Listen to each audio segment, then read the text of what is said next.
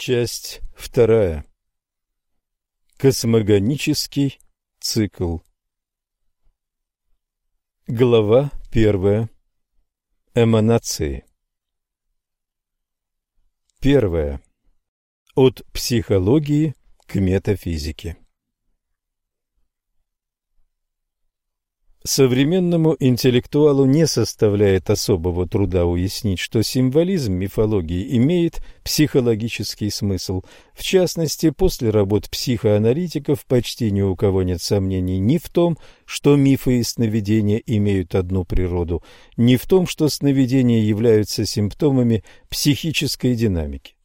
Зигмунд Фрейд, Карл Юнг, Вильгельм Штекель, Отто Ранг, Карл Абрахам, Геза Рохейм и многие другие на протяжении нескольких последних десятилетий получили обстоятельно документированные новейшие данные для истолкования сновидений и мифов.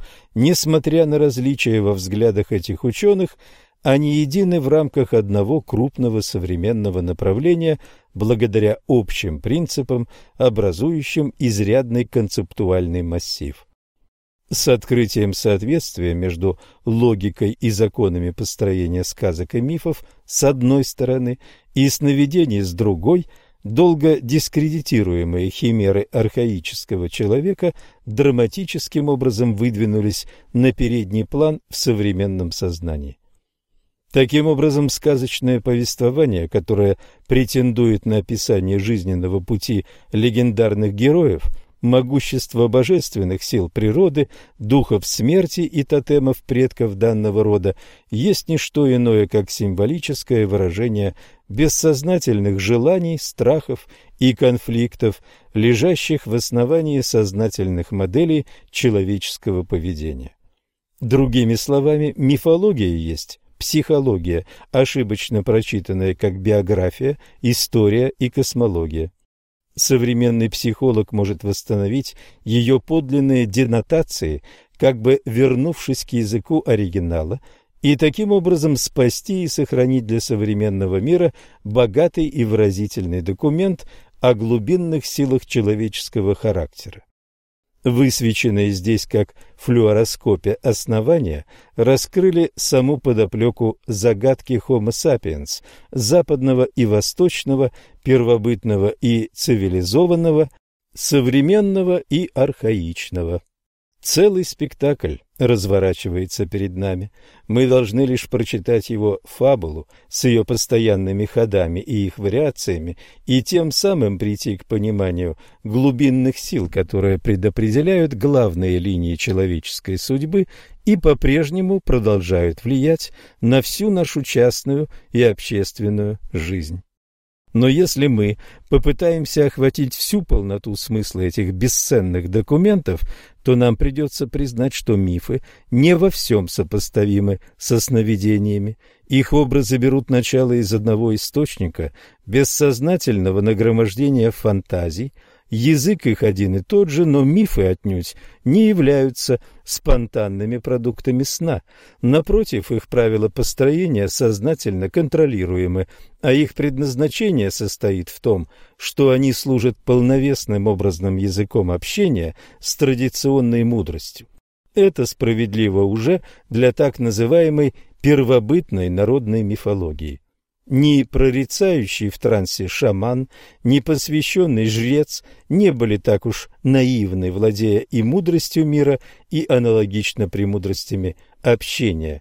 Метафоры, на основе которых они жили и которыми оперировали, были плодом глубоких раздумий, поисков и столкновений мысли на протяжении столетий, даже тысячелетий. Более того, Целые сообщества всецело полагались на них в своем строе мысли и в жизни. Ими задавались культурные паттерны. Молодежь обучалась, а старики передавали мудрость благодаря изучению, приобщению и постижению их инициирующих по своему воздействию форм, ибо они актуализировали и приводили в действие все жизненные энергии человеческой психики.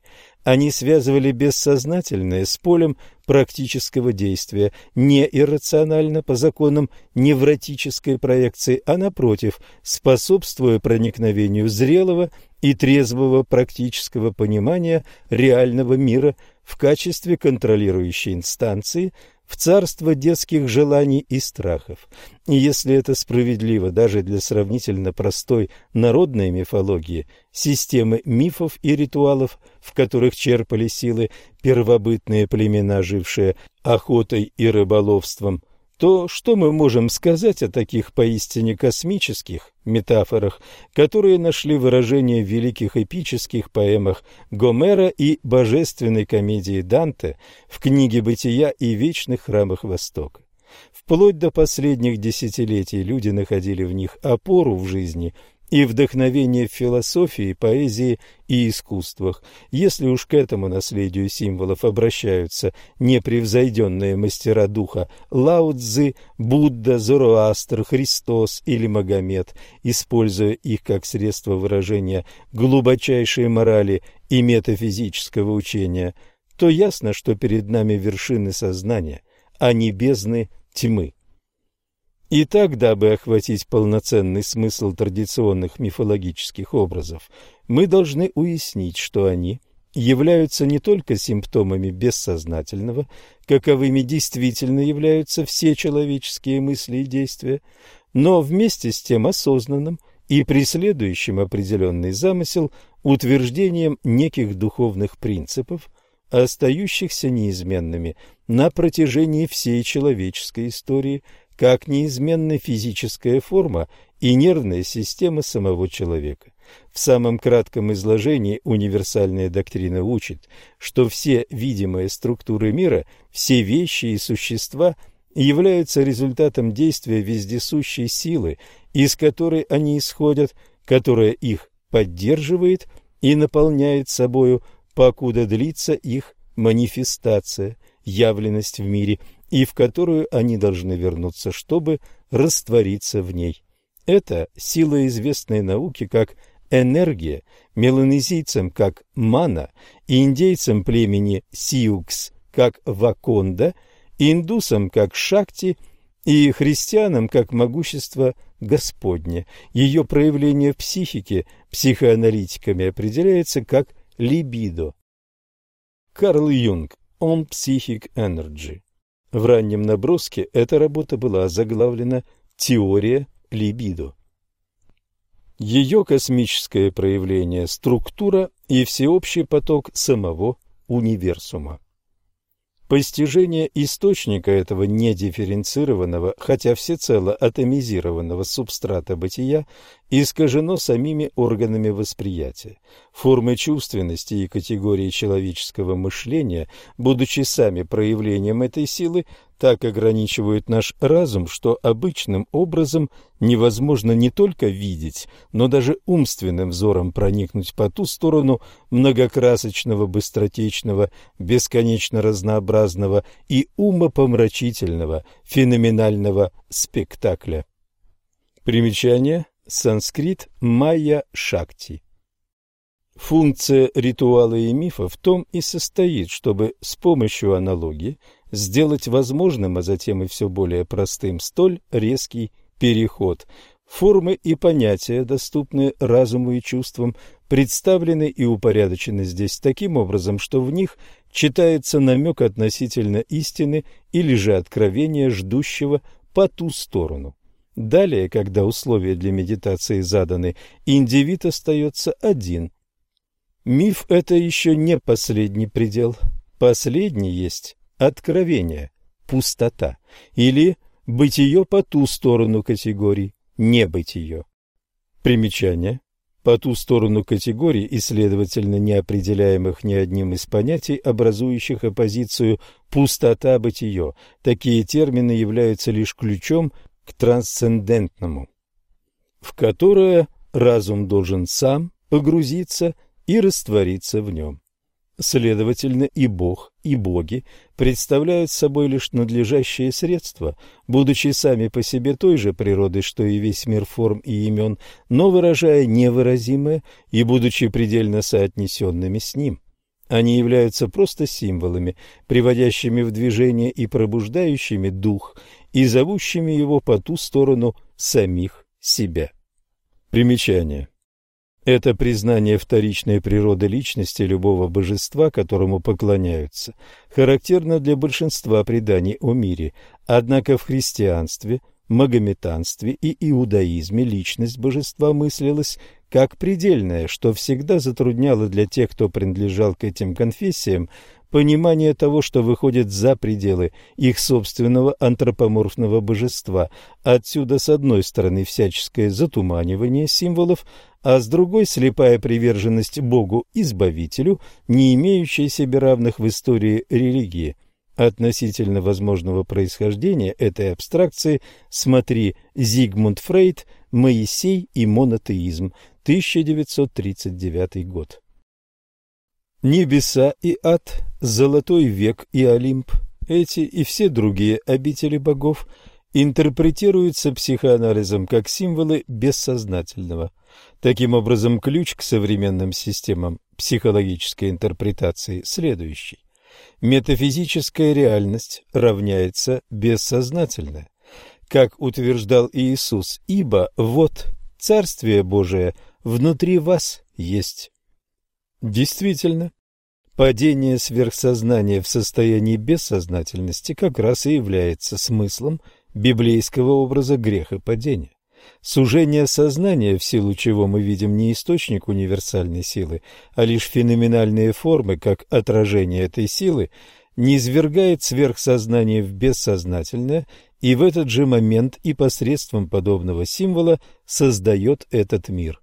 Спасение состоит в возвращении к сверхсознанию и вместе с тем в растворении в нем исчезновении мира. Это и есть великая тема и формула космогонического цикла, мифический образ явления мира, его манифестации и последующего возвращения в неявленное состояние. Равным образом рождение, жизнь и смерть индивида можно рассматривать как погружение в бессознательное и возвращение. Герой – это тот, кто знает и представляет в мире зов сверхсознания, которое проходит сквозь все творение, оставаясь более или менее бессознательным.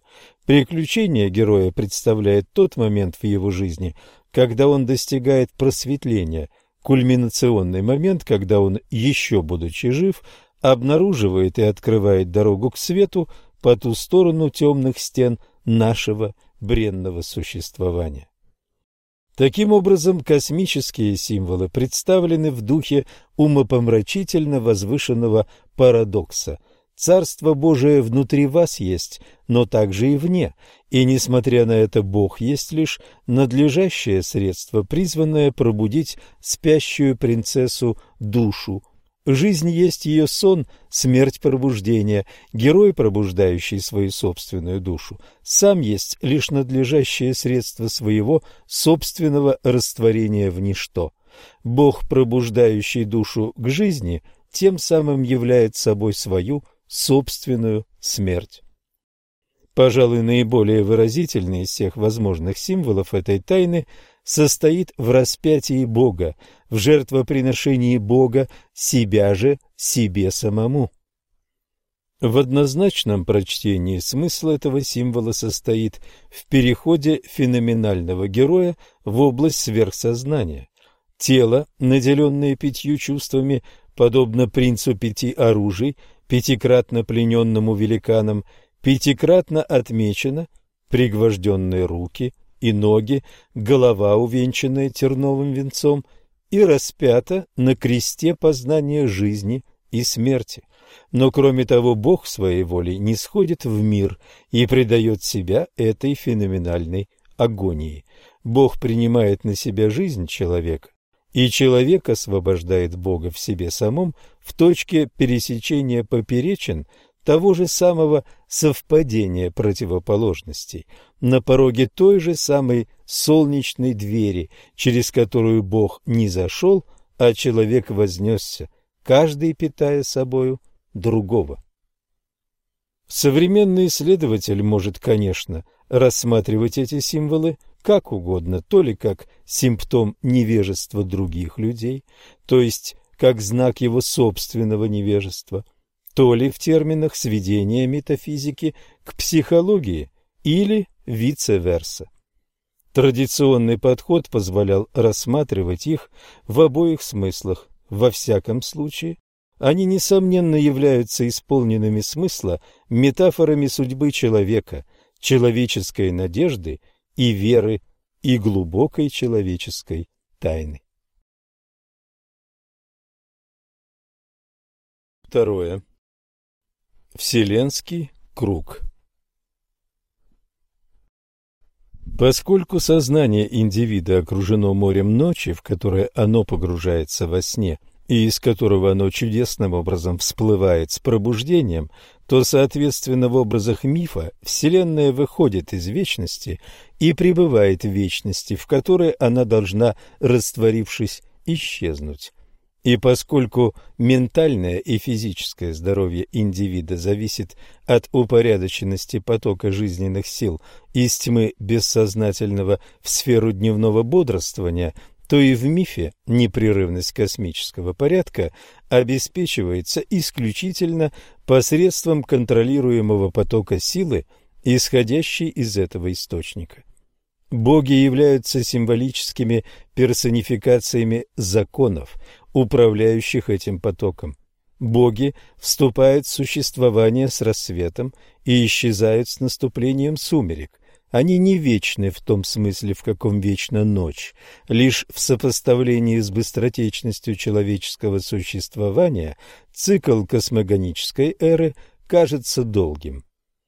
Обычно космогонический цикл представляется как бесконечное повторение, как бесконечность самого мира. Каждый большой круг включает в себя меньшие циклы существования и исчезновения, погружения в сон и пробуждение, сменяющих друг друга в течение жизни. Согласно версии ацтеков, каждый из четырех элементов – вода, земля, воздух и огонь – определяет мировые эпохи – Эра воды заканчивается потопом, эра земли – землетрясением, эра воздуха – ураганом, нынешняя эра исчезнет в пламени. Согласно учению стоиков об огненном цикле, все души растворяются в мировой душе или первичном огне. Когда это вселенское растворение завершается, начинается образование нового универсума, цицероновская реновация – и все вещи повторяют самое себя, каждое божество, каждая личность снова играют свою прежнюю роль. Сенека дал описание этой деструкции в своей «De Consolatione от Марсия» и, похоже, предрекал себе новую жизнь в грядущем цикле. Превосходный образ космогонического цикла представлен в мифологии джайнистов. Самым последним пророком и спасителем в этом весьма древнем индийском религиозном учении был Махавира, современник Будды, VI век до нашей эры. Его родители уже были последователями наиболее раннего джайниста, спасителя-пророка Паршванатхи, которого изображали со змеями, растущими из его плеч. Время жизни его предположительно датируется 872-772 годами до нашей эры. За несколько столетий до Паршванатхи жил и скончался джайнистский спаситель Неминатха, заявлявший, что он был родственно связан с Кришной – излюбленной у индусов божественной инкарнации. Ему же предшествовали еще более ранние проповедники, коих насчитывалось ровно двадцать один, вплоть до Ришабханатхи, который жил в тот ранний период мира, когда мужчины и женщины рождались соединенными в пары, ростом были в две мили и жили бесчетное число лет. Ришабханатха научил людей семидесяти двум наукам – письму, арифметике, истолкованию примет и так далее, 64 женским умениям, готовить пищу, шить и так далее, и сотни искусств, поэзии, ткачеству, живописи, кузнечному делу, парикмахерскому искусству и так далее. Он же приобщил их к политике и установил здесь первое царство. До него все подобные инновации оставались поверхностными. Все потребности людей, живших ранее, тех, кто имел рост 4 мили и 128 ребер и наслаждался жизнью дважды бесчетное число лет, обеспечивались десятком исполняющих желания деревьями. Кальпа врикша, которые приносили сладкие плоды, имели листья в виде горшочков и корзинок – другие листья, которые сладко пели, листья, которые ночью испускали яркий свет, а также замечательные цветы, радующие глаз и пленительные своим ароматом, давали пищу одинаково приятную для глаз и по вкусу, листья, которые могут служить украшениями, и кору, обеспечивающую прекрасной одеждой. Одно из деревьев было подобно высящемуся до самого неба дворцу, в котором можно было жить, другое излучало мягкий свет, подобный тому, что исходит от множества маленьких ламп. Земля была слаже сахара, океан имел самый восхитительный вкус вина, и опять же до этого счастливого века был еще более счастливый, ровно в два раза счастливее, когда мужчины и женщины были ростом восемь миль, Каждый имел 256 ребер. Когда эти колоссы умирали, они, никогда не слыхавшие о религии, непосредственно попадали в мир богов, ибо их естественная добродетель была столь же совершенной, как и их красота. Джайнисты понимали время как бесконечный круг. Оно изображалось в виде колеса с двенадцатью спицами или веками, сгруппированными по шесть.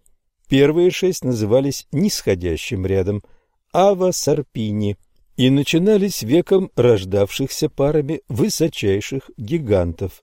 Этот райский период сначала длился в течение десяти миллионов, десятков миллионов, сотен миллионов, сто миллионных периодов бесчетных лет, а затем постепенно перешел в новый, счастливый период длиной лишь в половину первого – когда мужчины и женщины были ростом всего в 4 мили. Уже в третий период, период Ришабханатхи, первого из 24 мировых спасителей, счастье смешалось с небольшой толикой печали, а добродетель с пороком. К концу этого периода мужчины и женщины больше не рождались вместе одной четой, чтобы жить как муж и жена. На протяжении четвертого периода постепенный упадок этого мира и его обитателей неуклонно продолжался. Период жизни и рост человека медленно уменьшались. Родились 23 мировых спасителя, каждый из них вновь объявлял вечное учение джайнов в понятиях, соответствующих условиям его времени. Через три года и восемь с половиной месяцев после смерти последнего из спасителей и пророков Махавиры – и этот период подошел к концу. Наша эпоха, пятая в этом нисходящем ряду, началась в 522 году до нашей эры и будет длиться на протяжении 21 тысячи лет. Ни один джайнистский спаситель не родится в течение этого времени, и вечная религия джайнов будет постепенно исчезать. Это период немилосердного и последовательно нарастающего зла – Самые высокие человеческие существа имеют рост лишь семь локтей, а самая длинная жизнь не более чем 125 лет. Люди имеют лишь 16 ребер. Они эгоистичны, несправедливы, агрессивны, похотливы, высокомерны и жадны. Однако в шестую из нисходящих эпох состояние человека и его мира будет еще более ужасным. Продолжительность жизни людей будет лишь 20 лет, наивысший рост будет один локоть и восемь ребер, весь их земной удел. Дни будут жаркими, ночи холодными, болезни будут повсеместными, а целомудрие перестанет существовать. Бури будут проноситься над землей и с приближением к концу становиться все яростней. В конце все жизни, человеческие и животные, и все растительные семена устремятся искать себе прибежище в Ганге, в жалких пещерах и в море. Нисходящий ряд подойдет к завершению и начнется восходящий Уцарпуни ряд, когда бури и опустошения достигнут высшего предела. Затем на протяжении семи дней будет идти дождь, и пройдет семь разных дождей, напоенная почва даст рост семенам, и из своих пещер отважится выйти отвратительное карликовое творение засушливой горькой земли. Постепенно начнет ощущаться возрождение их морали, здоровья, красоты и совершенства тела. Некоторое время спустя они будут жить в мире похожем на тот, что мы знаем сейчас, а затем родится Спаситель по имени Падманатха, чтобы снова объявить о вечной религии джайнов. Тело человеческое снова будет приближаться к совершенному, красота человека превзойдет великолепие солнца, земля будет становиться все слаже, а вода превращаться в вино, деревья, исполняющие желания, будут отдавать свои щедрые дары наслаждений счастливому народу, состоящему сплошь из совершенных супружеских пар, и счастье этого сообщества снова будет удваиваться, и колесо через десять миллионов, десятков миллионов, сотен миллионов, сто миллионных периодов бесчетного числа лет приблизится к начальной точке нисходящего поворота, который снова приведет вечную религию к вырождению, постепенному нарастанию шума нездорового веселья, к войнам и сеющим вырождение ветрам. Это вечно вращающееся двенадцатиспицевое колесо джайнов точно соответствует четырехвековому циклу индусов. Первый самый длинный период абсолютного блаженства, красоты и совершенства, длящийся 4800 божественных лет. Примечание. Божественный год равен 360 человеческим годам. Второй, менее добродетельный, длящийся 3600 божественных лет. В третьем в равной мере смешанный добродетель и порог, длится он 2400 божественных лет. И, наконец, последний наш собственный период нарастающего зла, длящийся 1200 божественных лет или 432 тысячи лет согласно человеческому летоисчислению.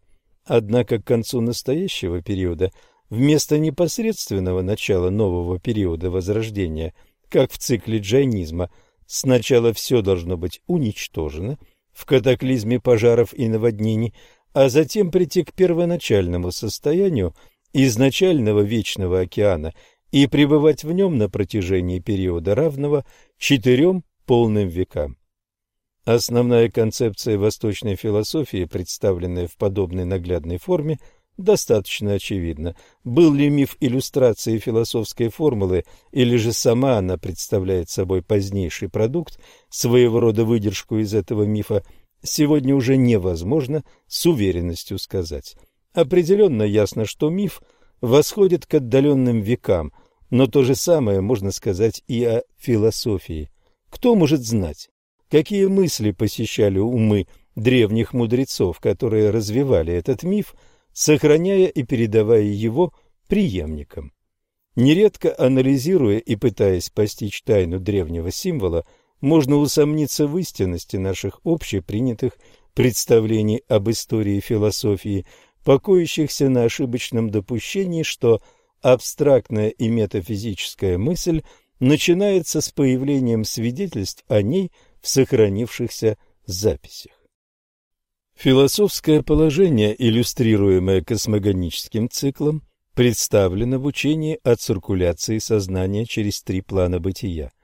Первый план – это опыт бодрствующего сознания, познание застывших грубых фактов внешнего универсума, видимых в свете Солнца и общезначимых.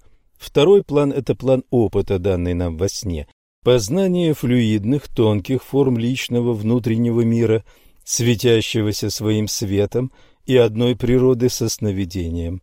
Третий план – это план глубокого погружения в сон, отсутствие сновидений, глубочайшее блаженство. В первом плане мы сталкиваемся с богатым разнообразием жизни, во втором происходит усвоение, ассимиляция внутренних сил спящего – В-третьем, все познается через наслаждение и бессознательное во внутреннем пространстве сердца, где сосредоточено место пребывания внутреннего контролера, источник и конец всего и вся. Космогонический цикл следует понимать как переход вселенского сознания из пространства глубокого сна, проявляющего себя в сновидении, к полному свету дня бодрствования – затем же возвращение через сон к вечной тьме. Как в актуальном опыте каждого живущего существа, так и в грандиозном образе живого космоса в пучине сна энергии обновляются, в работе дня они истощаются, жизнь универсума проходит свой путь вниз и из нижней точки с необходимостью возобновляется. Рисунок. Космогонический цикл направлен по часовой стрелке от бодрствования через растворение в глубокий сон и эманации по центру сновидения. Космогонический цикл пульсирует между становлением явленностью и возвращением в неявленность посреди безмолвия неведомого. Индусы выражают эту тайну в звуках «аум», произносимых единым слогом «ом», Здесь звук А представляет бодрствующее сознание, У – сновидящее, М – глубокий сон. Молчание, посреди которого звучит этот слог, означает «незнаемое». Его называют просто «четвертое». Примечание. Поскольку в санскрите звуки А и У сливаются в О, священный слог произносится и пишется «Ом». Сам слог означает «Бога», как создателя-заступника-разрушителя. Молчание же есть Бог вечный, пребывающий абсолютно вне всех этих появлений и исчезновений в их круговороте. Это невидимое, несоотносимое, непостигаемое, невыводимое, невообразимое, неописуемое. Это сущность одного самопознания, общего для всех состояний сознания. Все явления прекращают свое существование в нем. Это покой, это блаженство, это недвойственность. С необходимостью миф продолжает оставаться внутри цикла, но представляет этот цикл как погруженный и проникнутый молчанием. Миф является выражением полноты молчания внутри и вокруг каждого атома существования. Миф, благодаря его исполненным глубокого смысла фигуративным конструкциям, делает зримыми направляющие для разума и для сердца принципы постижения той предельной тайны, которая заполняет и окружает все существующее. Даже в самых комических и с виду фривольных своих моментах мифология направляет разум к тому неявленному, которое являет себя только по ту сторону видимого. Старейший из старейших, незнаемый из незнаемых, имеет форму и не имеет формы, читаем мы в каббалистическом тексте иудеев Средневековья. Он имеет форму, ибо в ней сохраняется универсум, и не имеет формы, ибо он непостижим.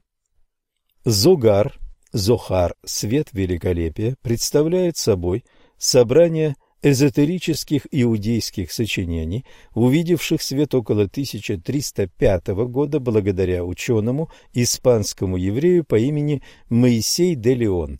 Утверждают, что эти тексты представляют собой главным образом выдержки из тайных подлинников, восходящих к учению Симеона бен Иохай, равина из Галилеи, второй век нашей эры – Ввиду угрожавшей ему смерти со стороны римлян, Симеон скрывался двенадцать лет в пещере, где спустя десять столетий его писания и были обнаружены. Они и послужили источником для книг Зогар.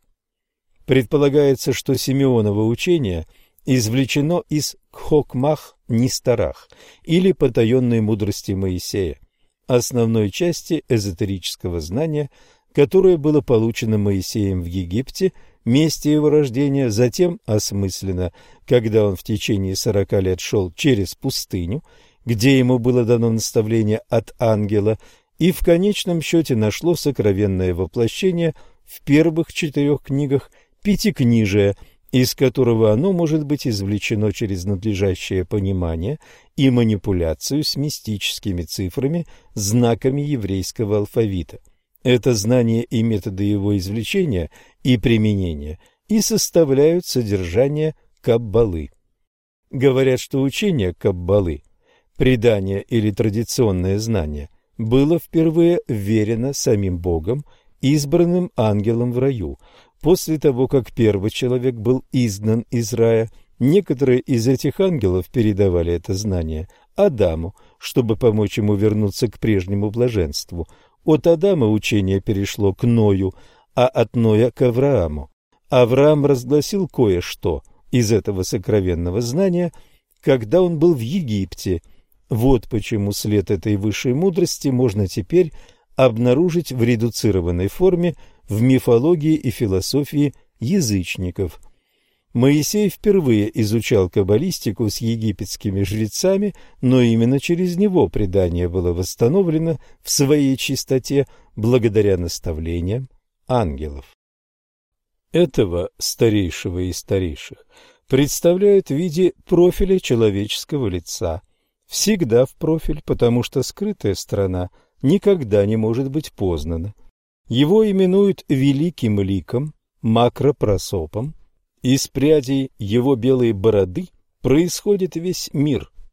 Эта борода, истина всякой истины, начинается от ушей и заканчивается вокруг рта всеединого, и, не спадая и подымаясь, она покрывает щеки, которые называют местами благоухания. Она белая с завитками, в могучей гармонии она не спадает до середины груди.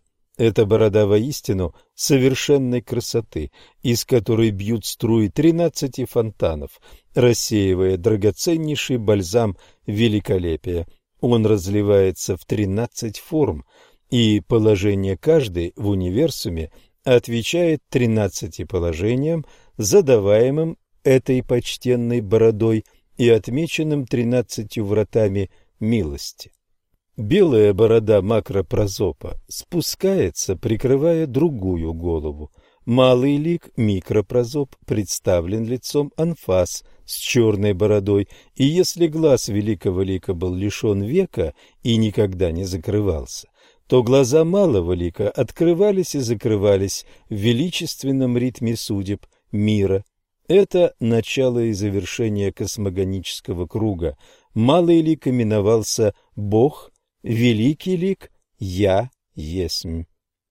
Макропросоп – это несотворенное, несотворяющее, а микропросоп – несотворенное, творящее.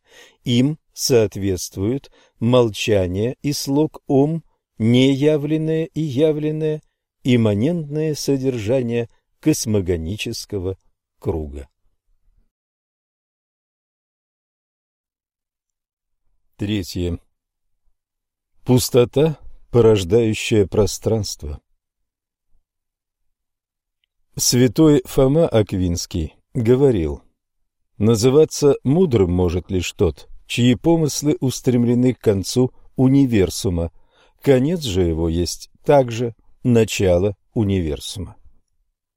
Основной принцип всякой мифологии состоит в том, что конец есть начало. Мифы о творении пронизаны ощущением рока, неизменно возвращающего все сотворенные формы в нетленное, из которого они изначально возникли. Формы безудержно устремляются вперед, но неизбежно, достигая своего апогея, разрушаются и возвращаются в исходную точку. В этом смысле мифология трагична в своем видении мира – но в том смысле, что наше истинное бытие она помещает не в бренные формы, а в нетленное, из которого они тут же вновь извергаются вовне. Мифология выше трагизма. Действительно, какое бы мифологическое мироощущение ни преобладало, трагедия здесь невозможна. Скорее, все это имеет характер фантазии. Кроме того, истинное бытие заключается не в этих формах, а в фантазии их Творца. Как и в сновидении, эти образы выстраиваются от возвышенного до нелепого. Разуму с его нормальными оценками здесь нет места.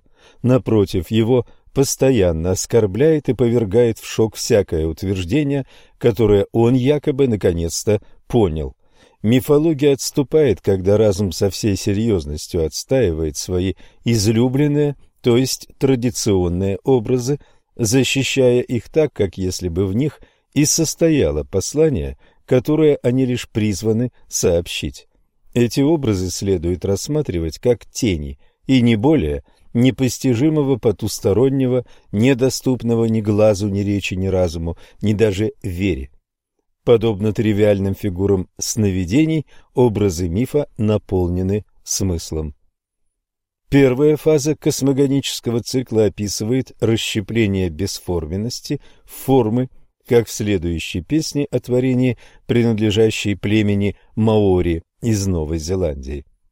Текоре – пустота, Текоре Туатахи – первая пустота, Текоре Туаруа – вторая пустота, Текоре Нуи – безбрежная пустота, Текоре Роа – далеко простирающаяся пустота, Текоре Пара – ненасыщенная пустота, Текоре Вхивхия – незаполненная пустота, Текоре Равеа – восхитительная пустота, Текоре Те Тамауа – установленный предел пустоты, Тепо – ночь, Тепо Теки – долгая ночь, Тепо Тереа – медлящая ночь, Тепо Вхавха – плачущая ночь, Хине Макемое – дочь ужасного сна, Теата – рассвет, Теауту Роа наступивший день, Теао Марама, светлый день, Вхай Туа, пространство. В пространстве разворачивается два лишенных формы существования. Маку – влажность, мужское, Махора Нуи Аранги – великое пространство неба, женское, от них берут начало. Ранги Потики – небеса, мужское – Папа – земля, женская. Ранги Потики и Папа были родителями богов. Из пустоты, пребывающей по ту сторону всякой другой пустоты, проистекают чудесные, подобные растениям, эманации, на которых держится мир. Десятой в этом ряду является ночь, восемнадцатым – пространство или эфир, остов всего видимого мира, девятнадцатым является женско-мужская полярность, двадцатый – видимый универсум. Такой ряд подразумевает глубины, уходящие дальше глубин самой тайны бытия. Уровни соответствуют глубинам, исследуемым героем в его приключении, как миропроникновение. Они соответствуют духовным стратам, известным разуму, сосредоточенному в медитации. Они представляют бездонность темной ночи души. Примечание. В священных писаниях буддийской Махаяны перечислены и описаны 18 пустот или степеней пустоты. Они познаются через йогу и в опыте души на пороге смерти. Иудейская каббала представляет процесс творения как серию эманаций вовне «Я есмь великого лика.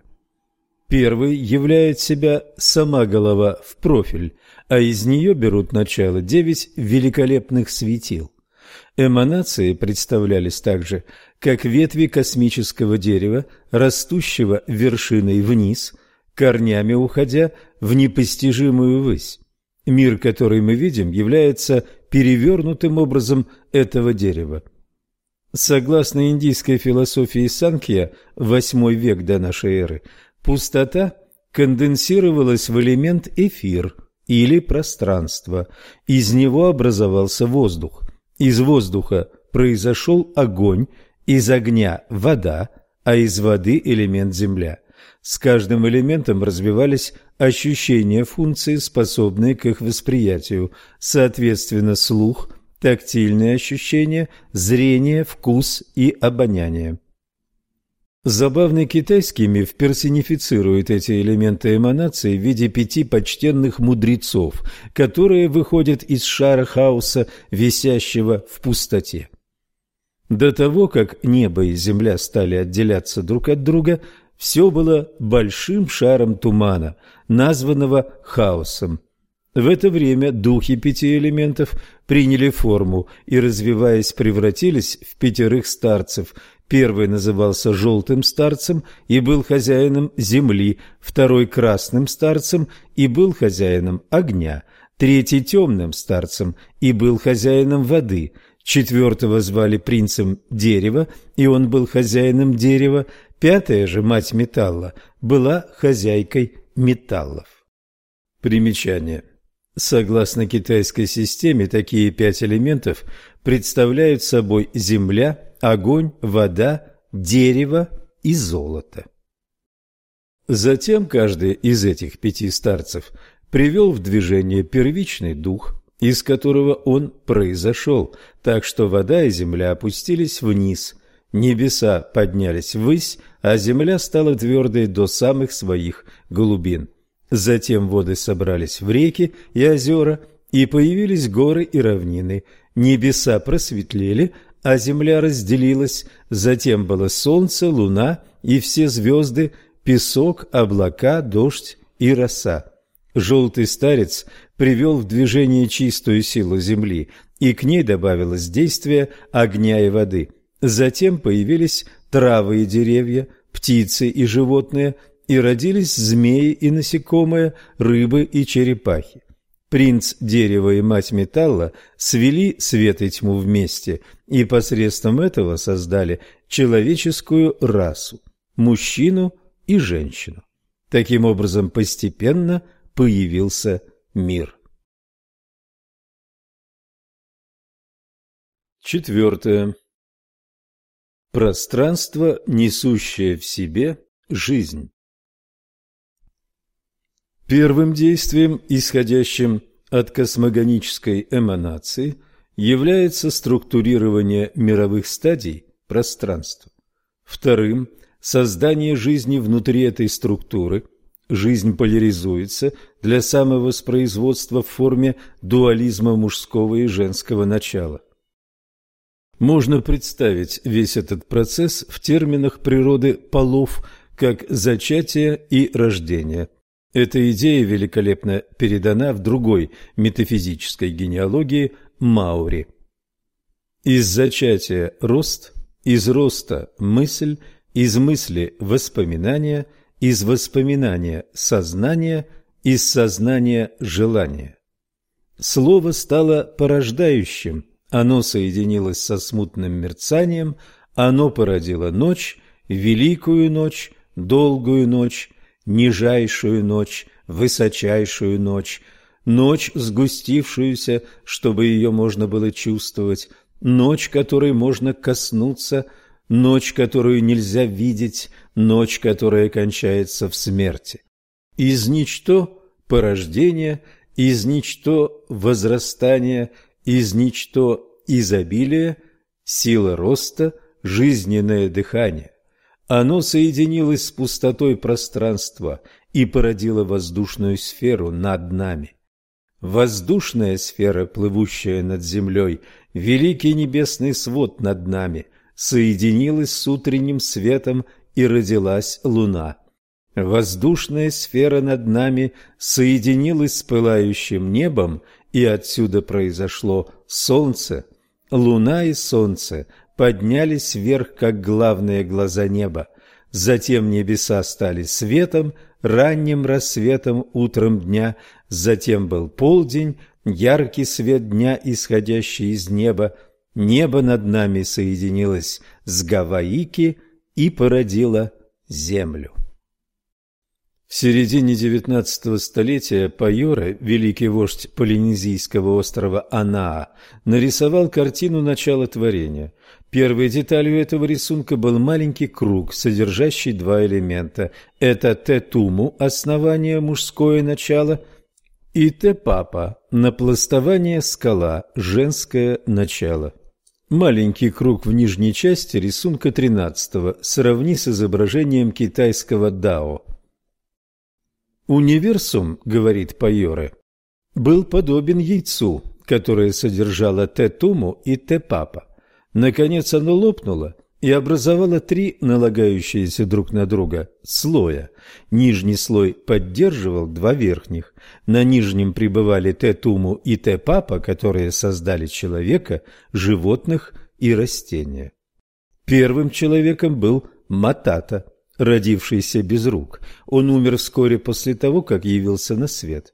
Второй человек был Аиту, который явился с одной рукой, но без ног. Он умер подобно его старшему брату.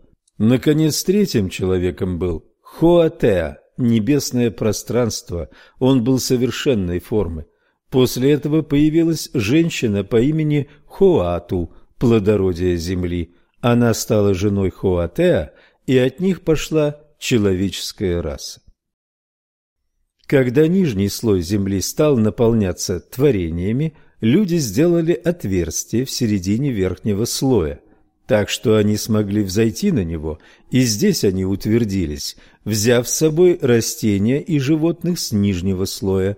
Затем они приподняли третий слой, так что он образовал потолок для второго, и в конце концов они утвердились и здесь, так что человеческие существа имели три места пребывания.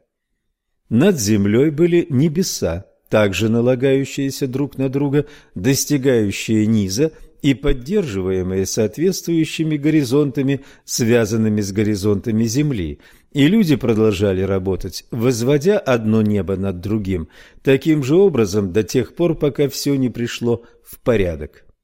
Главная часть рисунка Пайоры изображает людей, раздвигающих пределы мира, стоя на плечах друг у друга с тем, чтобы поднять небеса. На нижнем уровне этого мира видны два изначальных элемента – Тетуму и Тепапа. Слева от них находятся растения и животные, их порождения. Справа виден первый несовершенный человек и первое совершенное – мужчина и женщина. На верхнем небе можно заметить огонь в окружении четырех фигур, что представляет событие из раннего периода в истории мира. Творение универсума едва закончилось, когда Тангарова, который радовался, делая зло, зажег огонь на верхнем небе, пытаясь таким образом все разрушить. Но, к счастью, распространяющийся огонь заметили Таматуа, Ору и Руануку, которые быстро поднялись с земли и потушили пламя. Образ космического яйца известен многим мифологиям. Он проявляется в греческой, орфической, египетской, финской, буддийской и в японской мифологии. Вначале этот мир был несуществующим. Он стал существующим. Он стал расти. Он превратился в яйцо. Оно лежало в продолжении года. Оно раскололось. Из двух половин скорлупы яйца одна была серебряной, другая – золотой. Серебряная половина – это земля, золотая – небо, внешняя оболочка – горы, внутренняя оболочка – облака и туман, сосуды – реки, жидкость зародыши – океан. И то, что родилось – это солнце. Скорлупа космического яйца – это структура мирового пространства, в то время как внутренняя плодотворная сила зародыша воплощает в себе неисчерпаемый жизненный динамизм природы. Пространство безгранично, будучи постоянно возобновляющейся формой, а вовсе не ширясь до бесконечности. То, что есть, является скорлупой, плавающей в бесконечности того, чего нет – это краткая формулировка современного физика, рисующая картину мира, какой он ее видел в 1928 году, передает самый смысл мифологического космического яйца. К тому же, эволюция жизни, описываемая нашей современной биологией, является темой ранних стадий космогонического цикла. В конечном счете, разрушение мира, о котором говорят нам физики, должно произойти через истощение нашего Солнца и упадок всего космоса. Энтропия всегда возрастает. Состояние, предвещаемое шрамом, оставленным огнем Тангарова, мироразрушающее действие Творца-Разрушителя будет постепенно возрастать, покуда, наконец, во второй фазе космогонического цикла все не перейдет в море блаженства. Неудивительно, что космическое яйцо раскалывается, чтобы явить вырастающую из него устрашающую фигуру в человеческом образе. Это антропоморфная персонификация силы порождения. Могущественное жизненное единое, как его называют в Каббале, могущественный Таароа, несущий в себе проклятие смерти, он и есть Творец мира. То же мы слышим и на Таити, другом острове Южных морей. Он был един, он не имел ни отца, ни матери. Таароа просто жил в пустоте, не было ни земли, ни неба, ни моря. Земля была туманностью, не было твердыни.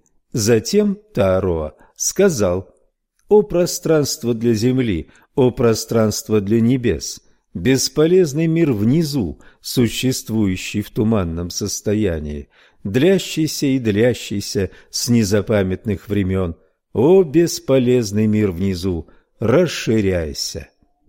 Лицо Таароа показалось наружу. Скорлупа Таароа спала и стала землей. Таароа посмотрел. Земля стала существовать, море стало существовать, небо стало существовать.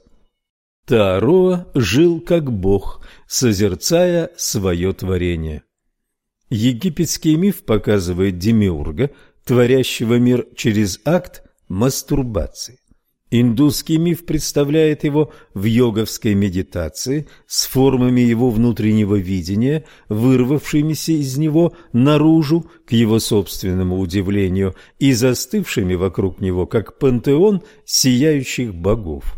В другом учении из Индии всеобщий отец представляется как первично расколовшийся на мужское и женское, а затем создающий все живые творения во всех их видах. Вначале все это было лишь атманом в виде пуруши. Он оглянулся вокруг и не увидел никого, кроме себя. И прежде всего он произнес «Я есмь». Так возникло имя «Я». Поэтому и поныне тот, кто спрошен, отвечает сначала «Я есть», а затем называет другое имя, которое он носит. Перед началом всего этого он сжег все грехи, а поэтому он Пуруша, поистине знающий это, сжигает того, кто желает быть перед ним. Он боялся, поэтому и поныне тот, кто одинок, боится, и он подумал, ведь нет ничего, кроме меня, чего же я боюсь? И тогда боязнь его прошла, ибо чего ему было бояться? Поистине лишь от второго приходит боязнь. Поистине он не знал радости.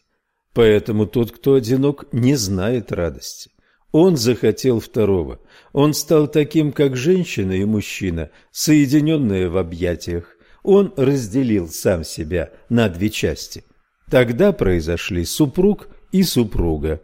Поэтому сами по себе мы подобны половинкам одного куска, так сказал Яджня Валкия. Поэтому пространство это – заполнена женщиной. Он сочетался с нею. Тогда родились люди. И она подумала, как может он сочетаться со мной после того, как произвел меня из самого себя? Что же я, спрячусь? Она стала коровой, он быком и сочетался с ней. Тогда родились коровы. Она стала кобылой, он жеребцом. Она ослицей, он ослом и сочетался с ней, тогда родились однокопытные. Она стала козой, он козлом, она овцой, он бараном и сочетался с ней. Тогда родились козы и овцы. И так то, что существует в парах, Все это он произвел на свет, вплоть до муравьев. Теперь он знал, поистине, я есть отворение, ибо я сотворил все это. Так он стал называться творением. Кто знает это, тот находится в этом его творении. Брихадараньяка Упанишада. Сравни фольклорный мотив бегства и трансформации. Смотри также Киприя, где представлена Немезида, не пожелавшая разделить любовное ложе со своим отцом Зевсом и бежавшая от него, принимая форму рыбы и других живых существ. Постоянный субстрат индивида и вселенского рода начальника – суть одно и то же, согласно этой мифологии. Вот почему Демиург в этом мифе предстает как самость. Восточный мистик раскрывает это глубоко упокоенное, постоянное присутствие в его изначально мандрагинном состоянии, когда погружается в медитациях в свой внутренний мир. На чем выткано небо, земля и воздушное пространство вместе с разумом и всеми дыханиями. Знайте, лишь то одно атман. Оставьте иные речи, это мост, ведущий к бессмертию. Таким образом, хотя эти мифы о творении повествуют об отдаленном прошлом, в то же время они говорят о настоящих корнях индивида. Каждая душа и каждый дух, читаем мы в иудейском загаре, прежде чем вступить в этот мир, состоит из мужского и женского, объединенных в одно сущее. Когда оно спускается на эту землю, две части разделяются, чтобы вдохнуть жизнь в два разных тела. Во время бракосочетания всеединый благословенный Он, знающий всякую душу и всякий дух, соединяет их снова так, как они были раньше, и они снова становятся одним телом и одной душой, образуя, как это было ранее, правое и левое одного индивида. Однако на этот союз влияют поступки человека и пути, которыми он следует. Если человек чист и его поведение праведно в глазах Бога, то он сочетается с той женской частью своей души, которая была его дополнением до его рождения. Этот каббалистический текст является комментарием к той сцене из книги «Бытия», в которой из Адама рождается Ева. Подобная же концепция излагается в Платоновом пире. Согласно этому мистицизму половой любви, предельный опыт любви есть осознание того, что под иллюзией двойственности скрыто тождество, каждый есть оба. Осознание этого может привести нас к открытию, что под многочисленными индивидуализациями окружающего нас универсума человек, животные, растения, даже минералы скрыто тождество, после чего любовный опыт становится космическим, и возлюбленный, который впервые открывает для себя это видение, вырастает до размеров зерцала творения. Мужчина или женщина, познавшие этот опыт, овладевают тем, что Шопенгауэр назвал наукой о вездесущем прекрасном. Познавший проходит сквозь эти миры, питаясь тем, что он желает, принимая те формы, которые он желает, он сидит и поет песню об универсальном единстве, которое начинается словами «О удивительное! О замечательное! О удивительное!» Пятое. Распад единства в многообразие Дальнейшее вращение космогонического круга низвергает единое во многое. Тем самым великий перелом, трещина, раскалывает созданный мир на два очевидно противоположных плана бытия. В схеме Пайора люди возникают снизу, из тьмы, и тут же приступают к своей работе, поднимая небо.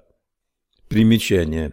В мифологии американских индейцев, живущих на юго-западе континента, такое возникновение представляется в подробных деталях. Таковы же представления о творении у берберов из Алжира. Они представлены как явно независимые в том, что ими движет. Они держат совет, Они решают, они планируют, они взяли на себя работу по упорядочению мира. Однако мы знаем, что за сценой работает, подобно кукловоду, недвижимый движитель. В мифологии, даже в тех случаях, когда в центре внимания пребывает сам недвижимый движитель, могущественное жизненное единое, существует удивительная спонтанность в собственно формировании универсума. Элементы конденсируются и движутся в игре своих собственных согласований по единому слову Творца. Части саморазрушающегося космического яйца движутся по назначению без посторонней помощи. Но когда перспектива смещается, фокусируясь на живых существах, когда панорама космоса и природного мира представляется с точки зрения персонажей, которым предназначено обитать в этом мире, тогда внезапная трансформация погружает космическую сцену во мрак. Формы мира не представляются более движущимися по образу и подобию живых, растущих, подчиняющихся гармонии вещей, но застывают недвижно или, по крайней мере, впадают в инертность. Сами подмостки вселенской сцены, опоры мироздания, перестраиваются, подгоняются и втискиваются в новые жесткие формы. Земля рождает терния и чертополох. Человек ест хлеб свой в поте лица своего. Поэтому перед нами два вида мифов. Согласно одним, демиургические силы продолжают действовать сами. Согласно вторым, они теряют инициативу и даже противостоят дальнейшему прогрессу в движении космогонического круга. Противостояние, представленное в этой последней форме мифа, начинается иной раз еще на стадии длящейся тьмы изначального творяще-порождающего объятия космических родителей. Предоставим Мауре ввести нас в эту жутковатую тему. Ранги неба лежал так плотно прижавшись к животу папа, мать-земля, что дети не могли вырваться из утробы на волю. Они пребывали в неустойчивом состоянии, плавая в мире тьмы, а выглядело это так. Некоторые ползали, некоторые стояли с руками поднятыми вверх, некоторые лежали на боку, некоторые на спине, некоторые согнувшись, некоторые нагнув свою голову, некоторые с ногами вытянутыми вверх, некоторые стояли на коленях, некоторые, ощупывая сгустившуюся вокруг них тьму, все они находились внутри объятий Ранги и Папа. Наконец, существа, порожденные небом и землей, изнуренные постоянной тьмой, посоветовались между собой, говоря, «Давайте решим, что можно сделать с Ранги и Папа, или же мы убьем их, или же разведем их порознь». Тогда заговорил Ту Матауенга, первый из детей неба и земли, «Лучше давайте убьем их». Затем заговорил Тане Махута, отец лесов и созданий, обитающих в них, а также тех, что сделаны из дерева. Нет, не так. Лучше развести их порознь, и пусть небо стоит над нами, а земля лежит под нашими ногами. Пусть небо будет отдалено от нас, а земля останется тесно связанной с нами, как кормящая мать. Один за другим братья-боги пытались развести небо и землю, но напрасно. Наконец, сам Тане Махута, отец лесов и созданий, обитающих в них, а также тех, что сделаны из дерева, успешно справился с титаническим замыслом. Его голова теперь твердо упиралась в землю мать, свои ноги он вытянул вверх, упираясь ими в небо отца, затем он напряг свою спину и огромным усилием разделил их. Теперь разделенные Ранги и Папа с криками и стенаниями запричитали «Почему вы совершаете столь ужасное преступление, разделяя нас, ваших родителей, и убивая нас?» Но Тан Махута не останавливался, не внимая их стонам и крикам, все дальше и дальше вниз толкал он землю, все дальше и дальше вверх толкал он небо. В том виде, как ее представляли древние греки, эта история изложена Гесиодом в его описании отделения Урана, отца неба, от Геи, матери земли. Согласно этому варианту, Титан Хронос оскопил своего отца серпом и таким образом убрал его со своей дороги. Теогония. В греческой версии мать не сопротивляется, она сама подает серп. В египетской иконографии расположение космической читы обратное. Небо является матерью, отец же воплощает жизненные силы Земли. Но мифологический шаблон не меняется. Двое разлучаются своим детем, богом воздуха Шу. И снова все тот же образ приходит к нам из древнего клинописного текста шумеров – датированного третьим или четвертым тысячелетием до нашей эры. Вначале был первичный океан. Первичный океан порождает космическую гору, которая состоит из слитых воедино неба и земли. Ан – небо-отец, и Ки – земля-мать – породили Энлиля, бога воздуха, который вскоре отделил Ан от Ки и затем сам соединился со своей матерью, породив человечества. Но если эти поступки отчаявшихся детей представляются насилием, они просто ничто по сравнению с тотальной расправой над родительской силой, которую мы обнаруживаем в исландской Эдде и в вавилонских скрижалях творения. Последний удар – характеристика демиургического присутствия бездны как зла, тьмы и грязи блестящие юные воины-сыновья, теперь презирающие породившего их, персонификацию зародышевого состояния погруженности в глубочайший сон, без долгих колебаний убивают его, раздирают и расщепляют на куски и создают из них структуру мира. Это образец победы, к которому восходят все наши позднейшие состязания с драконом, начало долговековой истории подвигов героя. Согласно Эддам, после того, как разверзся зияющий разрыв, примечание, пустота, бездна хаоса, в которую все погружается в конце цикла сумерки богов, и из которой все появляется снова после вневременной стадии реинкубации. На севере возник туманный мир холода, а на юге область огня, а затем жар с юга растопил реки из льда, которые тянулись с севера, и начал испаряться клубящийся яд.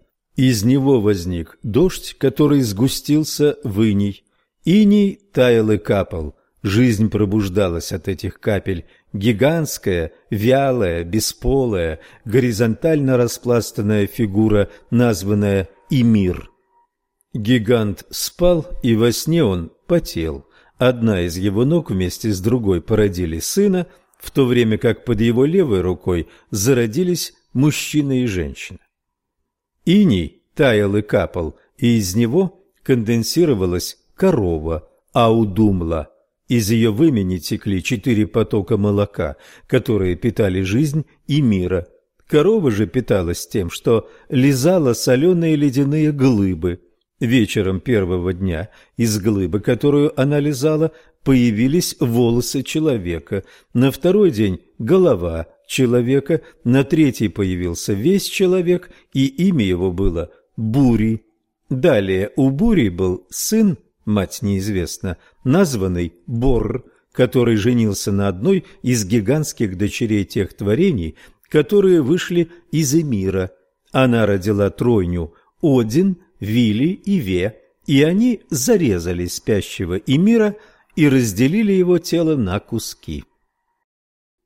Эмира плоть стала землей, кровь его морем, кости горами, череп стал небом, а волосы лесом. Из век его Мидгард людям был создан, богами благими. Из мозга его созданы были темные тучи. Примечание. Младшая Эдда. Видение Гюльвы. Смотри также старшая Эдда.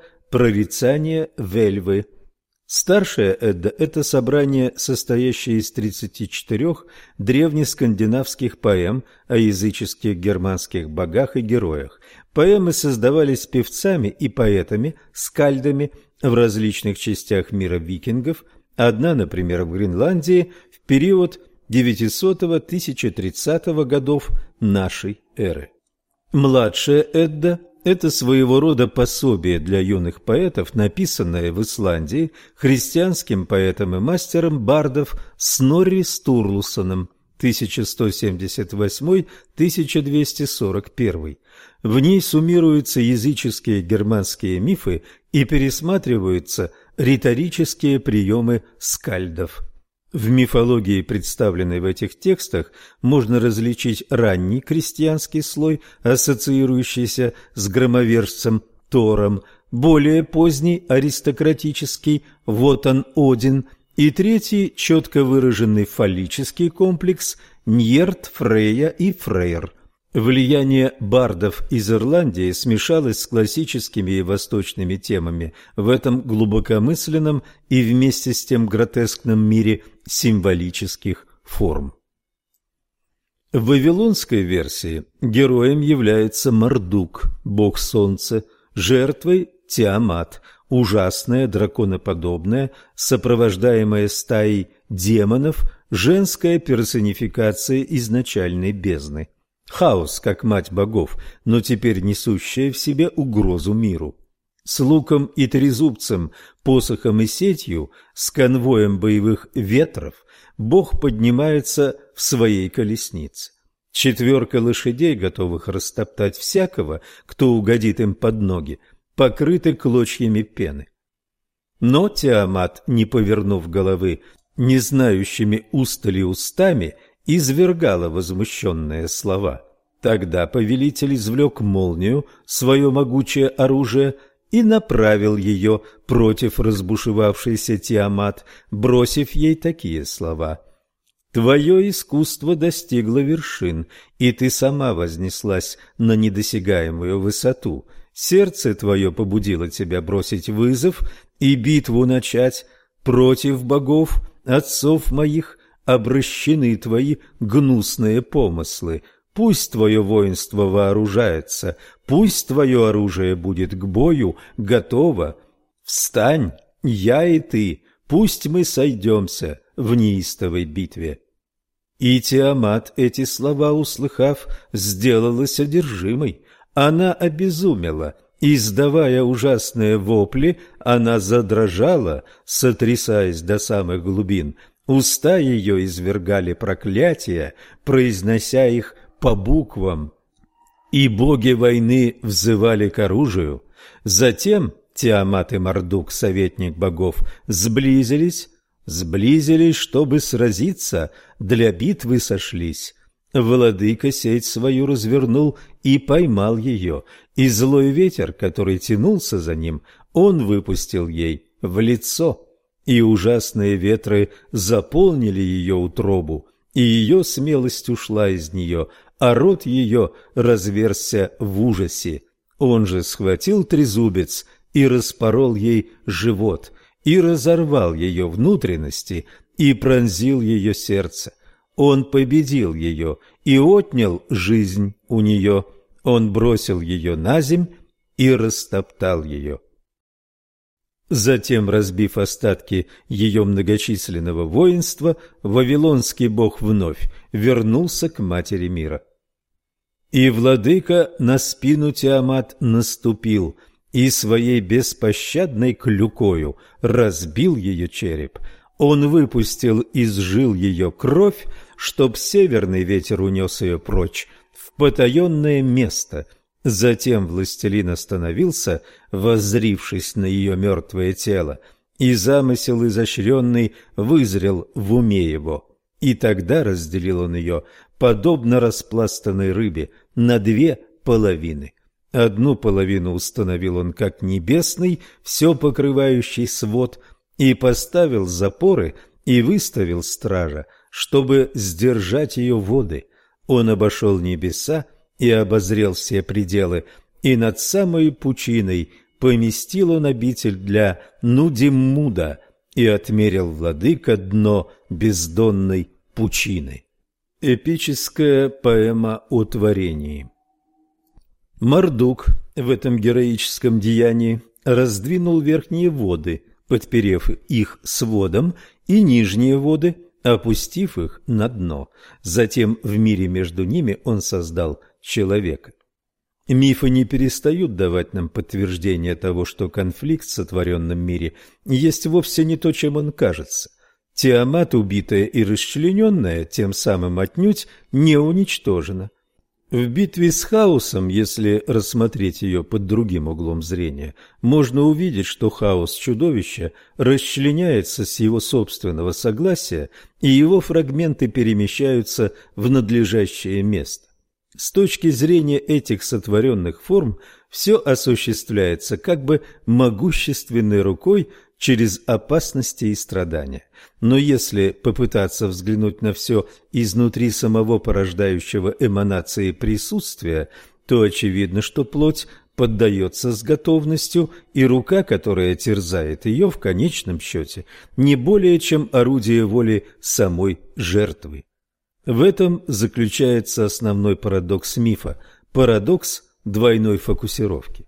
Если в начале космогонического цикла можно было сказать «Бог не вмешивается», но в то же самое время Бог есть Создатель, Заступник и Разрушитель, то теперь в этой критической точке, где единое разбивается на множество, судьба случается и в то же время осуществляется. С точки зрения источника мир есть величественная гармония форм, вливающихся в бытие – разрывающихся и растворяющихся. Но быстротечный опыт творений представляет собой ужасную какофонию звуков сражения, криков и стонов. Мифы не отрицают этой агонии, изображая распятие, но выявляют в ней по ту сторону ее и вокруг нее сущностный покой, небесную розу. Роза, открывшаяся человечеству через крест. Смотри Данте рай. Смещение перспективы от покоя центральной причины к возмущениям периферических эффектов представлено в грехопадении Адама и Евы в саду Эдема. Они вкусили запретный плод, и открылись глаза у них обоих. Блаженство рая закрылось для них, и они увидели поле творения по другую сторону, изменившей свою проницаемость завесы. Отныне им предстоит изведать обретение неизбежного в поте лица своего. Шестое. Народная мифология о творении. Ясно выраженное различие можно провести между мифологиями действительно примитивных – рыбная ловля, охота, собирательство – народов и тех цивилизаций, которые культивировали агротехнику и скотоводство. Шестое тысячелетие до нашей эры. Но большинство из так называемых примитивных народов на самом деле являются колониальными, то есть претерпев своего рода диффузию из центров некой высокой культуры – они были ассимилированы в условиях более простого общества. Чтобы избежать неоднозначности термина «примитивный», я называю такую неразвитую или выродившуюся традицию народной мифологии.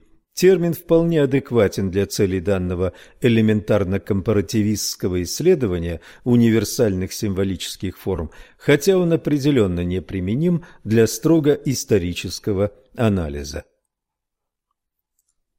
Простота изначальных сюжетов неразвитой народной мифологии резко контрастирует с глубоко суггестивным содержанием мифов космогонического цикла.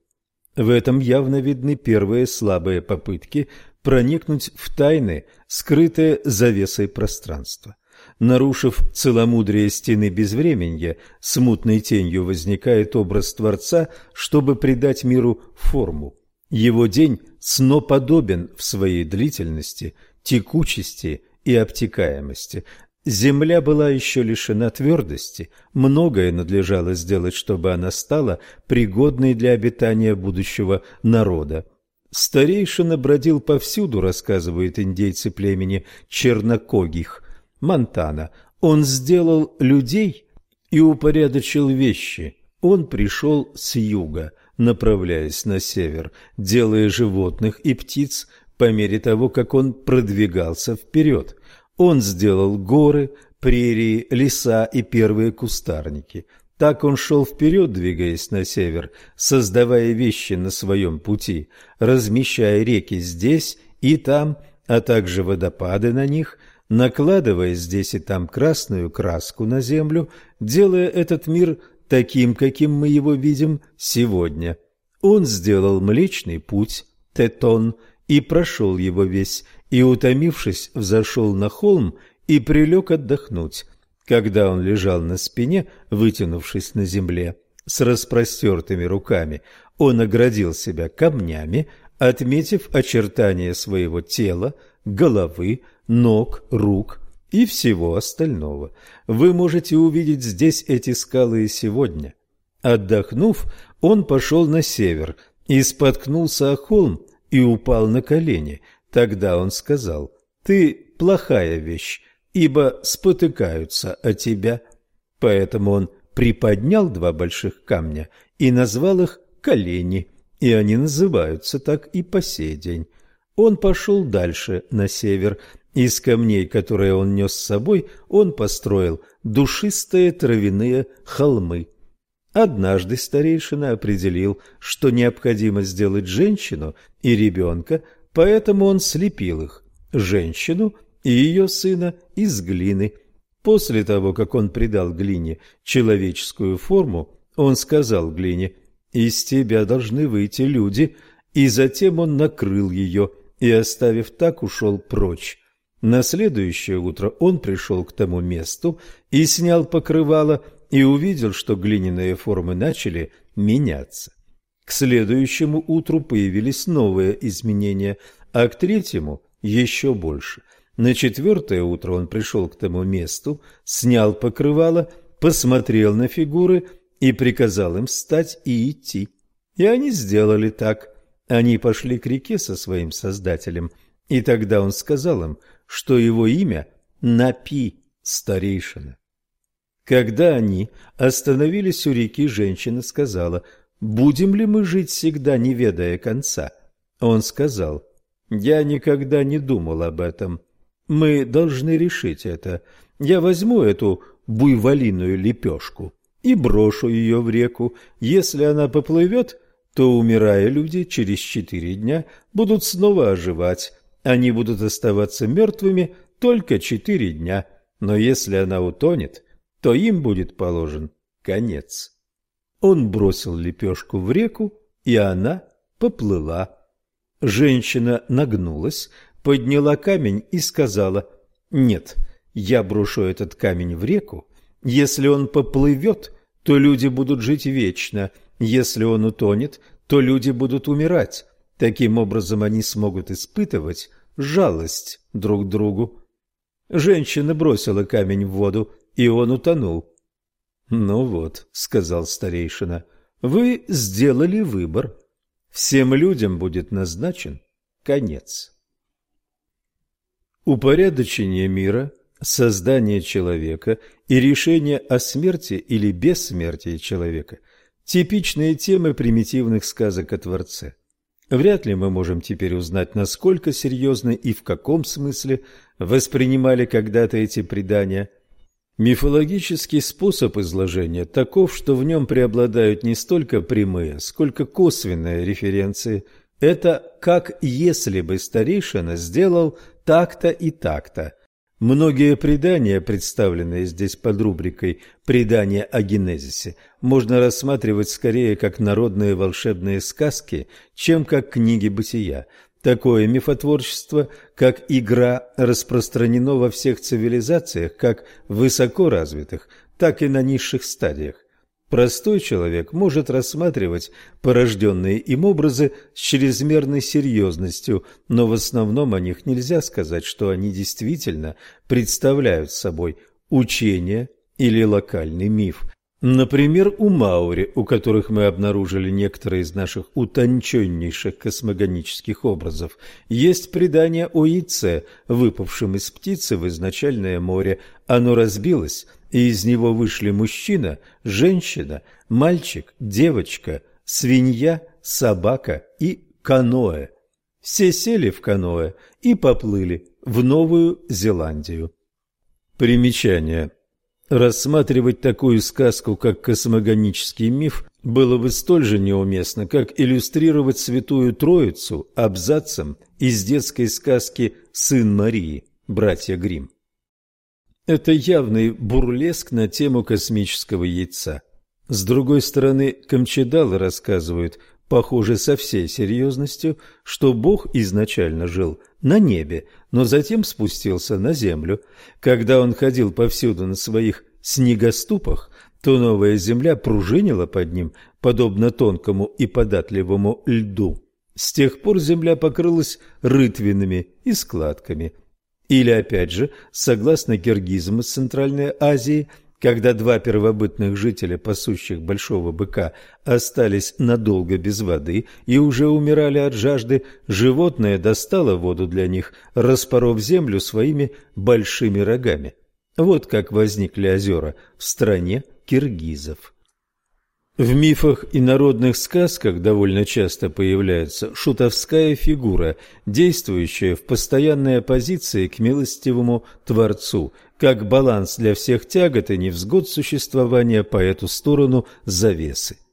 Меланезийцы Новой Британии рассказывают о том, как темное бытие, бытие, которое было первым, нарисовало две мужские фигуры на земле, расцарапало свою кожу и окропила нарисованных своею кровью. Сорвав два больших листа, оно покрыло ими фигуры, и спустя некоторое время они превратились в двух мужчин. Имена людей были То Кабинана и То Карвуву.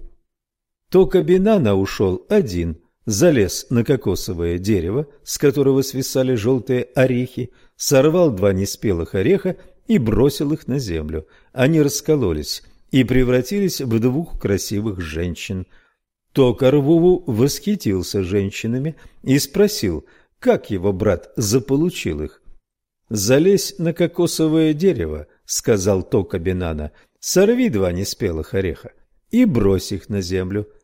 Но Токарвуву бросил орехи острым концом вниз, и у женщин, которые вышли из них, были плоские, уродливые носы. Однажды то Кабинана вырезал тхум-рыбу из дерева и пустил ее плавать в океан, и отсюда появилась живая рыба маливаран. Теперь этот тхум-рыба гнала маливаран-рыбу к берегу моря, где Тока-Бинана просто собирал свой улов на отмели. Тока-Рвуву восхитился тхум-рыбой и пожелал сделать такую же, но пока он учился, он вырезал вместо этого акулу. Эта акула пожирала маливаран рыбу вместо того, чтобы гнать ее к берегу. То Корвову, причитая, пошел к своему брату и сказал, «Лучше бы я не вырезал этой рыбы, она ничего не делает, но ест всех других рыб». «Что за рыба?» – спросил у него брат. И тот ответил, «Я сделал акулу». «Ты посмотри, что ты натворил», – сказал ему брат. Ты сделал так, что теперь наши смертные потомки будут испытывать страдания. Эта твоя рыба будет есть всех других рыб, а также людей. За всей этой очевидной нелепостью можно увидеть, что одна причина – темное бытие, которое разделило самое себя, порождает в этом мире двоякий эффект – добро и зло. Эта история не так наивна, как представляется. Примечание. Вселенная не сводится к единому акту, как если бы за всем этим стояла личная воля всевидящего и всемогущего существа.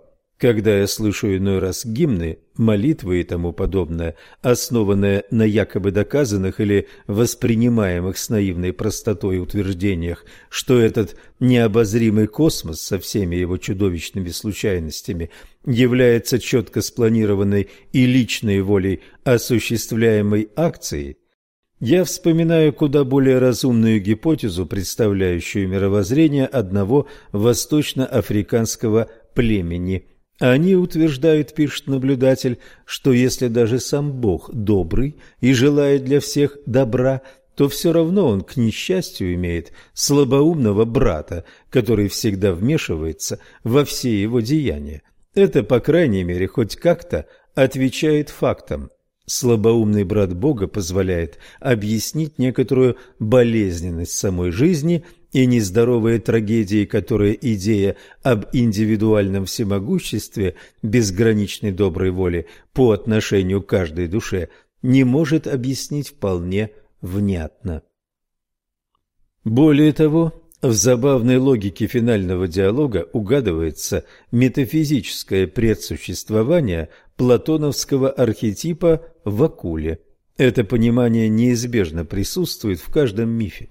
Общим для них является также появление антагониста, представителя зла, в роли шута. Дьяволы и сильные, но тупоголовые, и умные, проницательные обманщики всегда смехотворны. Вопреки их победам в мире пространства и времени, они и их деяния просто исчезают, когда перспектива смещается к трансцендентному – они тень заблуждения субстанции, они символизируют неизбежное несовершенство царства теней, и пока мы остаемся по эту сторону, завеса не может быть уничтожена. Черные татары Сибири рассказывают, что когда Демиург Паяна создавал первые человеческие существа, он обнаружил, что не способен вдохнуть в них жизнетворный дух, так что он вынужден был подняться на небо и извлечь души из Кудаи, высшего бога, оставив тем временем лысого пса охранять сделанные им фигуры. Дьявол Эрлик появился сразу же, как только тот ушел. Эрлик сказал псу, «Ты совсем лыс, я дам тебе золотую шерсть, если ты отдашь в мои руки этих людей, лишенных души». Предложение понравилось псу, и он отдал людей, которых должен был охранять искусителю. Эрлик измазал их своей слюной, но тут же обратился в бегство, когда увидел, что Бог приближается, чтобы дать им жизнь. Бог увидел, что тот наделал, и вывернул человеческие тела наизнанку. Вот почему мы имеем слюну и нечистоты в своем кишечнике. Примечание. Освобождаясь от любых космогонических ассоциаций, отрицательное дьявольски-шутовское воплощение могущества Демиурга становится излюбленным персонажем в сказках, рассказываемых для забавы. Живой пример – койот американских равнин, а Лис Рейнард является европейской инкарнацией этого образа. Народное мифотворчество передает историю творения лишь с того момента, когда трансцендентные эманации распадаются на пространственные формы. Тем не менее, оно не отличается от образцов великой мифологии сколько-нибудь существенным образом в своей оценке человеческой судьбы. Все их символические персонажи соответствуют по своему смыслу, а нередко и в облике и поступках персонажам высокой иконографии, и диковинный мир, в котором они движутся, есть мир великих эманаций, мир и век между глубоким сном и пробудившимся сознанием, место, где единое разделяется на многое, а многое примиряется в едином. Глава вторая. Непорочное зачатие. Первое. Мать Вселенная. Порождающий мир дух Отца переходит в многообразие земного опыта через посредника трансформации Мать мира. Она является персонификацией изначальной стихии, упоминаемой во втором стихе главы первой книги Бытия, где мы читаем «И Дух Божий носился над водою». В индуистском мифе она являет себя в женской фигуре, через которую этот дух или самость, self, рождает все создания. Понимаемая более абстрактно, она есть задающая границы мира матрица, пространство, время и причинность, скорлупа космического яйца. Еще абстрактнее она представляет собой притягательную силу, которая побудила самопорождающий абсолют к акту творения. В тех мифологиях, которые подчеркивают скорее материнский, чем отцовский аспект Творца, эта изначальная женщина заполняет мир в его исходной стадии, принимая на себя те роли, которые в других случаях приписываются мужчинам. Она при этом девственна, поскольку ее супруг пребывает невидимым неведомым. Необычно представлена эта фигура в финской мифологии. В первой руне Каливалы рассказывается о том, как девственная дочь воздуха спустилась из небесной обители в первозданный океан и там на протяжении столетий плавала в вечных водах. Примечание. Калевала «Земля героев» в ее нынешней форме является произведением Элиаса Ленрота 1802-1884, сельского врача и исследователя финской филологии. Собрав обширный корпус народных сказаний о легендарных героях, таких как Вяйнемейнен, Ильмаринен, Лемминкайнен и Куллерво, он объединил их в единую поэму – 1835-1849. Произведение Лендрата включало в себя 23 тысячи стихов. Немецкий перевод Калевалы попался на глаза Генри Вотсворту Лонгфелла, который на ее основании разработал общий план и выбрал размер своей песни о Гаявате. Стихи приводятся в русском переводе Бельского. И спустилась вниз девица, волны вод она склонилась, на хребет прозрачный моря, на равнины вод открытых. Начал дуть свирепый ветер, поднялась с востока буря, замутилось море пеной, поднялись высоко волны, ветром деву закачала, била волнами девицу — закачала в синем море, на волнах с вершиной белой. Ветер плот надул девицы, полноту дало ей море, и носила плод тяжелый, полноту свою, со скорбью лет семьсот в себе девица. Девять жизней человека, а родов не наступало, не зачатый не рождался.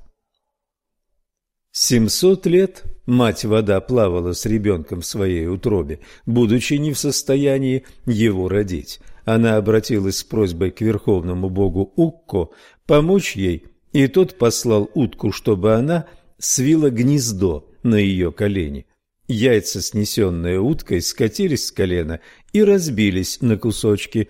Из этих кусочков стали образовываться земля, небо, солнце, луна, и облака. Затем, плавая по морю, мать-вода стала сама придавать миру форму.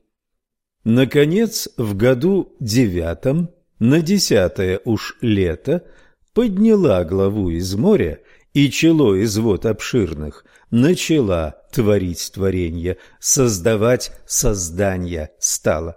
На хребте прозрачном моря, на равнине вод открытых, только руку простирала, мыс за мысом воздвигался.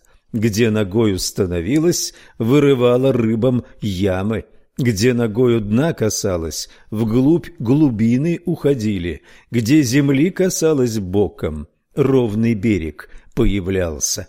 Где земли ногой касалось, там лососьи не стали — и куда головой склонялась, бухты малые возникли. Отплыла от суши дальше, на волнах остановилась, созидала скалы в море и подводные утесы, где суда, наткнувшись, сядут, моряки найдут погибель. Однако ребенок по-прежнему оставался нерожденным, достигнув уже зрелого возраста. Старый верный Вяйня Мейнен в чреве матери блуждает, тридцать лет он там проводит, зим проводит ровно столько ж на водах дремотой полных. Он подумал, поразмыслил, как же быть и что же делать на пространстве этом темном, в неудобном темном месте, где свет солнца не сияет, блеска месяца не видно. Он сказал слова такие – и такие, молвил речи, месяц, солнце золотое и медведица на небе, дайте выход поскорее из неведомой мне двери, из затворов непривычных, очень тесного жилища. Дайте вы свободу мужу, вы дитяти дайте волю, чтобы видеть месяц светлый, чтоб на солнце любоваться, на медведицу девиться, поглядеть на звезды неба. Но не дал свободы месяц и не выпустило солнце, стало жить ему там тяжко, стала жизнь ему постыла, тронул крепости ворота, сдвинул пальцем безымянным. Костяной замок открыл он малым пальцем левой ножки, на руках ползет с порога, на коленях через сени, в море синее. Упал он, ухватил руками волны, отдан муж на милость моря, богатырь средь волн остался. Прежде чем Вяйня Мейнен, герой с момента рождения, смог начать свой путь на суше, ему пришлось побывать в объятиях второй матери колыбели, космической стихии океана. Теперь лишенный ее защиты, он должен был пройти инициацию, подвергнувшись испытаниям фундаментально бесчеловечных сил природы. Пролежал пять лет он в море, в нем пять лет и шесть качался, и еще семь лет, и восемь. Наконец, плывет на сушу, на неведомую отмель, на безлесный берег, выплыл, приподнялся на колени, опирается руками, встал, чтоб видеть светлый месяц, чтоб на солнце любоваться, на медведицу дивиться, поглядеть на звезды неба, так родился Вяйня Мейнен, племени певцов удалых, знаменитый прародитель, девой Ильматар рожденный. Второе. Предопределенность. Вселенская богиня появляется перед людьми под множеством личин. Ведь результаты творения многообразны, сложны и имеют взаимопротиворечивый характер, если их рассматривать с точки зрения сотворенного мира. Проматерь жизни является в то же время и проматерью смерти, она скрыта под личинами безобразных демонов голода и смерти. Шумеро-вавилонская звездная мифология отождествляла образы космической женщины с фазами планеты Венеры – как утренняя звезда она девственна, как вечерняя звезда распутна, как госпожа ночного неба она выступает супругой месяца, когда же она исчезает в лучах солнца, она становится ведьмой ада. Куда бы ни распространялось месопотамское влияние, везде в трактовке богини сохранялся отсвет этой изменчивой звезды. Миф, обнаруженный в племени Вахунгве-Макони в Южной Родезии, Юго-Восточная Африка, являет образы Венеры-Матери в соотнесении с первыми стадиями космогонического цикла. Здесь в качестве первого человека выступает месяц, утренняя звезда – его первая, а вечерняя звезда – вторая жена. Аналогично тому, как Вяйнямейнен вышел из утробы благодаря собственным усилиям, так и этот лунный человек сам выходит из глубинных вод. Он и его жены являются прародителями всех земных существ. История дошла до нас в следующем виде. Маори, бог, сделал первого человека и назвал его Мвуэци, луна. Он поместил его на дно Дзивоа, озера, и дал ему рог нгона, наполненный маслом нгона. Примечание. Этот рог и масло играют важную роль в фольклоре Южной Родезии. Рог нгона – это чудодейственный инструмент, обладающий силой, способный производить огонь и свет, оплодотворять живое и воскрешать мертвое. Мвуэци жил в Дзивоа, Муэци сказал Маори, «Я хочу выйти на землю». Маори ответил, «Ты будешь жалеть об этом». Муэци, «И все же я хочу на землю». Маори, «Тогда ступай». Земля была холодной и пустой. Не было ни трав, ни кустов, ни деревьев. Не было животных. Муэци заплакал и обратился к Маори со словами – «Как я буду здесь жить?» Маури ответил, «Я предупреждал тебя. Ты стал на путь, в конце которого ты умрешь, однако я создам для тебя твое подобие». Маори дал Муэци жену, которая носила имя Массасси, утренняя звезда. Маори сказал, «Массасси будет твоей женой два года». Маори дал Массасси огниво. Вечером в Муэтси вошел с Масаси в хижину. Масаси сказала, «Помоги мне, мы разведем огонь. Я соберу щепки, а ты будешь вращать русику, вращающаяся часть огнива». Массаси собрала щепки. Муэци вращал русику. Когда загорелся огонь, Муэци лег по одну сторону от него, а Масаси по другую. Огонь горел между ними. Муэци спрашивал себя, зачем Маори дал мне эту женщину? Ночью Муэци взял рог Нгона. Он смочил свой указательный палец каплей масла Нгона. Он сказал «Дини чабука мхирине мхирии.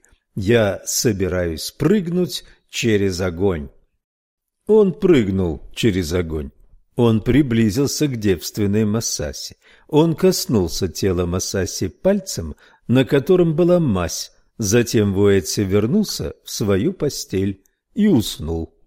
Когда Муэци проснулся утром, он взглянул на Масаси. Муэци увидел, что ее живот раздулся. Когда день закончился, Масаси начала рожать. Масаси родила травы, Масаси родила кусты, Масаси родила деревья, Масаси не прекращала рожать, пока земля не покрылась травами, кустами и деревьями. Деревья росли, они росли, пока их верхушки не достигли неба. Когда верхушки деревьев достигли неба, начался дождь. Муэци и Масаси жили в изобилии, у них были фрукты и злаки. Муэци построил дом – Мвуэци сделал железную лопату, Мвуэци сделал мотыгу и сеял зерно. Масаси сплела сети для рыбы и ловила рыбу. Масаси приносила дрова и воду, Масаси готовила пищу. Так Муэци и Масаси прожили два года. Через два года Маори сказал Масаси «Время истекло, Маори забрал Масаси с земли и вернул ее в Дзивоа. Муэци тосковал. Он тосковал и плакал, и сказал Маори, «Что я буду делать без Масаси? Кто будет носить для меня дрова и воду? Кто будет для меня готовить пищу?» Муэци плакал восемь дней. Восемь дней плакал Муэци. Затем Маори сказал, я предупреждал тебя, чтобы ты готовился к смерти, но я дам тебе другую женщину. Я дам тебе Моронго, вечернюю звезду. Моронго будет с тобой два года. Затем я возьму ее назад. Маори дал Муэци Моронго. Моронго пришла в хижину Муэци. Вечером Муэци хотел лечь на своей стороне от огня. Моронго сказала, «Не ложись там, ложись со мной». Муэци лег около Моронго. Муэци взял рог Нгона, нанес немного мази на свой указательный палец. Но Моронго сказала, «Не делай так, я не похожа на Масаси. Теперь смажь свои чресла маслом Нгона, смажь мои чресла маслом Нгона». Муэци сделал, как она сказала. «Теперь соединись со мной», — сказала Моронго. Муэци соединился с Моронго. Муэци уснул. Утром Муэци проснулся. Когда он взглянул на Моронго, он увидел, что ее живот раздулся. Когда день закончился, Моронга начала рожать. В первый день Моронга родила цыплят, овец и коз. Во вторую ночь Муэтси снова спал с Моронго. На следующее утро она родила антилоп и коров. В третью ночь Муэтси снова спал с Моронго. На следующее утро Моронго родила сначала мальчиков, а затем девочек. Мальчики, рожденные утром, выросли к вечеру. В четвертую ночь Муэци хотел снова спать с Моронго, но разразилась гроза, и Маори сказал «Оставь, ты быстро продвигаешься к смерти». Муэци испугался. Гроза прошла. Когда она прошла, Моронго сказала Муэци «Сделай дверь и закрой ею вход в хижину». Тогда Маори не увидит, что мы делаем. Тогда ты сможешь спать со мной. Муэци сделал дверь. Ею он закрыл вход в хижину, и он соединился с Моронго. Затем Муэци уснул. Утром Муэци проснулся. Муэци увидел, что живот Моронга раздулся. К вечеру Моронга начала рожать. Моронга родила львов, леопардов, змей и скорпионов. Маори увидел это. Маори сказал Муэци, «Я предупреждал тебя». На пятый день Муэци снова захотел спать с Моронго, но Моронго сказала, «Посмотри, твои дочери выросли, спи со своими дочерьми». Муэци посмотрел на своих дочерей. Он увидел, что они красивы и что они выросли, поэтому он спал с ними. Они родили детей. Дети, рожденные утром, вырастали к вечеру. И так Муэци стал Мамбо, королем великого народа. Тем временем Муронга спала со змеем. Муронга больше не рожала. Она жила со змеем. Однажды Муэци вернулся к Муронгу и хотел спать с ней. Муронга сказала «Оставь, Муэци, но я хочу». Он лег с Муронгу. Под кроватью Моронго лежал змей. Змей укусил Муэци. После этого Муэци заболел. На другой день не было дождя, растения высохли, реки и озера высохли, животные умерли, начали умирать люди, много людей умерло. Дети Муэци спрашивали, что мы можем сделать. Дети Муэци сказали – мы бросим кости Хаката, священные кости. Ответ был, Муэци стал старым и дряхлым мамбо, отправьте Муэци назад в Дзивоа. После этого дети задушили и похоронили Муэци. Вместе с ним они похоронили Моронго. Моронго также прожила два года при дворе Муэци в его Зимбабве. Приблизительное значение слова «Зимбабве» – «королевский двор». Огромные доисторические руины близ форта Виктория называются «Великий Зимбабве». Другие каменные руины на всей территории Южной Родезии именуются «Малыми Зимбабве». Очевидно, что каждая из трех описанных стадий порождения представляет определенный период в развитии мира – Модель, определяющая ход событий, похоже, заведомо известна, как если бы происходящее было отнюдь не ново. На это указывают и предупреждения Всевышнего. Однако лунный человек, могущественное живое существо, не может, тем не менее, отказаться от своей судьбы. Диалог на дне озера является диалогом между вечностью и временем, где решается вопрос жизни быть или не быть неутолимому желанию дают волю. Движение начинается. Жены и дочери лунного человека являются персонификациями или сообщницами его судьбы. Вместе с эволюцией его миротворящей воли метаморфозу претерпевают достоинство и облик богини-матери. По своему рождению из колыбели природы первые две жены предчеловеческие – и сверхчеловеческие создания, но когда космогонический круг совершен и момент роста сместился от первобытных форм к истории человечества, повелительницы космических рождений исчезают и оставляют поле действий мужчинам и женщинам. Поэтому старый владыка Демиург в своем сообществе становится метафизическим анахронизмом. Когда, в конце концов, он устает от людей как таковых и стремится возвратить себе свое былое плодородие и изобилие со своей женой, его поступок истощает мир, но вскоре мир вновь обретает свободу, и все приходит в движение. Инициатива переходит к сообществу детей, фантастически грандиозные фигуры родителей погружаются в первозданный хаос на обжитой земле остается только человек. Цикл миновал. Третье. Луна спасения. Главной проблемой теперь становится мир человеческой жизни. Поле сознания, ведомое практическими соображениями королей, и наставлениями священников относительно игры в кости божественного провидения, кости Хаката, которые бросают в поиске ответа дети Муэци. Смотри выше. Сужается настолько, что главные линии человеческой комедии теряются в переплетении противоречивых тенденций. Видение будущего для человека становится плоским, схватывающим лишь отраженный свет, лишь осязаемые поверхности существования. Глубинная перспектива свертывается в неразличимую точку.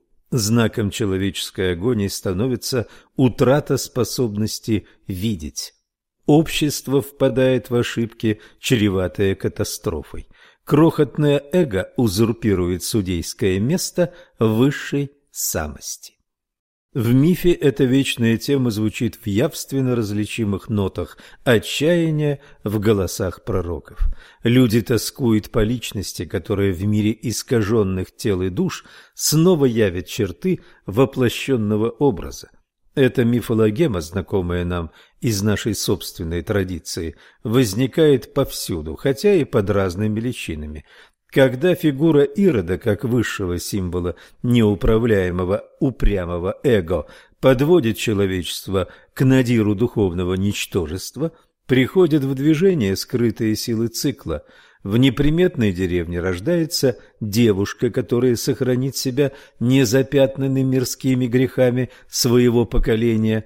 В среде людей в миниатюре повторяется космическая женщина, невеста ветра. Ее лона, оставшаяся нетронутым, подобно изначальным глубинам, самой своей готовностью призывает к себе первичную мощь, которая оплодотворяет пустоту. И вот однажды, когда Мария стояла у колодца, чтобы наполнить кувшин, ангел Господин появился перед ней, сказав Благословенна ты, Мария, ибо в своем чреве ты приуготовила обитель для Господа. Вот свет с небес войдет и будет обитать в тебе, и через тебя будет сиять во всем мире. Эту историю пересказывают повсюду, и с таким удивительным сходством главных контуров, что ранние христианские миссионеры были вынуждены объяснять это тем, что сам дьявол подбрасывает им пародии на их учения, где бы они ни появились. Фрай Педро Симон в своих исторических заметках 1627 сообщает, что когда началась работа среди народов Тунья и Согамоццо в Колумбии, Южная Америка, демон этих мест начал выдвигать супротивные доктрины, и среди прочего он стремился дискредитировать то, что священник говорил относительно воплощения, заявляя, что оно еще не произошло, но что теперь солнце осуществит это, оплодотворив утробу девы из селенья Гуачета, и она понесет от солнечных лучей, пребывая невинной. Эта весть разнеслась по всей округе, и случилось так, что староста упомянутой деревни имел двух дочерей в девичестве, каждая из которых желала, чтобы чудо произошло с ней. Поэтому они стали выходить из жилища отца каждое утро с первыми проблесками зари – и поднимались на один из многочисленных холмов вблизи селения, располагаясь таким образом, чтобы первые лучи солнца могли свободно освещать их. Это происходило много дней под воздействием демона, но и не без Божьего промысла, ибо его пути неисповедимы, во исполнении того, что было им задумано. В результате одна из дочерей понесла, как она утверждала, от солнца. Девять месяцев спустя она произвела на свет большой и ценный хакуата, что на их языке означает «изумруд». Женщина взяла его и, закутав в ткань, запрятала его между своих грудей. Там она хранила его много дней, пока он не превратился в живое существо. Все как по замыслу демона. Ребенка назвали Горанчачо, он рос в доме своего деда, старосты, пока ему не исполнилось 24 года. Затем он проследовал с триумфальной процессией до столичного города, и повсюду его чествовали как «дитя солнца». Индуистская мифология рассказывает о девушке Парвати, дочери Гималая, короля гор, которая ушла высоко в горы, чтобы предаться строжайшему аскетизму. Тиран-исполин по имени Тарака захватил власть над миром. Согласно пророчеству, только сын высшего бога Шивы мог свергнуть его, однако Шива был образцовым богом йоги, бесстрастным, одиноким, погруженным в медитацию. Его невозможно было подвигнуть на рождение сына. Парвати решила изменить ситуацию в мире, состязаясь с Шивой в медитации. Бесстрастная, Одинокая, погруженная в себя, она также постилась обнаженной под горячими лучами солнца, даже добавляя к этому жар четырех больших огней, окружавших ее с четырех сторон. Ее прекрасное тело сморщилось и высохло до костей, кожа стала грубой, а волосы спутанными и жесткими. Мягкие влажные глаза стали гореть воспаленным жаром. Однажды к ней пришел молодой брамин и спросил, почему, некогда столь прекрасная, она разрушает себя такой пыткой. Она ответила, «Мое желание Шива, он — высшая цель. Шива — бог одиночества и непоколебимой концентрации, поэтому я практикую этот аскетизм, чтобы вывести его из состояния равновесия и пробудить у него любовь ко мне» юноша сказал, «Шива – бог разрушения, Шива несет в себе уничтожение мира. Нет большего наслаждения для Шивы, чем медитировать на кладбище среди трупного смрада. Там он ощущает гниение смерти, и это находит отзвук в его разрушительном сердце. Гирлянды Шивы сплетены из живых змей. Шива нищий, и более того, никто ничего не знает о его рождении. На что девушка ответила, он за пределами твоего понимания. Он нищий, но он источник изобилия. Он ужасен, но он источник красоты. Гирлянды из змей или драгоценных камней он может носить или сбрасывать по своей воле. Как мог он быть рожденным, когда он творец несотворенных. Шива – моя любовь. После этого юноша сбросил свою личину. Это был Шива. Четвертое. Народная мифология о непорочном зачатии. Будда сошел с небес в утробу своей матери в образе молочно-белого слона. Ацтекская женщина Коатликуя, та, чья юбка сплетена из змей, совокуплялась с Богом, представшим ей в виде шара из перьев. Целые главы метаморфоз Овидия буквально кишат нимфами, которых постоянно осаждают боги в разных личинах. Юпитер в виде быка, в виде лебедя, в виде золотого дождя и тому подобное. Любого случайно проглоченного побега или зернышка, или даже простого дыхания бриза достаточно для оплодотворения уготованной для этого утробы – Силы порождения царят повсюду, и волею случая или причудою судьбы чудесным образом может быть зачат то ли герой-спаситель, то ли демон, разрушающий мир. Образы непорочного зачатия часто встречаются не только в мифах, но и в народных сказках. Вполне достаточно лишь одного примера – удивительной сказки о народности Тонга из небольшого цикла историй, рассказанных о красавце Синилау. Эта сказка особенно интересна не столько своей предельной абсурдностью, сколько тем, что она выразительно демонстрирует в бессознательно бурлескной форме ведущий мотив типичного жизнеописания героя – непорочное зачатие, поиск отца, тяжелые испытания, примирение отца с сыном, успение и коронация девственной матери и, в конце, небесный триумф истинных сыновей – и предание огню лжецов. Жил однажды муж со своей женой, и жена его понесла. Когда пришло ей время рожать, она позвала мужа, чтобы он приподнял ее, и она смогла родить. Однако она родила улитку, и муж в ярости прогнал ее. Тогда она попросила его взять улитку и бросить в водоем, принадлежащий Синелау. И вот Синелао пришел к водоему и опустил туда скорлупу кокосового ореха, которой он пользовался для омовения. Улитка подползла и втянула в себя скорлупу ореха, и она понесла. Однажды женщина, мать улитки, увидела, что улитка приползла к ней.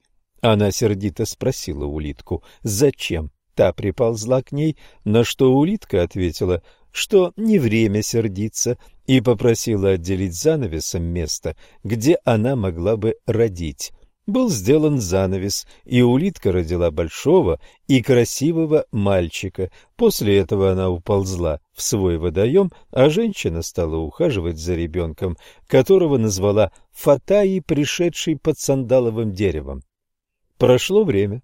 И вот улитка снова была беременна ребенком и снова приползла к дому матери, чтобы родить. Все повторилось, и вновь улитка родила прекрасного мальчика, которого назвала Фатаи дважды обвитый миртом. Женщина и ее муж снова оставили его у себя. Когда оба ребенка выросли и возмужали, женщина услышала, что Синелау собирается устроить праздник – и она решила, что ее внуки должны там присутствовать. Тогда она позвала юношей и попросила их приготовиться, добавив, что человек, устраивающий праздник, их отец. Когда они прибыли на праздник, то привлекли внимание всех собравшихся, и не было женщины, которая бы не заметила их. Когда они шли, женщины стали звать их к себе, но юноши отказались и прошли дальше, и подошли к тому месту, где пили напиток кава. Там они стали подавать гостям чаши, но Синелау, рассердившись на то, что кто-то вмешивается в его праздник, приказал поднести ему две чаши. Затем он велел своим людям схватить одного из юношей и разрубить его на куски. Для этого наточили нож из бамбука, но когда острие ножа коснулось тела юноши, нож только скользнул по его коже, и он воскликнул Нож прикасается и скользит, а ты сидишь и смотришь на нас, такие ли мы, как ты, или нет. Синелау спросил, что сказал юноша, и ему повторили. Тогда он приказал подвести к нему обоих юношей и спросил у них, кто их отец. Они ответили, что он сам и есть их отец. Синелау поцеловал своих обретенных сыновей и велел им пойти и привести их мать. Они пошли к водоему, взяли улитку и принесли ее к своей бабке, которая превратила ее в красивую женщину по имени Хина, чей дом в реке. Затем они отправились к Синелау. Юноши надели одежду с каймой, которая называется Тауфохуа. Их мать тоже надела очень красивую одежду, которая называется Туоуа. Сыновья шли впереди, а Хина следовала за ними. Когда они пришли к Синелау, то нашли его сидящим со своими женами. Юноши сели на колени Синелау, а Хина села рядом с ним. Тогда Синелау приказал людям идти и зажечь огонь в очаге и жарко разогреть его, а затем убить и бросить в огонь его жен и их детей а Ахину, чей дом в реке, Синелау взял в жены. Глава третья. Метаморфозы героя. Первое. Исконный герой и человек. Мы прошли две стадии. Первая от непосредственных эманаций несотворенной творящей сущности – к изменчивым и вместе с тем неподвластным времени персонажам мифологического века. Вторая – от этих сотворенных творящих существ к собственно человеческой истории. Эманации сгущаются, поле сознания сужается. Там, где ранее были видны первопричины, теперь фокус суженного, нацеленного на строгие факты человеческого зрачка, попадают лишь их вторичные следствия, Поэтому теперь космогонический цикл продолжают уже не боги, ставшие отныне невидимыми, а герои, более или менее человекоподобные, по своему характеру, через посредничество которых реализуется судьба мира. Это ряд, в котором миф о творении уступает место легенде, как в книге «Бытия» вслед за изгнанием из рая. Метафизика уступает место предыстории, поначалу смутной и неопределенной, но постепенно обретающий все большую точность в деталях. Герои становятся все менее сказочными, пока, наконец, на последних стадиях различных местных преданий легенда не выходит из тени времен на привычный дневной свет документированного времени. Мвуэтси, лунный человек, был отрезан как загрузший якорь. Дети своей общины свободно воспарили к миру дня бодрствующего сознания. Нам говорят, что среди них были сыновья, прямые потомки теперь уже погребенного в пучине, вот отца. Те, кто, подобно детям его первого потомства, выросли от младенчества до зрелости в течение одного единственного дня. Эти избранные носители космической силы составляли духовную и социальную аристократию. Наделенные двойным зарядом созидательной энергии, они сами были источниками откровения. Такие фигуры появляются на начальной стадии любого легендарного прошлого. Это культурные герои, основатели городов. Китайские летописи гласят, что когда земля затвердела, а люди селились в бассейнах рек, ими правил Фу-Хси, небесный император 2953-2838 до Рождества Христова. Он обучил своих людей ловить сетями рыбу, охотиться и выращивать домашних животных, разделил их на кланы и учредил брак. Из священной таблички, вверенной ему чешуйчатым чудовищем с лошадиной головой, живущим в водах реки Мень, он вывел восемь диаграмм, которые по сей день остаются фундаментальными символами традиционной китайской мысли. Он был рожден в результате чудесного зачатия и был вынашиваем в течение двенадцати лет. У него было тело змеи с человеческими руками и головой быка.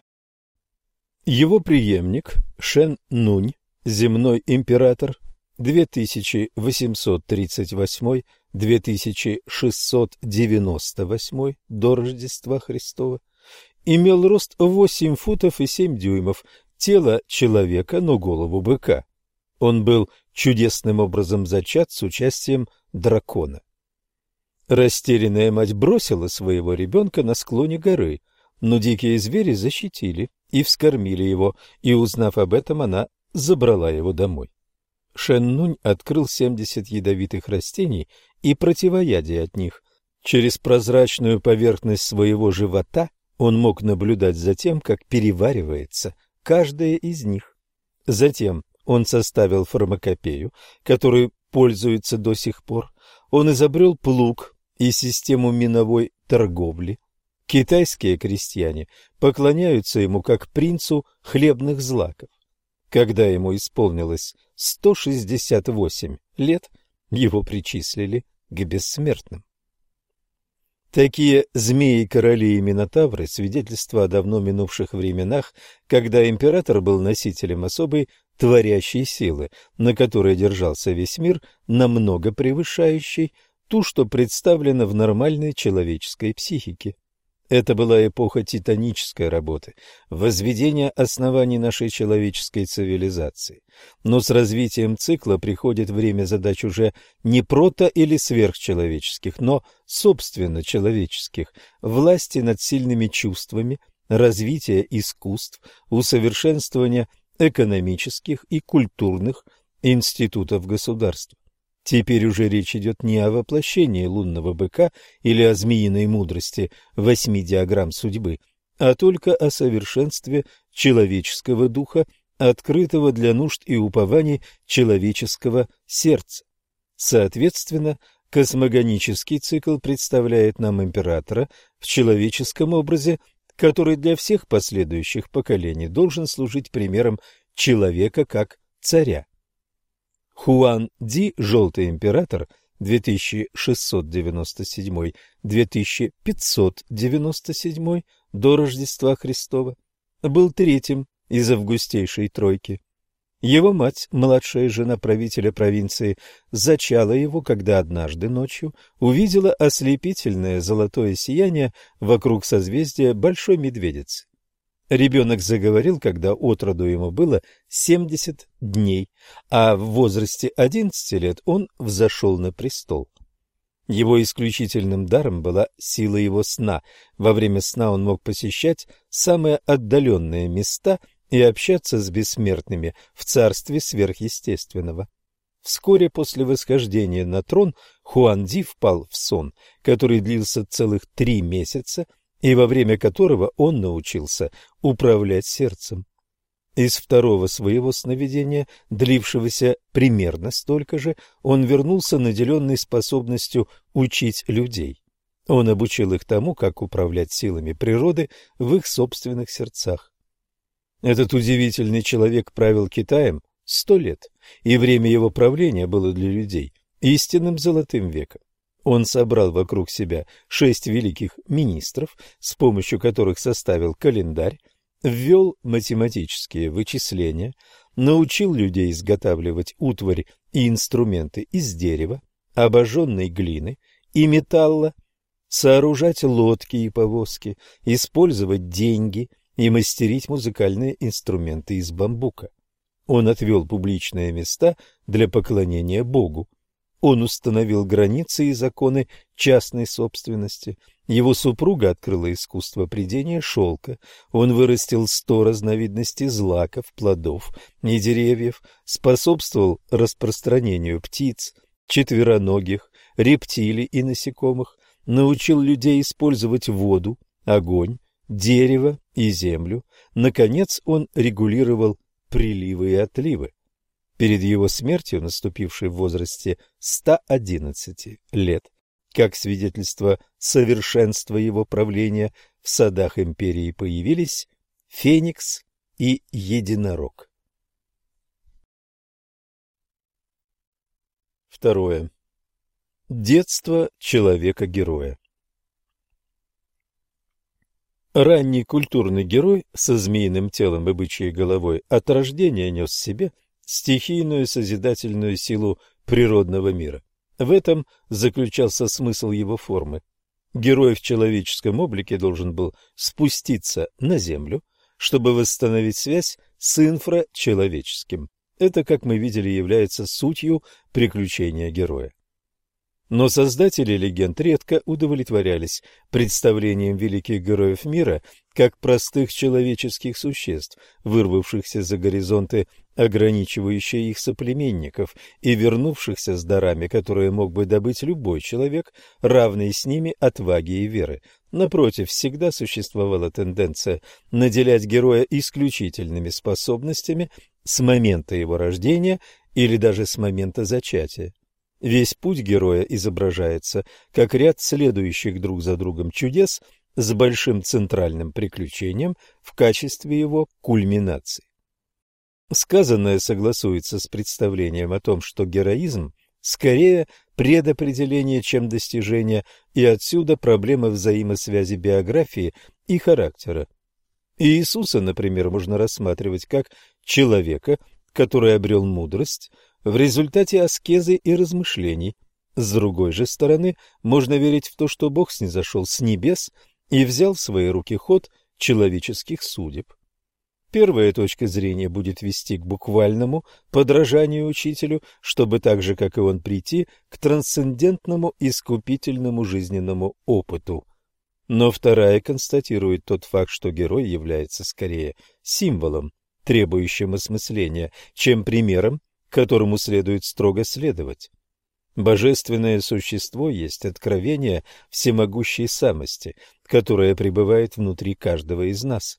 Таким образом, размышление над его жизнью приобретает смысл размышления над своей собственной имманентной божественностью, а не поводу для точного подражания.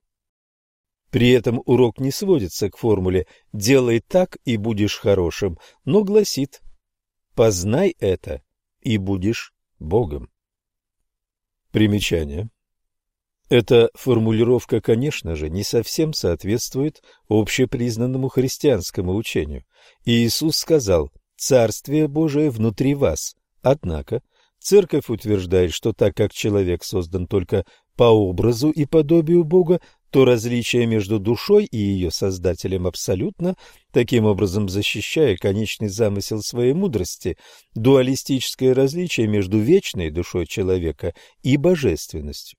Выход за рамки этой пары противоположностей не одобряется, безусловно отвергается как пантеизм и в свое время был наказуем смертью на костре. Тем не менее, молитвы и свидетельства христианских мистиков изобилуют описаниями ощущения единения как растворяющего душу экстатического переживания, а видение Данте в конце божественной комедии, несомненно, выходит за рамки ортодоксального дуализма догмата о конечности ипостасей Троицы. Там, где этот догмат не нарушается, миф о путешествии к Отцу понимается буквально, как описывающий конечную цель человека. В том же, что касается проблемы подражания Иисусу как человеческому образцу или размышления о нем как о Боге, историю христианских представлений на сей счет можно грубо обобщить следующим образом. Первое буквальное следование учителю Иисусу с таким же, как и у него, отречением от мира, примитивное христианство. Второе созерцание распятого Христа как божества в своем сердце и вместе с тем жизнь в мире как служение Богу, раннее и средневековое христианство. Третье отказ от большинства инструментальных приемов созерцания и жизнь в мире в качестве слуги или орудия Господа, которого отныне человек не должен мысленно представлять себе. Протестантское христианство. Четвертое. Попытка интерпретировать Иисуса как образец человеческого существа, но без принятия его аскетического пути. Либеральное христианство. Конец примечания. В части первой «Приключения героя» мы рассматривали спасительное для мира героическое свершение, так сказать, с психологической точки зрения. Теперь мы должны представить его с другой точки зрения, как символ той метафизической тайны, новое открытие которой, с тем, чтобы объявить ее людям, и было задачей героя. Поэтому теперь мы сначала рассмотрим чудесное детство, которое призвано продемонстрировать нам, что особое проявление имманентного божественного принципа получило свое воплощение в мире. Затем мы проследим последовательно определенные жизненные роли, посредством которых герой может вершить свое судьбоносное деяние. Роли эти варьируют по своей значимости в зависимости от требований времени.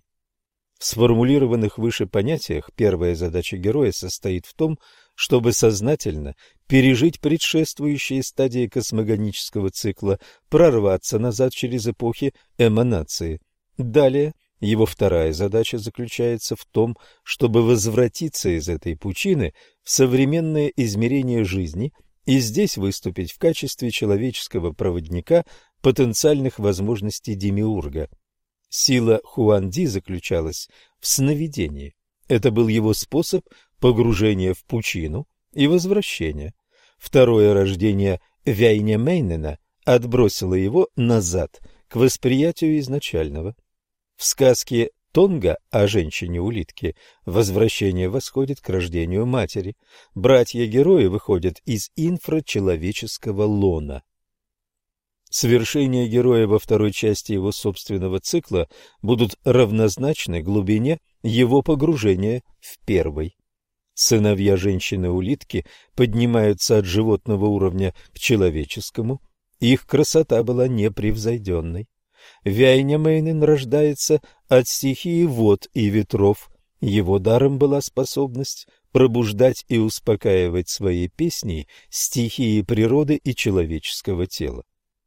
Хуан Ди, побывав в царстве духа, учил гармонии сердца.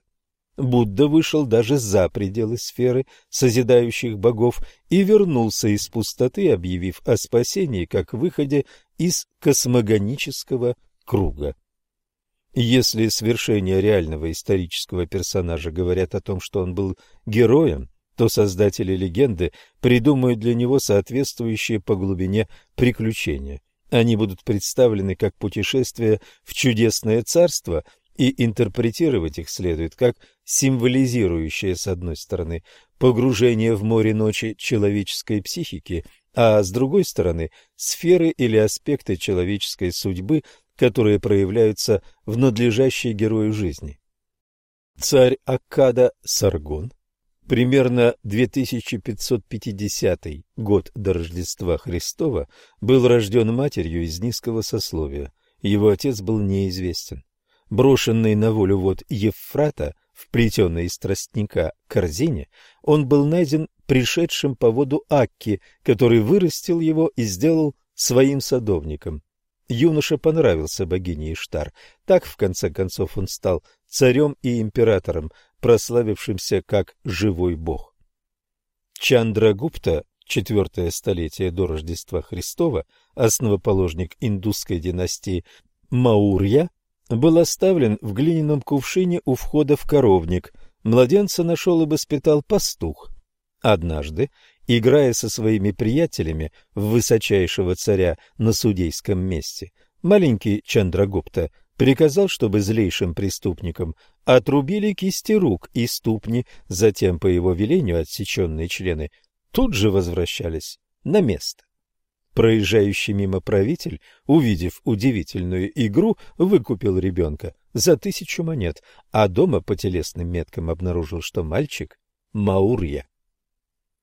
Папа Римский, Григорий Великий, 540-604, родился от близнецов из знатного рода, которые, подстрекаемые дьяволом, совершили инцест. Ужасаясь содеянному, мать бросила его в море в небольшой корзине. Его нашли и вырастили рыбаки, а в возрасте шести лет отправили в монастырь учиться на священника, но он мечтал о жизни благородного рыцаря. Когда он сел в лодку, его чудом отнесло в страну родителей, где он завоевал руку царицы, которая, как вскоре обнаружилось, была его матерью. После открытия этого второго инцеста Григорий в течение 17 лет каялся, прикованный к скале посреди моря. Ключи от цепей были выброшены в воду, но когда много лет спустя их нашли в брюхе рыбы, это приняли за знак свыше.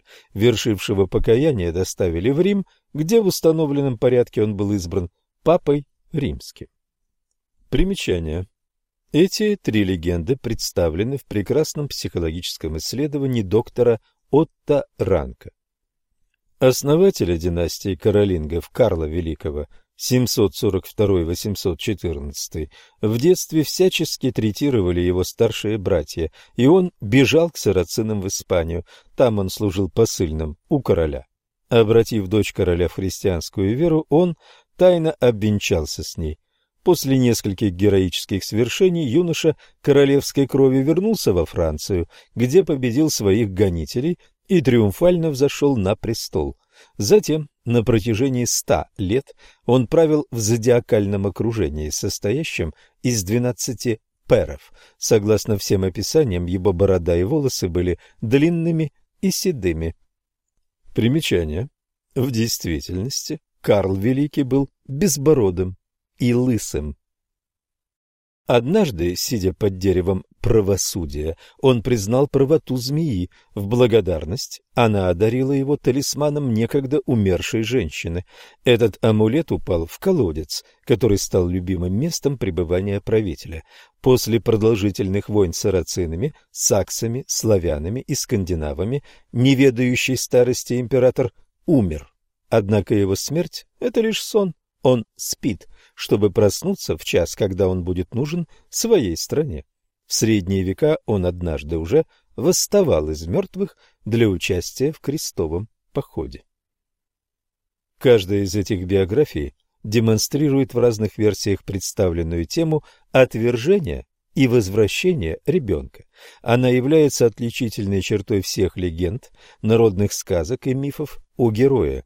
Как правило, делается какая-то попытка придать этому некое правдоподобие, однако, когда речь идет о герое, ставшем великим патриархом, колдуном, пророком или божественным воплощением, чудеса допускаются безо всяких ограничений. Широко распространенная иудейская легенда о рождении отца Авраама дает нам пример откровенно сверхъестественного вмешательства в судьбу ребенка. О его рождении Nimrod прочитал по звездам, так как этот нечестивый царь был искусным астрологом, то стало явным ему, что родится человек, который, когда наступит его день, восстанет против него и покажет всю лживость его религии.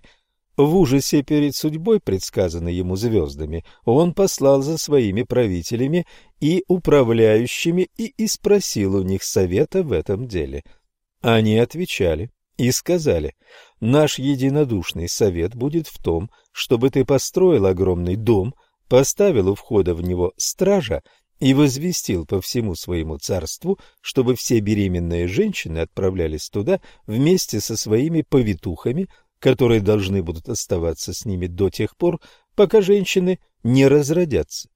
Когда срок беременности истечет и ребенок родится, то повитуха должна будет убить его, если это окажется мальчик. Но если это будет девочка, то ее следует оставить в живых, мать одарить подарками, недорогими одеждами, а глашатай должен будет возвестить «так поступают с женщиной, которая рождает дочь». Царю понравился этот совет, и он издал по всему своему царству указ – которым призывал к себе всех искусных строителей для возведения огромного дома высотой в 60 локтей и шириной в 80. После того, как строительство дома завершилось, царь издал второй указ, в котором требовал собраться в доме всем беременным женщинам и оставаться там до родов. Были назначены стражи, доставлявшие женщин в дом и вокруг него и внутри также выставили стражу, чтобы предотвратить побег женщин. Кроме того, царь послал в дом повитух и велел им убивать детей мужского пола у материнской груди. Но если женщина разрешалась девочкой, то по велению царя ее наряжали в богато расшитые одежды и выводили из дома заточения с большими почестями. Не менее семидесяти тысяч детей лишили жизни таким образом, и тогда ангелы явились пред Богом и сказали, «Видишь ли ты, что сотворил этот грешник и богохульник Немрод, сын Ханаана, убивший столько ни в чем не повинных младенцев? Бог отвечал, говоря, «Да, святые ангелы, я знаю это, и я вижу это, ибо око мое не дремлет. Я созерцаю и знаю тайные вещи и вещи, что открываются. И вы будете свидетелями того, что я сделаю с этим грешником и богохульником, ибо я обращу против него свою десницу, дабы покарать его. Примерно в это время Фарра женился на матери Авраама, и она понесла. Когда подошло ее время, она в великом ужасе бежала из города и направилась в пустыню. Она брела долиной, пока не пришла к пещере. Она вошла в это убежище, на следующий день у нее начались родовые схватки, и она родила сына. Вся пещера залилась светом от детского лика, как от сияния солнца, и мать чрезвычайно возрадовалась. Младенец, которого она родила, был нашим отцом Авраамом. Его мать заплакала и сказала сыну, «Увы, Родила я тебя на свет во времена царя Немрода. Из-за тебя были убиты семьдесят тысяч мальчиков-младенцев, и я в ужасном страхе за тебя боюсь, что прознает он о твоем существовании и убьет тебя. Пусть уж лучше ты погибнешь здесь, в этой пещере, чем очи мои увидят тебя мертвым у моей груди. Она сняла свою одежду и завернула в нее младенца, затем со словами да пребудет Господь с тобой, да не оставит Он тебя, и да поможет Он тебе. Она оставила сына в пещере. Авраам, брошенный в пещере без кормилицы, стал плакать, и Бог послал к нему Гавриила, дабы тот напоил его молоком. И ангел сделал так, что молоко потекло из мизинца правой руки младенца, и тот сосал палец, пока ему не исполнилось десять дней. Затем он поднялся, осмотрелся вокруг, вышел из пещеры и пошел через долину. Когда зашло солнце и появились звезды, он сказал «Это боги». Но пришел рассвет, и звезды уже не были видны. Тогда он сказал «Я не буду им поклоняться, ибо это не боги».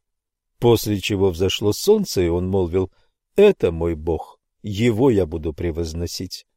Но солнце зашло снова, и он сказал это не бог. И, увидев луну, он назвал ее своим богом, которому он станет поклоняться. Однако луна скрылась, и он воскликнул, «И это не бог, но есть тот, кто приводит их всех в движение».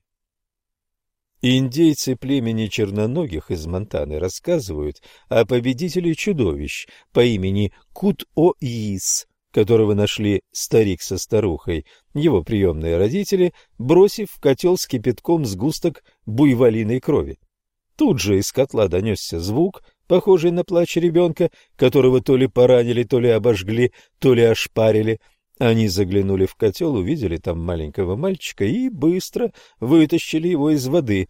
Их поразило это. На четвертый день ребенок заговорил и сказал Привяжите меня поочередно каждому из этих шестов вигвама, и когда очередь дойдет до последнего, освободившись из веревок, я стану взрослым. Старая женщина сделала так, как он сказал, привязывая его к каждому из шестов вигвама. Она видела, как он рос, и когда, наконец, его привязали к последнему шесту, он был уже мужчиной. Народные сказки обычно или развивают эту тему, или заменяют ее темой презираемого или увечного ребенка, оскорбляемый всеми младший сын или младшая дочь, сирота, пасынок или падчерица, гадкий утенок или оруженосец низкого рода. Девушка из народности Пуэбла, которая помогала своей матери месить ногами глину для изготовления посуды, почувствовала прикосновение грязи на своей ноге, но не обратила на это внимания. Спустя несколько дней девушка ощутила, как что-то шевелится у нее в животе. Но о рождении ребенка она и подумать не могла. Она ничего не сказала матери, но это нечто росло в ней. Однажды утром она проснулась в недомогании, а в полдень родила ребенка. И только тогда ее мать узнала впервые, что ее дочь ждала ребенка. Она очень рассердилась, но когда взглянула на младенца, то увидела, что это вовсе не ребенок, а нечто круглое с двумя ручками, как у кувшина. Это и был маленький кувшин. — Где ты взяла это? — спросила мать. Но девушка только плакала. К тому времени вернулся отец. — Ну что же, я рад, что у нее родился ребенок, — сказал он. — Но это не ребенок, — ответила мать.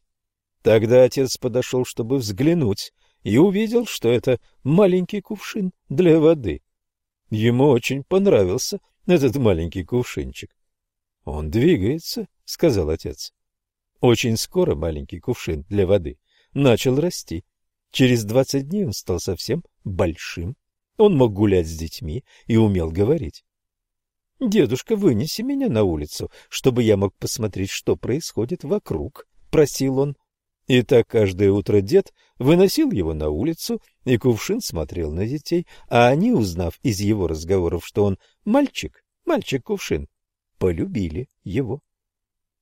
Обобщая, дитя судьбы должно перенести долгий период безвестности. Это время предельной опасности, препятствий или опалы, Герой погружается в свои собственные глубины или вырывается в неизвестное. В любом случае, то, с чем он соприкасается, есть тьма неведомого. Это область, населенная неожиданными существами, как благосклонными, так и злонамеренными.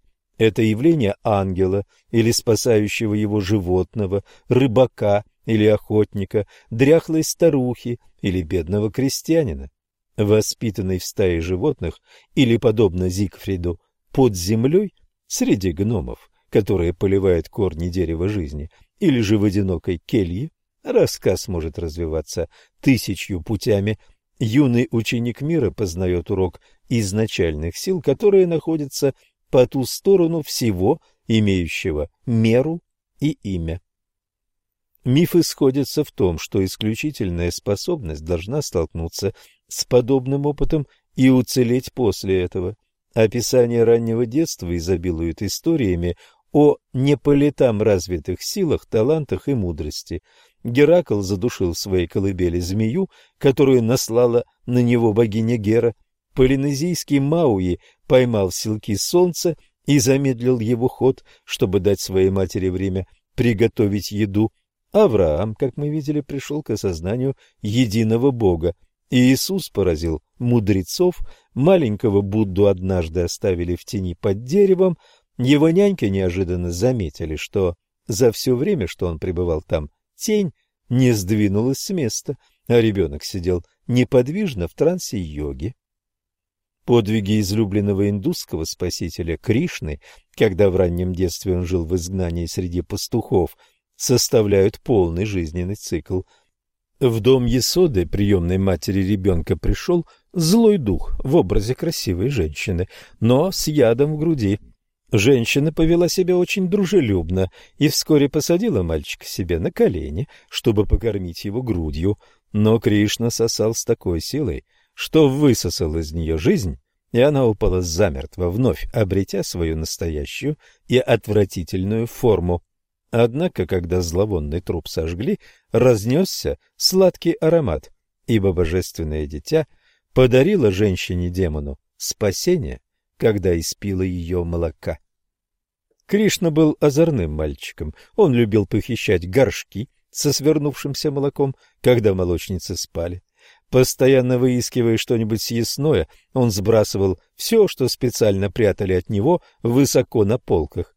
Девушки называли его «воришкой масла» и жаловались Есоде, но он всегда что-то выдумывал в свое оправдание.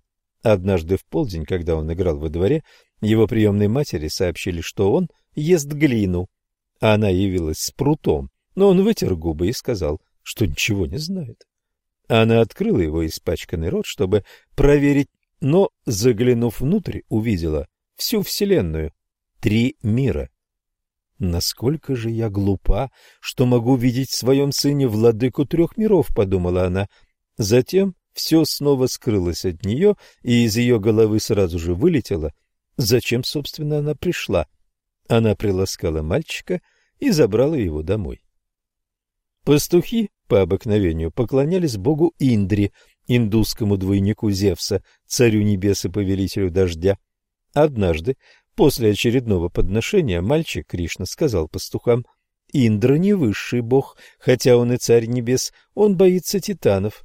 Кроме того, дождь и плодородие, о которых вы просите, зависят от солнца, что высушивает воду и заставляет ее проливаться снова. Что может Индра? Все, что происходит, определяется законами природы и духа. Затем он обратил их внимание на окружающие их реки, леса и холмы, и, в частности, на гору Говардхан, как на более достойные их почитания, чем далекий владыка воздуха. И поэтому они решили поднести цветы, плоды и сладости к горе. Сам же Кришна принял другую форму, он обратился в образ бога горы и принял подношение людей между тем, оставаясь среди них в своем прежнем образе и поклоняясь вместе с ними царю горы. Бог принял подношения и съел их. Примечание. Смысл этого совета, который западному читателю может показаться странным, заключается в том, что путь посвящения Бхакти-марга должен начаться с вещей известных и милых сердцу ступающих на этот путь, а не с далеких невообразимых абстракций. Так как Бог присутствует во всем, то Он даст познать себя через любой глубоко почитаемый объект. Кроме того, именно Бог, внутри посвятившего ему себя, делает для него возможным открытие Бога во внешнем мире. Это таинство иллюстрируется двойственным присутствием Кришны во время акта поклонения. Индра был разгневан и послал за Богом туч, которому приказал лить дождь, на людей до тех пор, пока их всех не унесет вода. Грозовые тучи затянули все небо, и хлынули потоки воды. Казалось, что близится конец света. Но мальчик Кришна нагрел гору Гавардхан жаром своей неисчерпаемой энергии, поднял ее вверх своим мизинцем и предложил людям укрыться под ней. Потоки воды, ударяясь о камень, шипели и испарялись. Ливень шел семь дней, но ни одна капля не упала на пастухов. Тогда Бог понял, что его противник, должно быть, является воплощением изначального сущего. Когда на следующий день Кришна вышел пасти коров, играя на флейте, царь небес спустился вниз на своем огромном белом слоне Айравати и пал ниц у ног улыбающегося юноши, демонстрируя свое полное подчинение ему. Заключением детского цикла является возвращение или признание героя когда после долгого периода безвестности открывается его истинный характер. Это событие может вылиться в кризис, ибо его результатом является высвобождение сил, до этого исключенных из человеческой жизни. Привычные шаблоны разбиваются в дребезги или теряют свою четкость, все предстает как непоправимое бедствие. Однако после мига, казалось бы, полного крушения, приходит осознание созидательной значимости нового фактора, и мир снова, вопреки печальным ожиданиям, обретает свою форму в сиянии славы. Эта тема может раскрываться либо в распятии и воскрешении самого героя, либо в его воздействии на мир. Первую альтернативу мы находим в рассказе Пуэбло о мальчике-кувшине. Мужчины собирались охотиться на кроликов, и глиняному кувшину тоже хотелось пойти с ними. «Дедушка, не мог бы ты отнести меня к подножию холма? Я хочу охотиться на кроликов». «Бедный внучек, ты не можешь охотиться на кроликов. У тебя нет ни ног, ни рук», — ответил дед. Но мальчик кувшин настаивал. «Все равно возьми меня. Ты ведь слишком стар и делать больше ничего не можешь». Его мать плакала, потому что у ее мальчика не было ни рук, ни ног, ни глаз. Так на следующее утро дед отнес внука на юг долины, и тот покатился. Вскоре он заметил кроличий след и покатился по нему. Тут выскочил кролик, и кувшин начал преследовать его. Как раз перед самым болотом лежал камень, кувшин ударился о него и разбился, и из него выскочил мальчик. Он был очень рад, что его оболочка разбилась, и что он стал мальчиком, большим и красивым мальчиком. Одет он был в нарядный кильт, мокасины и курточку из оленьей кожи, на шее у него висели бусы, а в ушах бирюзовые серьги. Словив несколько кроликов, он вернулся и отдал их своему деду, который, ликуя, привел его домой. Космические энергии, буквально бурлящие в герое-воине Кухулине, главном персонаже средневекового ирландского легендарного цикла, так называемого цикла рыцарей Красной Ветви, внезапно вырываются наружу, подобно извержению, ошеломляя его самого и сокрушая все вокруг. Примечание. Легендарные циклы средневековой Ирландии включают первое – мифологический цикл, который описывает переселение на остров доисторических народов, их великие сражения и свершение расы богов, известных как дети Великой Матери Даны. Второе. Мелезианские летописи или полуисторические хроники о последнем из прибывших народов, сыновьях Милезия, основателях кельтских династий, которые жили до прибытия англо-норманов во главе с Генрихом II в XII столетии. Третье – Ольстерский цикл рыцарей Красной Ветви, который в первую очередь описывает свершение Кухулина при дворе его дяди Конохура. Этот цикл в значительной мере повлиял на развитие Артурова цикла в Уэльсе, Британии и Англии.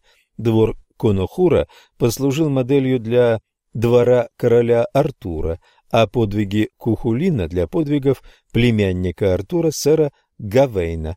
Гавейн был первоначальным героем многих приключений, приписываемых Ланселоту, Персивалю и Галаходу. Четвертое. Цикл Фианны о героических воинах под предводительством Финна Маккула.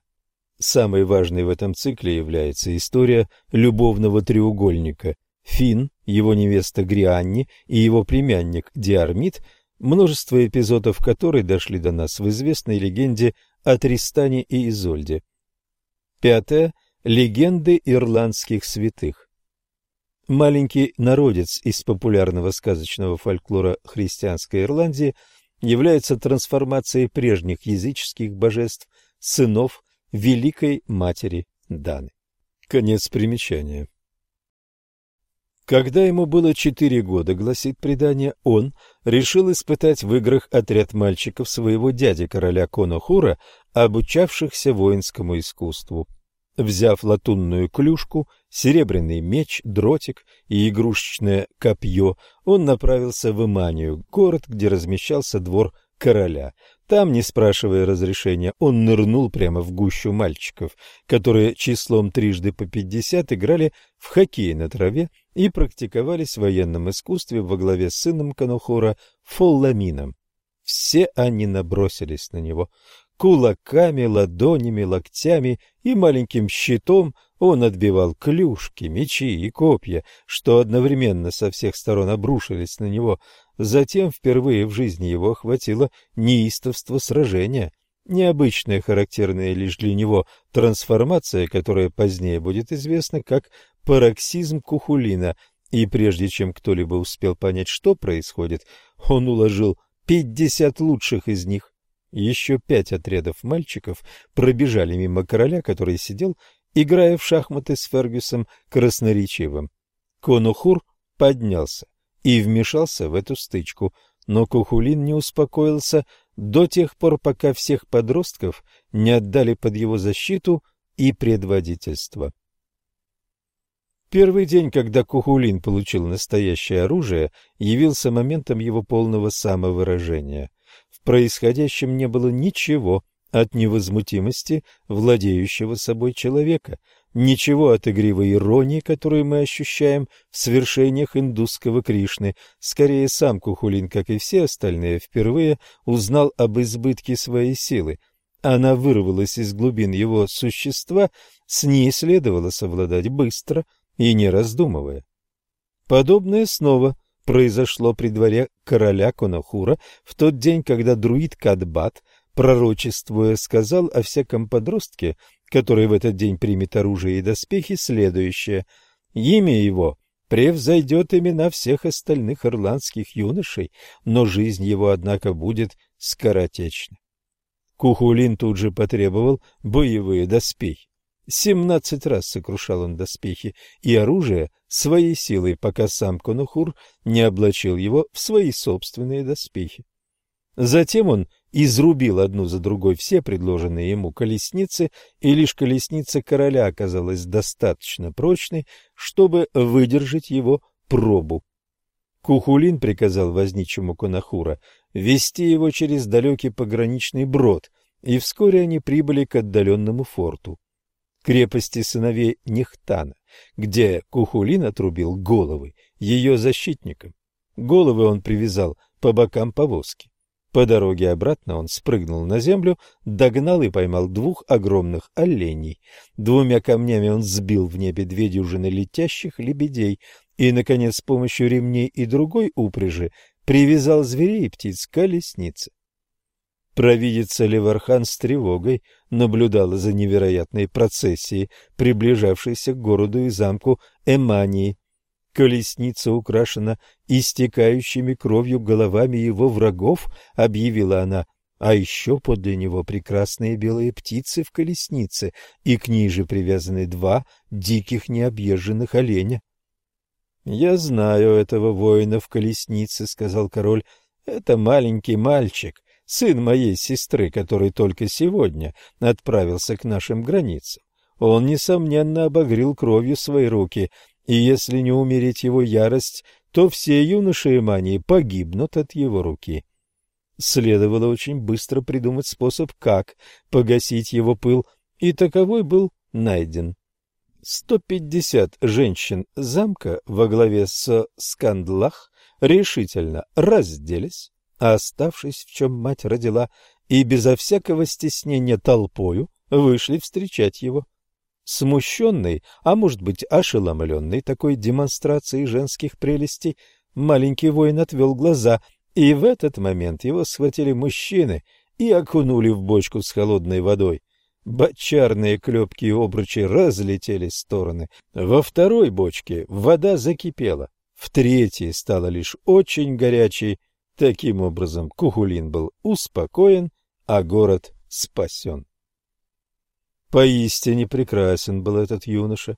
По семь пальцев на каждой стопе имел кухулин и по столько же на каждой руке. Его глаза горели семью зрачками каждый, а из них каждый сверкал, подобно драгоценному камню, семью искрами. На каждой щеке у него было по четыре родинки — синяя, малиновая, зеленая и желтая. Между одним ухом и другим вились пятьдесят ярко-желтых длинных локонов, что были как желтый воск пчелиный или как брошь из чистого золота, горящая в лучах солнца. На нем была зеленая накидка с серебряной застежкой на груди и вышитая золотом рубаха. Но когда им овладевал его пароксизм, он становился страшным, многоликим, удивительным и невиданным существом. Все у него от головы до пят, вся плоть его и каждый член и сустав и сочлененье все тряслось. Его ступни, голени и колени перемещались и оказывались сзади. Передние мышцы головы оттягивались к задней части шеи и там вспучивались буграми, большими, чем голова месячного младенца. Один глаз так далеко погружался вглубь головы, что вряд ли дикая цапля смогла бы добраться до него, прячущегося у затылка, чтобы вытащить наружу. Другой же глаз, наоборот, неожиданно выкатывался и сам собой ложился на щеку. Его рот искривлялся, пока не доходил до ушей, и искры пламени сыпали из него. Звук удара в сердце, что мощно било в нем, похож был на громкий лай служившей ему цепной собаки или на рев льва, дерущегося с медведем. В небе среди туч над его головой видны были смертельные бьющие вверх лучи и искры ярко-красного огня, которые поднимались над ним, вызванные его кипящим диким гневом. Волосы вставали дыбом на его голове, и мы можем предположить, что если бы над ней потрясли большую яблоню, то никогда ни одно яблоко не достигло бы земли. Скорее все они остались бы на волосах, каждое пронзенное отдельным волоском, ощетинившимся от ярости.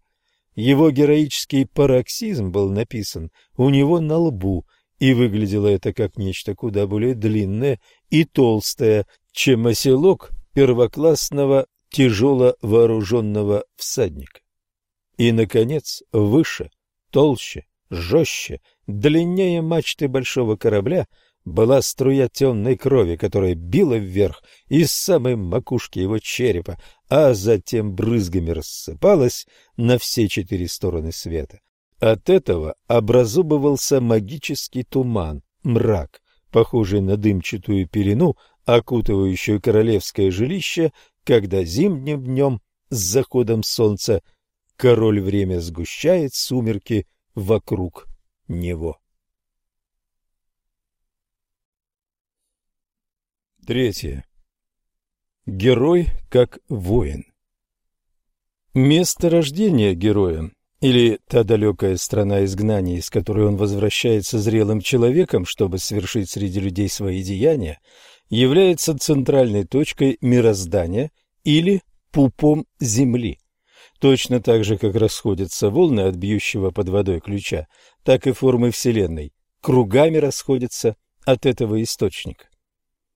Над необъятными и неподвижными глубинами, под девятью сферами и семью ярусами небес, в центральной точке, где находится пуп Земли, в умиротвореннейшем месте на Земле, где не убывает луна и не заходит солнце, где царит вечное лето и кукушка кукует, не прерываясь, там пробудился белый юнош. Так начинается миф о герое сибирских якутов. Затем белый юноша отправляется в путь, чтобы узнать, где он находится и как выглядит место, где он обитает. На восток от него простиралось широкое нетронутое поле, в центре которого возвышался огромный холм, а на его вершине росло гигантское дерево. Смола этого дерева была прозрачна и сладко пахла, кора никогда не высыхала и не трескалась, сок искрился серебром, роскошные листья никогда не увидали, а свисающие гроздями цветы напоминали перевернутые чаши. Вершина дерева поднималась над семью ярусами небес и служила в качестве привязного столба для упряжки верховного бога, в то время как корни проникали в подземные пучины, где служили опорами жилищ тех фантастических существ, которым надлежало жить в этом месте. Своими листьями дерево разговаривало с небесными существами. Когда белый юноша повернулся к югу, то увидел посреди зеленой поросшей травой равнины тихое молочное озеро, которое никогда не волнует ни одно дуновение ветерка, а вокруг озера были творожные болот. К северу от юноши стоял хмурый лес с деревьями, что шелестели, не смолкая ни днем, ни ночью, а в нем всевозможные животные. За ним поднимались высокие горы, как будто бы одетые в шапки из белого кроличьего меха. Они упирались в небо и защищали это место от северного ветра. К западу простирался густой кустарник, а за ним стоял лес высоких сосен. За лесом виднелись несколько тупоконечных одиноких вершин. Таким был мир, в котором белый юноша увидел свет дня. Однако очень скоро ему стало скучно в одиночестве, и он подошел к гигантскому дереву жизни. «Почтенная высокая госпожа, мать моего дерева и моего места обитания», — взмолился он, — «все живое существует парами и производит потомство, только я один. Я хочу отправиться в путь и поискать себе жену, такого же рода, как и я. Я хочу помериться силой с другими такого же рода, как я. Я хочу познакомиться с людьми, жить так, как живут люди. Не откажи мне в благословении. Смиренно молю тебя. Я склоняю свою голову и колено преклоненный стою пред тобой. Тогда зашелестели листья дерева, и мелкий молочно-белый дождь упал с них на белого юношу. Почувствовалось теплое дуновение ветерка. Дерево застонало, и из-под его корней по пояс вышла женщина, не молодая, не старая, с открытым взглядом, длинными волосами и обнаженной грудью. Богиня предложила юноше испить молока из ее щедрой груди, и, отведав его, он почувствовал, как сила его увеличилась во сто крат. Вместе с тем богиня посулила юноше всяческие блага и благословила его таким образом, что ни вода, ни огонь, ни железо, ни что-либо еще никогда не могли причинить ему никакого вреда. От пуповинной точки герой отправляется осуществлять свою судьбу. Его зрелые свершения вливают созидательную силу в мир. Начал мудрый Вяйнямейнен Всколыхнулись озера, горы медные дрожали, камни твердые трещали, со скалы скала свалилась. Эта строфа героя Барда прославляет магию слова, исходящего от великой силы. Подобным образом и лезвие меча героя воина сверкает энергией созидательного источника. Перед ней рушатся остовы изжившего себя.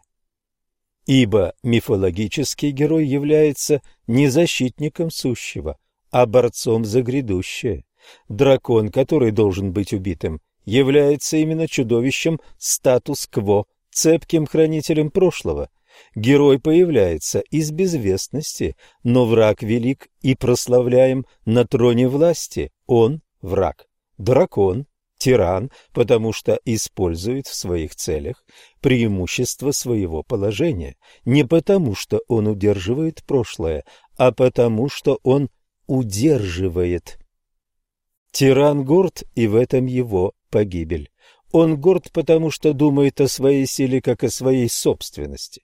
Таким образом, он оказывается в роли шута, ошибочно принимающего тень за сущность. Быть одураченным – его рок, Мифологический герой, возвращающийся из тьмы, что является источником образов дня, приносит с собой знание тайны гибели тирана. Жестом, простым как нажатие кнопки, он разрушает заворожившие всех формы. Свершение героя – это всегда сокрушение кристаллической структуры момента. Цикл следует дальше. Мифология фокусируется в точке роста, Отличительной чертой живого Бога являются его метаморфозы, его изменчивость, а не упрямая неподатливость. Великая фигура момента существует только для того, чтобы быть разбитой, разрубленной на куски, которые уже не собрать. Обобщая, страшный тиран является защитником чудовища факта, а герой – борцом за созидательность жизни. Мировая эра вочеловеченного героя началась, когда люди заселили всю землю. Чудища, оставшиеся от первобытных времен, и сегодня скрываются в удаленных районах, и то ли по злобе своей, то ли от отчаяния выступают против человеческого общества. Их необходимо устранить. Кроме того, поднимаются, причиняя множество страданий, тираны человеческого рода, посягающие на благо своих соседей. Их необходимо подавить.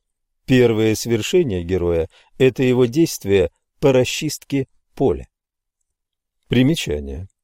Здесь я придерживаюсь развлечения раннего героя, титана-полуживотного, основателя города, дарителя культурных ценностей, и более позднего героя в его чисто человеческом обличии. Свершения последних часто включают уничтожение первых – питонов и минотавров, щедрых дарителей благ прошлого. Устаревший бог немедленно становится разрушающим жизнь демоном, его образ должен быть разбит, а энергии высвобождены. Нередко свершения, относящиеся к ранним стадиям цикла, приписываются человеческому герою, или же один из ранних героев очеловечивается и доживает до более поздних времен, но такие контаминации и вариации не меняют общей формулы. Кут-о-Йис или мальчик-сгусток крови, вытащенный из кипящего котла и возмужавший за один день, убил кровожадного зятя своих приемных родителей, а затем начал бороться со всеми чудовищами округи. Он уничтожил племя жестоких медведей, за исключением одной самки, которая вот-вот должна была стать матерью. Она так жалостливо просила сохранить ей жизнь, что он пожалел ее. Если бы он этого не сделал, то в мире не было бы медведей. Затем он истребил племя змей, но опять же, за исключением одной, которая вот-вот должна была стать матерью. Далее он намеренно пошел по дороге, о которой говорилось, что она опасна. В пути его настиг сильный ураган, который унес его в пасть огромной рыбы. Эта была рыба прилипала, а ураганный ветер был вызван тем, что она всасывала в себя воздух. Попав в чрево рыбы, герой увидел там огромное множество людей. Многие из них были мертвы, но некоторые еще оставались живы. Он сказал им, где-то здесь должно быть сердце, давайте же танцевать. И он покрасил свое лицо белой краской, глаза и рот обвел черными кругами, а к голове привязал кремниевый нож, так что его острие торчало вверх, и вытащил также несколько трещоток, сделанных из копыт. Затем люди начали танцевать. Некоторое время Кровяной сгусток сидел, размахивая руками, как крыльями, и распевая песни. Затем он встал и начал танцевать, подпрыгивая до тех пор, пока нож на его голове не ударил в сердце. После чего он вырезал сердце, прорезал дыру между ребер рыбы и выпустил людей наружу. И снова кровяной сгусток сказал, что должен отправляться в свои странствия. Перед отправлением люди предупредили его о том, что скоро ему встретится женщина, которая всегда предлагает помириться с ней силами, и что он не должен разговаривать с ней. Он, казалось, не обратил на сказанное внимания и, пройдя немного по дороге, увидел женщину, которая подзывала его к себе. «Нет», — сказал кровяной сгусток, — «я спешу».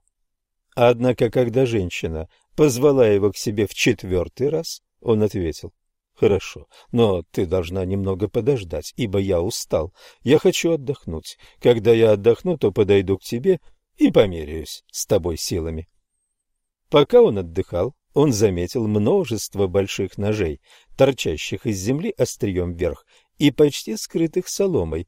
И тогда он понял, что женщина убивала людей, с которыми боролась, бросая их на эти ножи. Отдохнув, он подошел к ней. Женщина попросила его стать в том месте, где он заметил ножи. Но он сказал, нет, я еще не совсем готов. Давай немного поиграем, прежде чем начнем. И он начал играть с женщиной, но очень скоро схватил ее, бросил на ножи и таким образом разрезал пополам. Кровяной сгусток снова продолжил свое путешествие и спустя некоторое время пришел к лагерю, в котором находилось несколько старух. Старые женщины сказали ему, что немного дальше ему повстречается женщина на качелях, но он ни в коем случае не должен соглашаться качаться вместе с ней. Спустя некоторое время он подошел к месту, где увидел качели, стоящие на берегу быстрой реки, на них качалась женщина. Он некоторое время наблюдал за ней и увидел, что она убивала людей, раскачивая их, а затем сбрасывая с качели вниз в воду. Выяснив это, он подошел к женщине. — У тебя здесь качели. Покажи мне, как ты качаешься, — попросил он. — Нет, — ответила женщина, — я хочу посмотреть, как качаешься ты. — Хорошо, — сказал кровяной сгусток, но ты должна показать мне, как это делается. — Ладно, — ответила женщина, — сейчас я буду качаться, смотри за мной, а потом я посмотрю, как это получится у тебя. И она качнулась над рекой. Пока она делала это, кровяной сгусток рассмотрел, как действуют качели, и сказал женщине, «Качнись еще разок, пока я приготовлюсь». Но на этот раз, как только женщина качнулась, он перерезал лиану, и женщина упала в воду. Это случилось на реке Крутых берегов. Мы знакомы с подобными свершениями из детских сказок о Джеке Победителе великанов и из классических сказаний о подвигах таких героев, как Геракл и Тесей. В большом количестве они также встречаются в легендах о христианских святых, как, например, в ниже следующем французском сказании о святой Марте. В те времена в лесах по берегам Роны между Авиньоном и Арлем обитал дракон – наполовину зверь, наполовину рыба, больше, чем бык, длиннее, чем лошадь, с зубами острыми, как рога, и с большими крыльями по каждую сторону тела. Это чудовище убивало всех путников и топило все корабли. Оно попало сюда по морю из Галатии.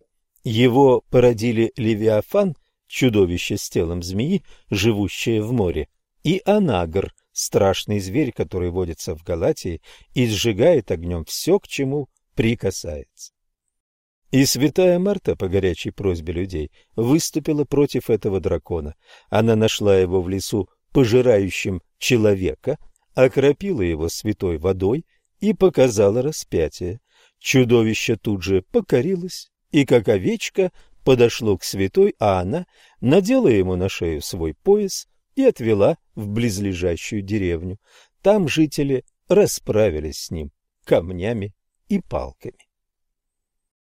И так как дракон был известен людям под именем Тараск, то в память об этом событии маленький городок был назван Тарасконом.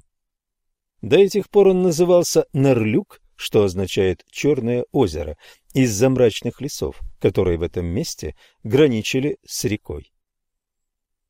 Цари-воители древности усматривали смысл своих деяний в сокрушении чудовищ.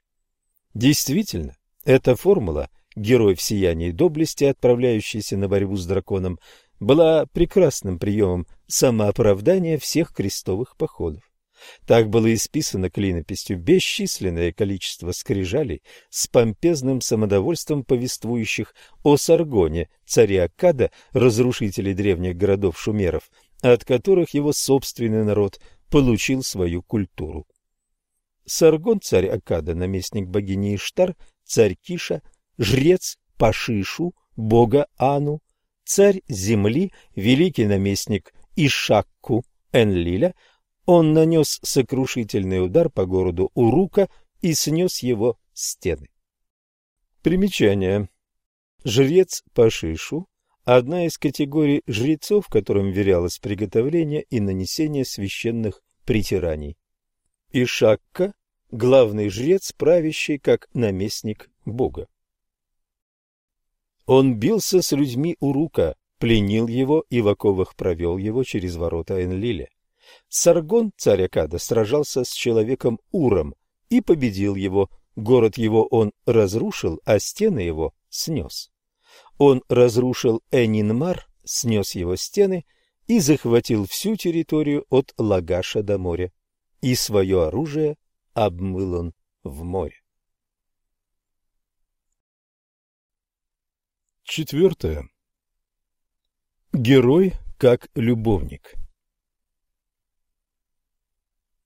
Вырванная из рук врага гегемония, отвоеванная у злобного чудовища свобода, жизненная энергия, вызволенная из сетей тирана, все это символизирует женщина.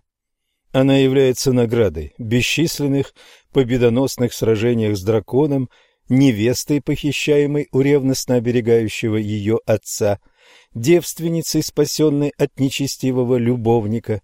Она является второй половиной самого героя, ибо каждый из них представляет обоих. Если герой выступает монархом мира, то она этот мир, а если он воин, то она его слава. Она образ его судьбы, которую он должен вызволить из заточения обстоятельств. Но если ему просто неведома его судьба, или же он оказывается обманутым какими-то ложными соображениями, никакие усилия с его стороны не помогут ему преодолеть препятствия. Примечание. Занимательный и поучительный пример полной неудачи великого героя представлен в финской Калевале руны 4-8, где Вяйнамейнен терпит неудачу в своих ухаживаниях, вначале за Айну, а затем за девушкой из Пухьелы. Сам этот рассказ слишком пространный для настоящего контекста. Великолепный юноша Кухулин при дворе своего дяди короля Конохура стал причиной обеспокоенности баронов по поводу добродетели их жен. Они решили, что ему необходимо подыскать собственную жену.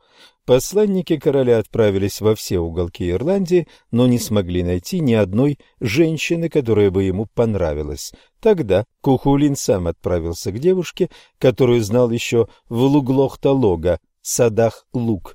И он нашел ее на лугу для игр, в окружении ее молочных сестер. Она обучала их вышиванию и изящному рукоделию. Эмер подняла прекрасное лицо, узнала Кухулина и сказала да не коснется тебя никакое зло.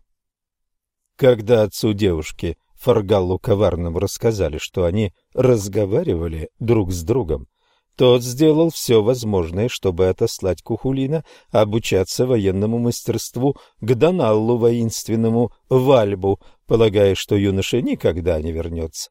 Донал же поставил перед ним следующую задачу, а именно — отправиться в неосуществимое путешествие к некой женщине-воительнице Скотах и убедить ее в том, чтобы она обучила его своему искусству сверхъестественной доблести. Героическое путешествие Кухулина исключительно просто и ясно демонстрирует все существенные элементы классической темы выполнения неосуществимого задания. Путь лежал через равнину неудач – на ближней ее половине ноги путника увязали в трясине, на дальней стремительно вырастала трава, и цепко держала их на самых кончиках травинок. Но, откуда ни возьмись, появился белокурый юноша, который дал Кухулину колесо и яблоко. Через первую половину равнины его вело за собой колесо, а через вторую — яблоко. Кухулину следовало лишь строго следовать их тонкой направляющей линии, ни шагу не делая в сторону, и он перешел через эту равнину и вышел к узкой и опасной горной долине за ней. Жилище Скотах находилось на острове, а на этот остров можно было попасть только через мост, круто выгнутый посередине. Когда кто-нибудь ступал на один из его концов, тут же поднимался другой, и опрокидывал человека на спину. Кухулин был сбит три раза, затем на него нашел его знаменитый пароксизм, и, собравшись силами, он прыгнул на ближний край моста, затем одним геройским прыжком, как лосось, выпрыгивающий из воды, он оказался в самой середине. Второй конец моста не успел еще полностью подняться, когда герой, долетев до него, с силой оттолкнулся и оказался на земле острова. У женщины-воительницы Скотах была дочь красавица, как это часто бывает у чудовищ, и эта юная девушка в своем уединении никогда не видела ничего подобного красоте юноши, который, будто с неба свалившись, очутился в лесу ее матери. Услышав от юноши о цели его визита, она рассказала ему, как лучше всего подойти к ее матери, чтобы убедить ее, обучить его секретам ее сверхъестественной доблести. Ему следовало, применив свой геройский прыжок лосося, добраться до огромного тиса, где скотах упражнялась со своими сыновьями, и, приставив меч к ее груди, изложить свое требование. Кухулин, следуя наставлениям девушки, добился всего, что хотел от воительницы-колдуньи, и обучился ее искусству, и получил руку ее дочери, без уплаты выкупа за невесту, и узнал свое будущее, и обладал ею самой. Он оставался у них целый год, в течение которого помог им победить в великом сражении против амазонки Аифы, которая затем родила ему сына. И, наконец, убив старуху, с которой они не поделили узкую тропинку на краю скалы, он отправился домой, в Ирландию. После еще одного сражения и еще одной любовной истории Кухулин вернулся и обнаружил, что Фаргал Коварный все еще настроен против него. Но на этот раз наш герой просто увез его дочь с собой, и они обвенчались при дворе короля. В своих похождениях он обрел способность справляться с любым противодействием. Единственное досадное обстоятельство – дядя его, король Конохур, воспользовался своим королевским правом первой ночи относительно невесты, прежде чем она по всем законам досталась жениху. Тема невыполнимой задачи как необходимого условия, предшествующего брачному ложу, связывает свершение героев всех времен и народов. В рассказах этого типа родитель выступает в роли скупого рыцаря. Искусное решение поставленной перед героем задачи равнозначно победе над драконом. Испытания чрезвычайно сложны. Их следует понимать как абсолютный отказ со стороны страшного родителя, не желающего позволить жизни течь своим чередом. Тем не менее, рано или поздно появляется подходящий претендент, и любое задание в мире оказывается ему под силу. Неожиданные помощники, чудесное превращение времени и пространства – все это способствует достижению цели нашим героям. Сама судьба или суженая протягивает ему руку и выдает слабое место в родительском замысле. Преграды, оковы, пропасти, разного рода границы – все отступает перед полновластным присутствием героя. Взор назначенного судьбой победителя сразу же находит брешь в крепостных валах любых обстоятельств, и достаточно одного его удара, чтобы расширить ее и прорваться. Самой выразительной и глубокой особенностью этого яркого приключения Кухулина является тема единственного в своем роде невидимого пути, который открывается перед героем, следующим за катящимся колесом или яблоком. Данный момент следует рассматривать как знаменательный и символизирующий чудо судьбы. Перед человеком, которого не уводят в сторону от самого себя его чувства, рождающиеся от поверхностного взгляда на вещи, перед человеком, смело отвечающим на всякое проявление движущих сил своего собственного характера, перед тем, кто, как сказал Ницше, есть колесо, катящееся само по себе. Трудности расступаются, и открывается непредсказуемая широкая дорога. Пятое. Герой как правитель и тиран. Героизм активного действия является движущей силой космогонического цикла, привносящей жизнь в текущий момент, не давая угаснуть тому импульсу, который изначально привел в движение мир. Поскольку нашему глазу недоступен парадокс двойного фокуса, мы относимся к деянию героя как совершенному мощной рукой вопреки опасности и великой боли. Однако, с другой точки зрения, это свершение, подобно архетипической победе Мардука над драконом в лице Тиамат, есть не что иное, как осуществление неизбежного. Но наивысший героизм состоит не в том, чтобы поддерживать непрерывность движения вселенского круга, а в том, чтобы проникнуть взором по ту сторону всего приходящего, всех красот и всех ужасов мировой панорамы, чтобы вновь стало видимо единое присутствие.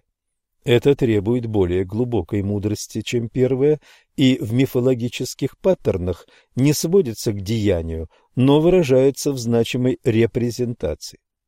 Символ первого – доблестный меч, символ второго – скипетр самодержца или книга закона.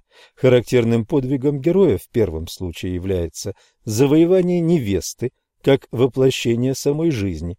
Во втором случае это подвиг воссоединения с отцом, а отец же воплощает в себе незнаемое. Приключения второго типа вполне отвечают сюжетным канонам религиозной иконографии. Даже в простой народной сказке внезапно открывается глубина, когда сын девственницы однажды спрашивает мать «Кто мой отец?». Этот вопрос затрагивает проблему человека и невидимого. За этим неизбежно следуют знакомые нам мифологические темы искупления и примирения. Герой народа Пуэбло, мальчик Кувшин – задал этот вопрос своей матери. «Кто мой отец?» — спросил он. «Я не знаю», — ответила она. Он снова спросил ее. «Кто мой отец?» но она просто продолжала плакать и не отвечала ему. «Где дом моего отца?» — спросил он. Она не смогла ответить ему. «Завтра я отправлюсь на поиски своего отца». «Ты не сможешь найти своего отца», — сказала она. «Я никогда не была ни с одним юношей, поэтому нет такого места, где бы ты мог искать своего отца». Но мальчик сказал, «У меня есть отец. Я знаю, где он живет. Я отправлюсь повидаться с ним». Мать не хотела, чтобы он шел, но он настаивал. Рано утром, на следующий день, она приготовила ему завтрак, и он отправился на юго-восток, где находился родник, который они называли Ваию-Повиди у лошадиного холма. Подходя к роднику, он увидел, что кто-то прогуливается невдалеке от него. Он подошел ближе. Это был мужчина. Он спросил мальчика, «Куда ты направляешься?» «Я иду повидаться со своим отцом», — ответил мальчик. «А кто твой отец?» — спросил мужчина. «Мой отец — тот, кто живет в этом роднике». «Ты никогда не найдешь своего отца». «И все же я хочу попасть в этот родник. Он там живет?» «Кто же твой отец?» — снова спросил мужчина. «Я думаю, что мой отец — ты», — ответил мальчик. «Откуда ты знаешь, что я твой отец?» — спросил мужчина. «Я просто знаю» что ты мой отец. Мужчина посмотрел на мальчика пристальным взглядом, чтобы напугать его. Но мальчик продолжал повторять «Ты мой отец». И тогда мужчина сказал «Да, я твой отец. Я вышел из этого родника, чтобы встретить тебя». И положил руку на плечо мальчика. Его отец был очень рад, что к нему пришел сын, и он забрал его с собой вниз, в глубины родника. Там, где усилия героя направлены на поиск неизвестного отца, основной символизм остается символизмом испытаний и пути обретения своей самости. В представленном выше примере испытание сведено к настойчивым вопросам и пугающему взгляду. В ранее упоминавшейся сказке о женщине-улитке сыновей проверяли бамбуковым ножом. В нашем обзоре приключений героя мы видели, сколь беспощадным может быть отец. Так для прихожан Джонатана Эдвардса он превратился в настоящего изверга. Получив отцовское благословение, герой возвращается, чтобы представлять отца среди людей. Его слово как слово учителя, Моисей, или императора Хуанди является законом. Так как теперь он соприкасается с источником, то делает зримыми покой и гармонию центра мироздания. Он является воплощением оси мира, от которой расходятся концентрические круги. Горы мира, дерево мира. Он как микрокосм является совершенным зеркалом макрокосма.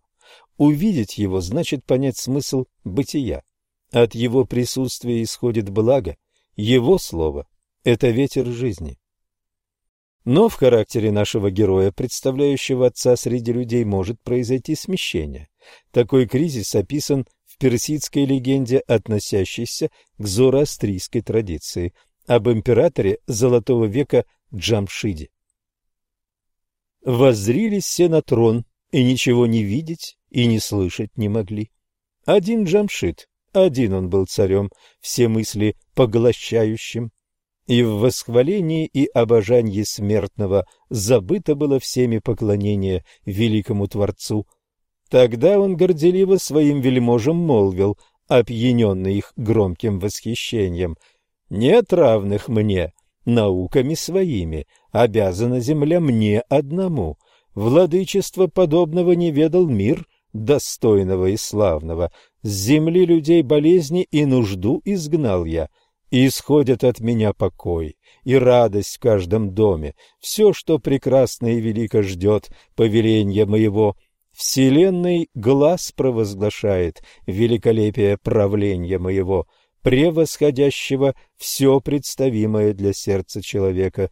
Меня же объявляет единственным монархом мира — Едва слова такие сорвались с уст его, слова пренебрежения и непочтения к небесам высоким, угасло его величие земное, и тогда все языки устали Джамшида славить, и день Джамшида окутал мрак, и блеск его угас, что ж, молвил моралист.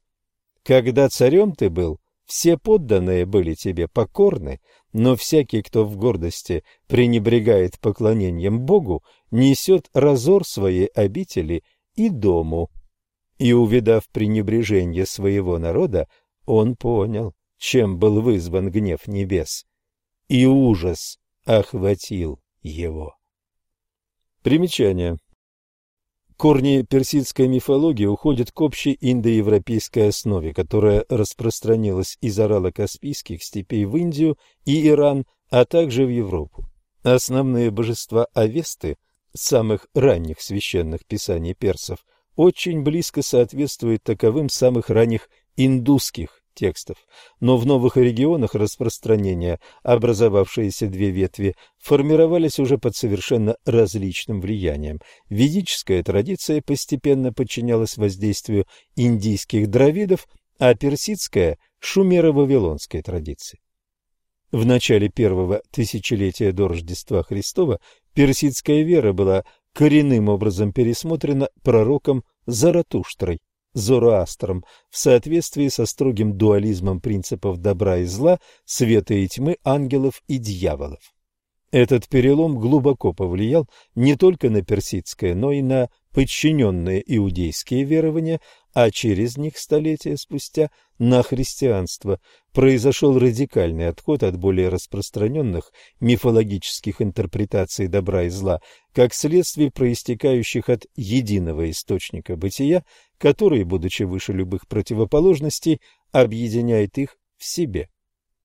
В 642 году нашей эры Персию наводнили фанатические приверженцы Магомета. Тех, кто не принимал новой веры, убивали, Оставшиеся в живых нашли прибежище в Индии, где они сохранились по настоящее время как парсы, персы, Бомбея. Однако примерно три столетия спустя произошла магометано-персидская литературная реставрация. Великими именами этого периода являются Фирдауси 940-1020, Амар Хаям, год рождения и смерти неизвестен, Низами 1140-1203, Джалалиддин Руми 1207-1273, Саади 1184-1291, Хафиз 1389 год смерти и Джами 1014-1492. Шахнаме Фердоуси, эпос царей, является пересказом в простой и возвышенной повествовательной стихотворной форме истории Древней Персии до магометанского господства. Конец примечания.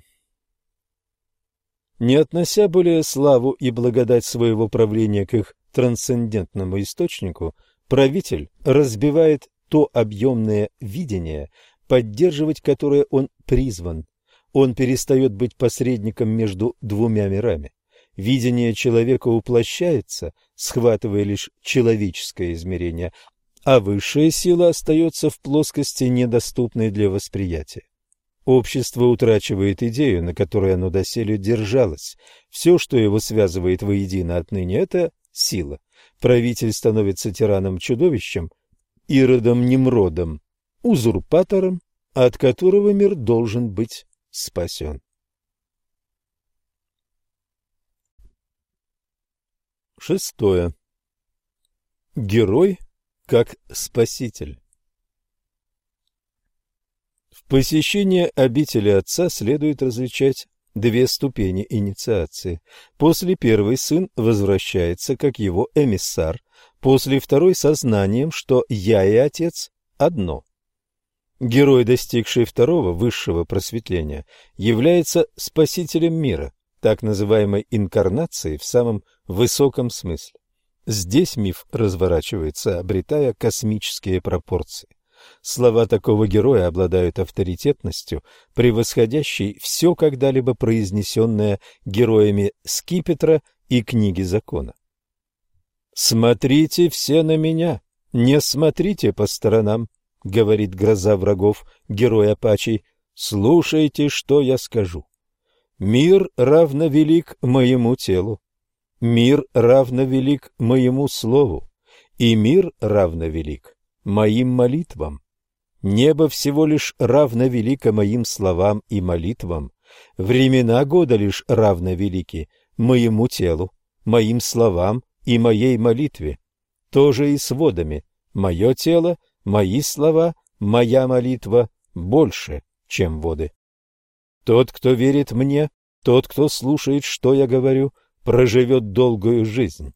У того же, кто не слушает, кто думает иначе, жизнь будет короткой. Не думайте, что я на востоке или на юге, на западе или на севере. Земля — это мое тело. Я здесь, я повсюду. Не думайте, что я нахожусь только под землей или наверху, в небе, или только во временах года, или по другую сторону вод. Все это есть мое тело. Поистине подземный мир, небо, времена года, воды и есть мое тело. Я везде и повсюду. Я уже дал вам то, из чего вы должны приносить подношение мне. У вас есть два вида трубок, и у вас есть горный табак.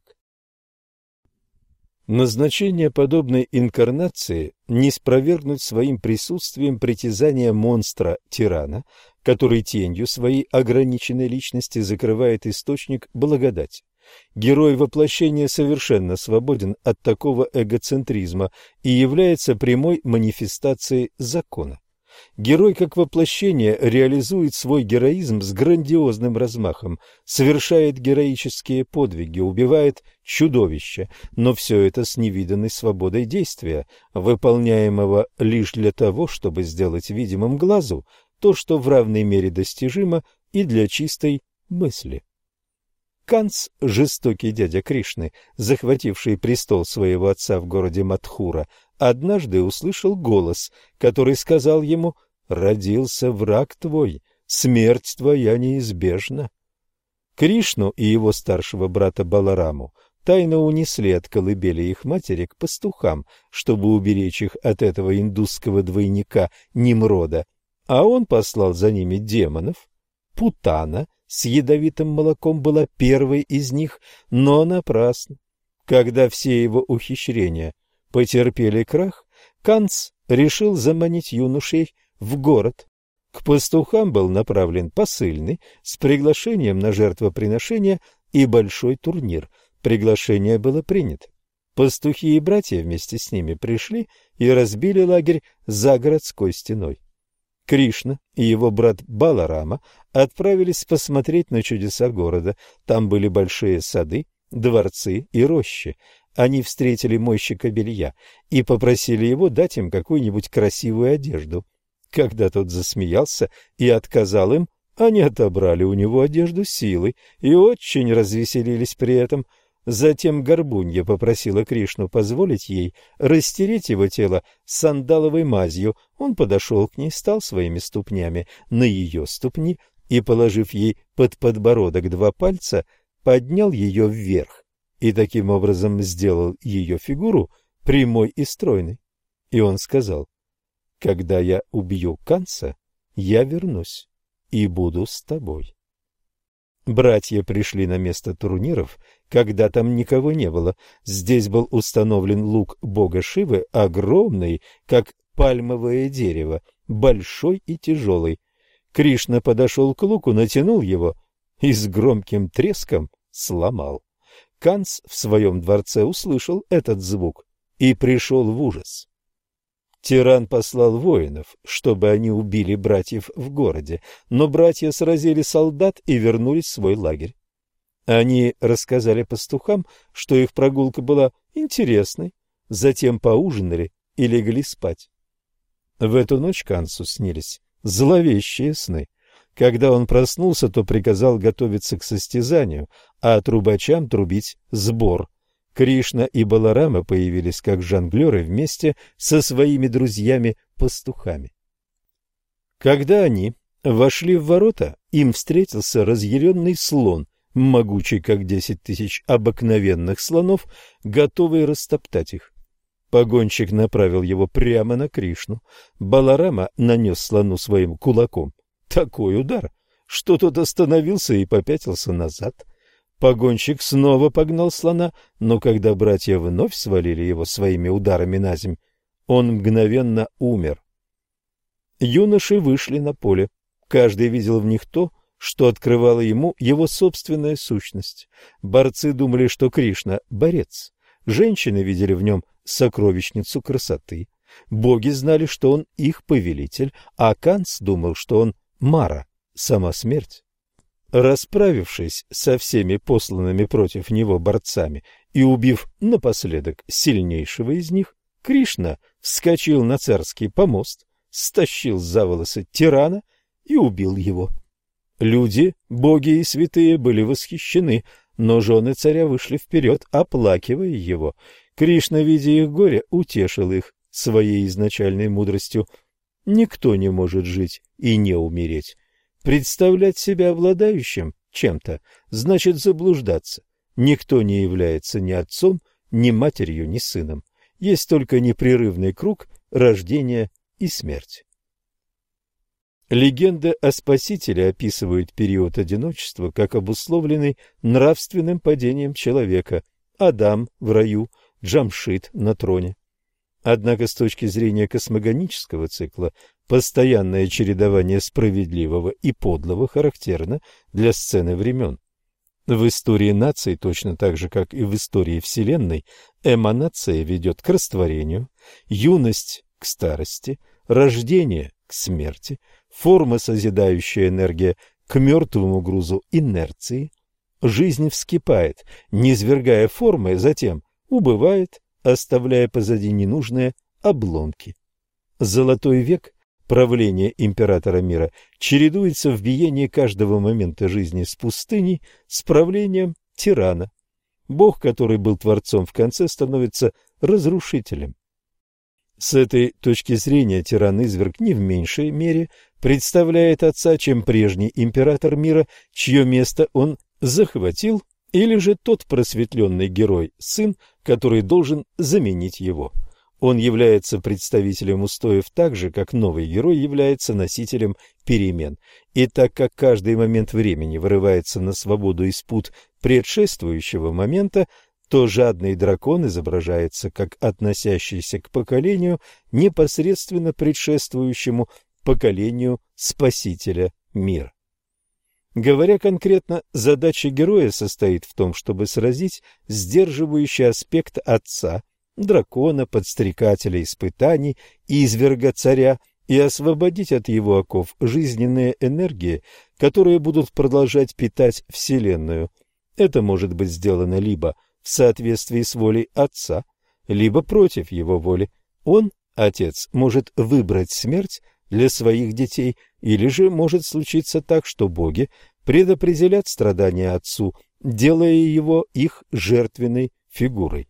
Это не противоречащие доктрины, а различные способы передачи одного и того же содержания.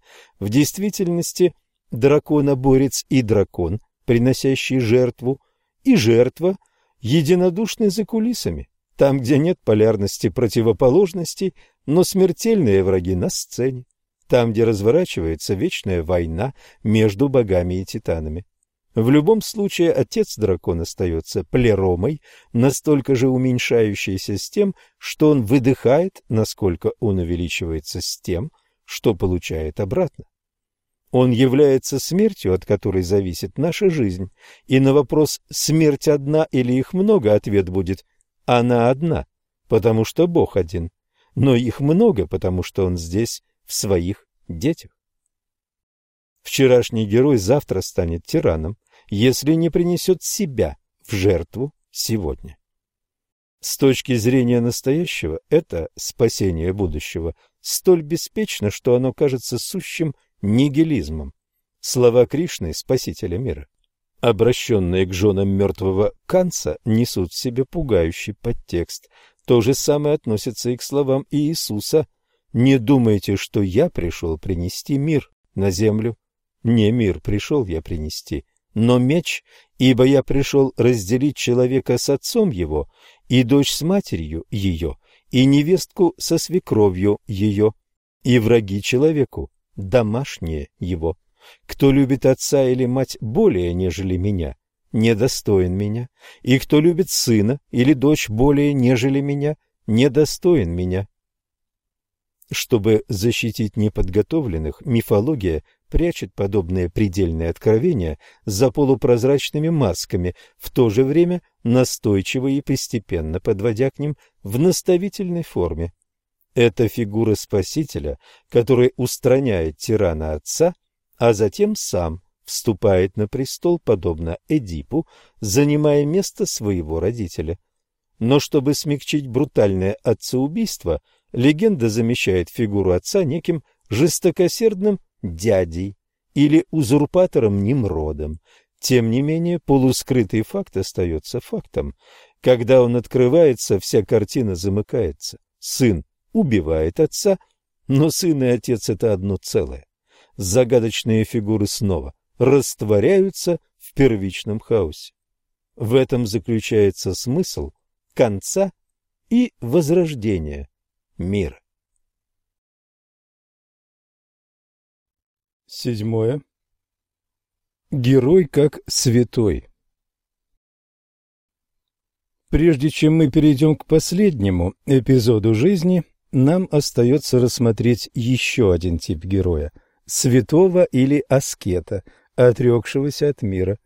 Тот, кто, очистившись посредством разума, решительно контролируя свой ум – Отказавшись от предметов чувственного удовлетворения, освободившись от привязанности и ненависти, живет в уединенном месте, мало ест, обуздал свое тело, ум и речь, кто всегда находится в состоянии духовного экстаза, беспристрастен, свободен от ложного эго, ложной силы, ложной гордости, вожделения, гнева и ложного чувства собственности – кто не принимает ничего материального и всегда умиротворен, тот, безусловно, поднялся до самореализации. Бхагават Гита. Это соответствует мифологическому паттерну обретения отца, но скорее в его скрытых, а не явных аспектах. Свершение шага, от которого отрекся Бодхисаттва, шага, после которого нет возврата. Здесь подразумевается не парадокс дуалистической картины, а предельная явленность невидимого. Самость выжжена, подобно мертвому листу дерева, гонимому ветром, тело продолжает передвигаться по земле, но душа уже растворилась в океане блаженства. Фома Аквинский в результате своих мистических переживаний во время служения мессы в Неаполе отложил свое перо и чернила и оставил последние главы своей суммы теологии для завершения другому. «Дни моего писания, — заявил он, — закончились, ибо такое было открыто мне, что все, что я написал и чему учил, представилось мне ничего не значащим, поэтому я уповаю на Бога моего в том, что, равно как пришел конец моему учению, так и жизни моей наступит конец. Вскоре после этого, на сорок девятом году жизни, он умер. Будучи по ту сторону жизни, эти герои оказываются по ту сторону мифа. Им уже незачем обращаться к мифу, так и мифу уже нечего сказать о них. Легенды о них существуют, но представляют и всю их набожность, и уроки их биографий неизбежно неадекватно, всегда на грани ложного пафоса. Они вышли из царства форм, куда ведет нисходящий путь инкарнации, и где остается бодхисаттва, из царства видимого профиля макропросопа, великого лика. Когда сокрытое обнаруживается, миф оказывается предпоследним – а безмолвие – последним словом. В тот момент, когда душа уходит в сокрытое, остается одно безмолвие. Царь Эдип узнал, что женщина, которую он взял в жены, его мать, человек, которого он убил, его отец. Он вырвал свои глаза и в раскаянии бродил по земле. Фрейдисты утверждают, что каждый из нас – убивает своего отца и берет в жены свою мать. Всегда только бессознательно. Иносказательные символические пути осуществления этого и рационализации следующего отсюда вынужденного действия определяют наши индивидуальные жизни и общие пути цивилизации. Если бы чувствам было дано проникнуть в реальный смысл наших земных деяний и мыслей, мы бы познали то, что познал Эдип. Плоть неожиданно предстала бы как океан самоосквернения. В этом суть легенды о папе римском Григории Великом, рожденном от инцеста и жившем в инцесте. В ужасе он бежит на скалу в море и там раскаивается в самой своей жизни. Дерево теперь становится крестом. Белый юноша, вкушающий молоко, становится распятым, глотающим желчь. Там, где ранее был расцвет весны, теперь расползается гниение. Однако за этим порогом, ибо крест — это сам путь, солнечная дверь, а не конец пути, лежит блаженство в Боге. Он отметил меня своей печатью, чтобы я не предпочла иной любви, кроме любви к нему. Зима минула. Горлица поет, расцвели виноградники. Господь Иисус Христос обручил меня своим кольцом и, как свою невесту, короновал меня венцом. Платье, в которое облачил меня Господь, это золотом расшитое платье великолепие, а ожерелье, которым Он меня украсил, бесценно. Примечание. Антифоны монахинь при их освящении как невеста Иисуса из католического архиерейского обрядника. Восьмое. Уход героя. Последним актом в биографии героя является его смерть или уход. Здесь резюмируется весь смысл жизни. Нет необходимости говорить о том, что герой не был бы героем, если бы смерть вызывала у него какой-либо страх. Первым условием героизма является примирение со смертью.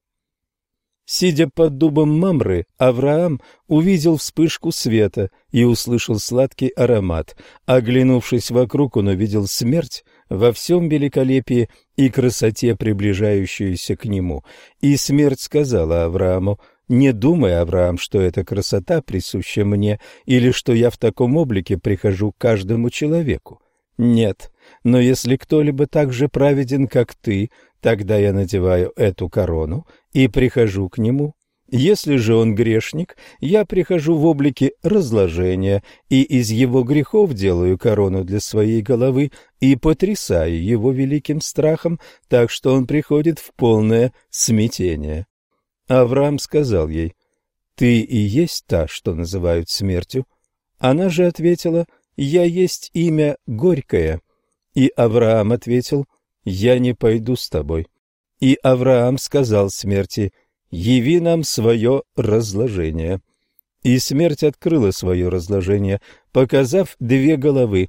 Одна была с ликом змеи, вторая была подобна мечу. Все слуги Авраама, взглянув на растленный облик смерти, умерли, но Авраам обратился с молитвой к Богу, и он поднял их. Так как вид смерти не смог заставить душу Авраама оставить его тело, Бог отделил его душу, как во сне, и архангел Михаил забрал ее на небо. После того, как ангелы, принесшие душу Авраама, восславили Господа, воздав ему великую хвалу, и после того, как Авраам преклонился перед ним, раздался тогда голос Господа, и сказал Господь, «Отведите моего друга Авраама в рай, туда, где жилище праведных моих и обители святых моих, Исаака и Иакова в сердце его, где нет ни забот, ни печали, ни стенаний, а лишь покой и радость и вечная жизнь. Сравните со следующим сновидением. Я оказался на мосту, где встретил слепого скрипача. Все бросали монеты в его шляпу. Я подошел ближе и увидел, что музыкант не слеп. У него было косоглазие, и он сбоку смотрел на меня косящим глазом. Внезапно там оказалась маленькая старушка, сидящая на обочине дороги. Было темно, и я был напуган. «Куда ведет эта дорога?» — подумал я. По дороге шел молодой крестьянин и взял меня за руку. «Ты хочешь пойти домой?» — спросил он. «И выпить кофе?» «Отпусти меня! Ты слишком крепко держишь меня!» — закричал я и проснулся. Примечание. Смерть здесь появляется, как отмечает доктор Штекель, в четырех символах. Старый скрипач, косоглазый скрипач, старуха и молодой крестьянин. Крестьянин является сеятелем и жнецом. Герой, который в своей жизни представлял дуалистическую перспективу, и после своей смерти остается объединяющим образом. Подобно Карлу Великому, он лишь спит и пробуждается в час судьбы или находится среди нас в другом обличье. Ацтеки рассказывают о крылатом змее Кецалькуатле, монархе древнего города Толлана в период Золотого века его процветания. Он обучил людей ремеслам, создал календарь и подарил народу кукурузу. Но когда время истекло, он и его народ были побеждены более сильной магией вторгнувшегося к ним народа ацтеков. Тецкатлипока, герой-воин более молодого народа и его времени, разбил город Толлан, и крылатый змей, царь Золотого века, сжег за собой свои дворцы, спрятал в горах свои сокровища, превратил свои деревья какао в мескитовые, велел птицам с многоцветным оперением, своим слугам, лететь впереди него и в великой печали улетел. Он прибыл в город под названием Каухтиклан, где росло дерево, огромное и высокое, и, подойдя к дереву, он сел под ним и посмотрел в зеркало, которое принесли ему. «Я стар», — сказал он, — и это место было названо Старый Каухтитлан. Отдыхая снова в другом месте на своем пути и оглядываясь на оставшийся позади Толлан, он заплакал, и его слезы прошли сквозь камень. В этом месте он оставил след, там, где сидел, и отпечаток своих ладоней. Далее на своем пути он встретил колдунов, которые, встав на его дороге, не давали ему продолжить путь до тех пор, пока он не научил их обрабатывать серебро, дерево и перья, а также искусство рисования. Когда он пересекал горы, все его спутники, которые были карликами и горбунами, умерли от холода. Дальше он встретился со своим противником Тецкатлипокой, который победил его в игре в мяч. Еще дальше он нацелил свою стрелу на большое дерево почетль. Стрела также представляла собой большое дерево почетль, так что когда оно пронзило первое, получился крест. Таким образом, он продвигался вперед, оставляя после себя множество знаков и новых имен, покуда, наконец, не пришел к морю. Он отчалил от берега на плоту из змей как добрался он к цели своего путешествия, Тлапаллану, своего родного дома, не сообщается. Согласно другому преданию, на берегу он принес себя в жертву на погребальном костре, а из его пепла восстали птицы с многоцветным оперением. Душа же его стала утренней звездой. Жаждущий жизни герой может противиться своей смерти и на некоторое время отодвигать свершение своей судьбы. Пишут, что Кухулин услышал во сне крик, столь ужасающий и страшный, что он, как мешок, упал со своей кровати в восточном крыле дома. Он выбежал из дома без оружия, за ним бежала его жена Эмер, неся его одежду и оружие. Он увидел повозку, запряженную гнедой лошадью, у которой была только одна нога, а дышла, проходя через ее круп, торчала из лба. В повозке сидела женщина с красными бровями, закутанная в малиновую накидку. Рядом с повозкой шел огромный мужчина, также одетый в малиновый плащ. В руках у него был раздвоенный посох из орешника, а перед собой он гнал корову. Кухулин объявил, что это его корова. Женщина возразила, и Кухулин потребовал у нее ответа, почему, говорит она, а не мужчина. Она ответила, что мужчина – это уар гуесцеу луахирсцеу. «Однако», — сказал Кухулин, — «удивительно длинное имя». «Женщину, с которой ты разговариваешь», — сказал мужчина, — «зовут Феборбек Беоил Квимдиюр Фолт Сцеуб Гефит Сцео Уат». «Вы смеетесь надо мной», — сказал Кухулин, и запрыгнул в повозку. Он стал ногами на плечи женщины, приставив свое копье к ее голове. «Не играй со мной своим острым оружием», — сказала она. «Тогда назови мне свое настоящее имя», — сказал Кухулин. «Тогда ты слезь с меня», — ответила она. «Я автор сатир и увожу эту корову в качестве награды за поэму». «Давай же послушаем твою поэму», — сказал Кухулин. «Только отойди подальше от меня», — сказала женщина, — Сотрясание копьем над моей головой не пугает меня. Кухулин отошел от нее и оказался между двух колес повозки. Женщина спела ему вызывающую и оскорбительную песню. Он снова приготовился прыгнуть, но тут в одно мгновение лошадь, женщина, повозка и корова исчезли, а на ветке дерева оказалась черная птица. «Ты опасная колдунья», — сказал Кухулин черной птице, ибо теперь он понял, что она была богиней сражений, Бадб или Мурриган.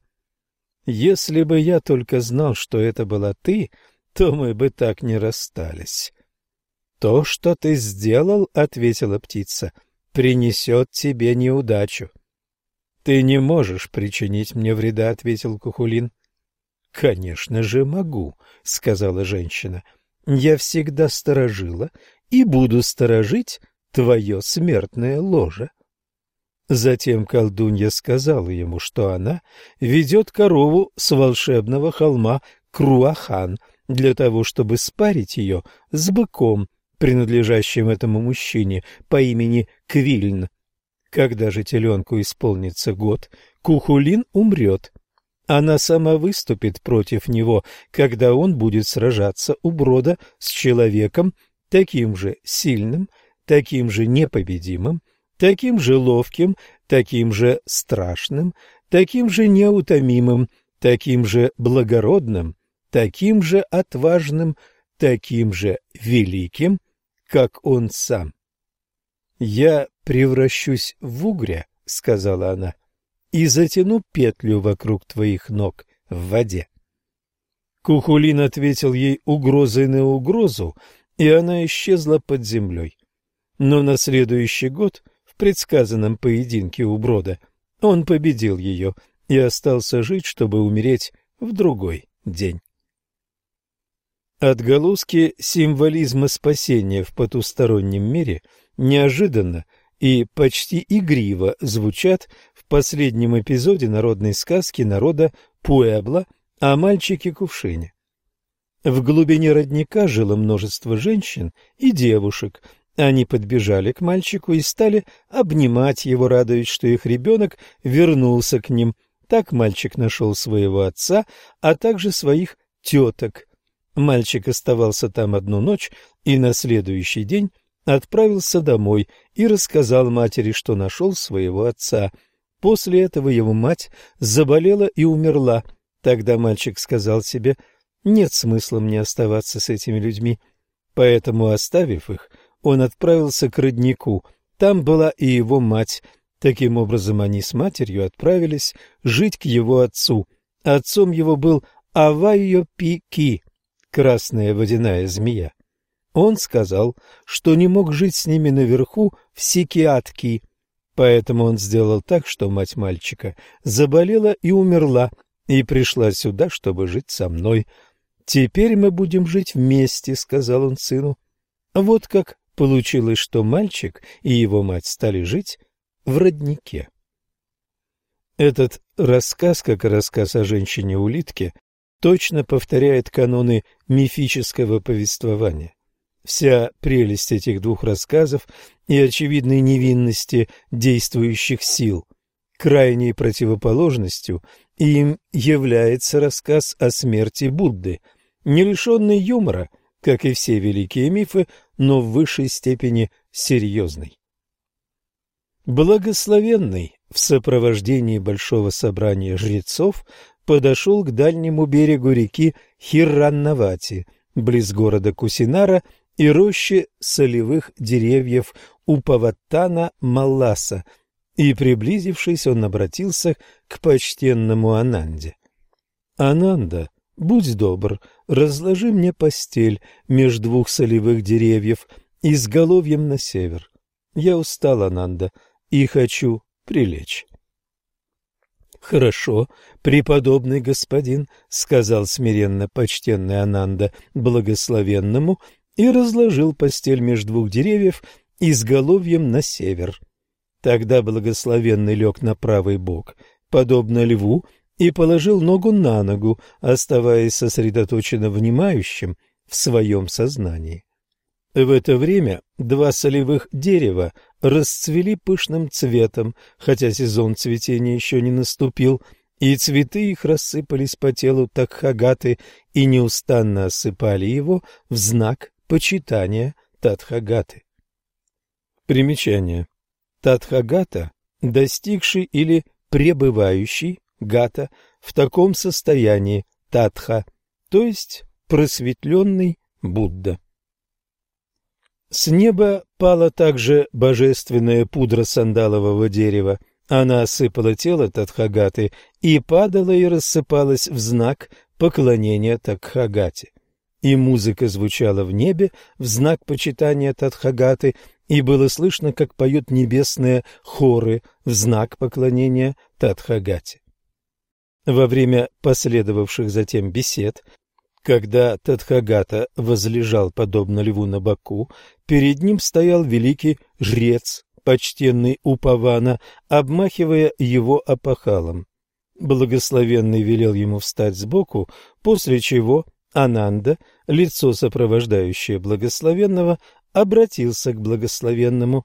«Преподобный господин», — сказал он, — «молю тебя, поведай мне, в чем причина и основание того, что благословенный был резок с почтенным упованой, сказав ему «Встань сбоку, жрец, не стой передо мною».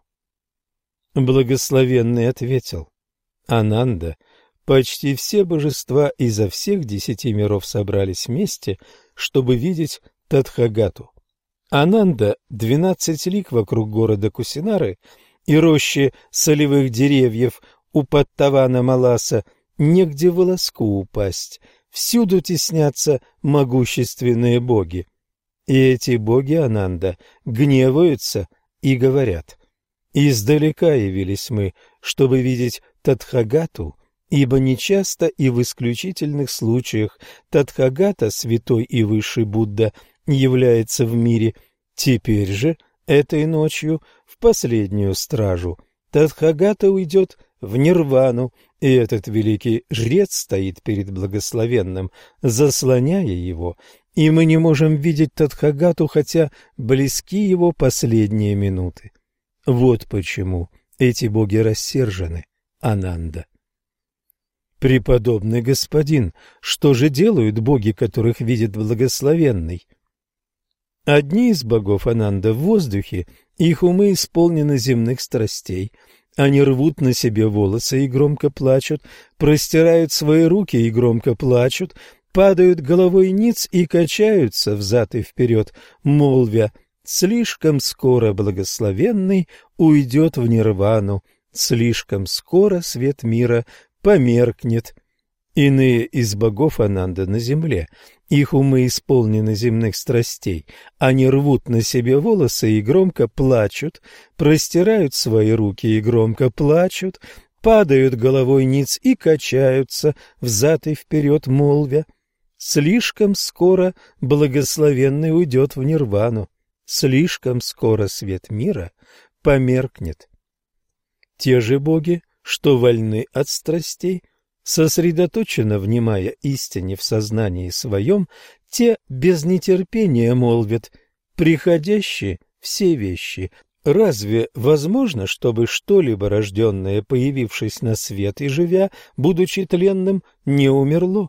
Такое невозможно. Последние беседы продолжались некоторое время, и благословенный дал утешение своим жрецам, затем он обратился к ним. «Теперь, о жрецы, я покидаю вас. Все составляющие бытия приходящие, усердно добивайтесь своего спасения». И это было последнее слово Татхагаты. После этого благословенный погрузился в первый транс. Выйдя из первого транса, он погрузился во второй транс. Выйдя из второго транса, он погрузился в третий транс. Выйдя из третьего транса, он погрузился в четвертый транс. Выйдя из четвертого транса, он вошел в царство бесконечности пространства, Выйдя из царства бесконечности пространства, он вошел в царство бесконечности сознания. Выйдя из царства бесконечности сознания, он вошел в царство пустоты. Выйдя из царства пустоты, он вошел в царство, где нет ни восприятия, ни невосприятия.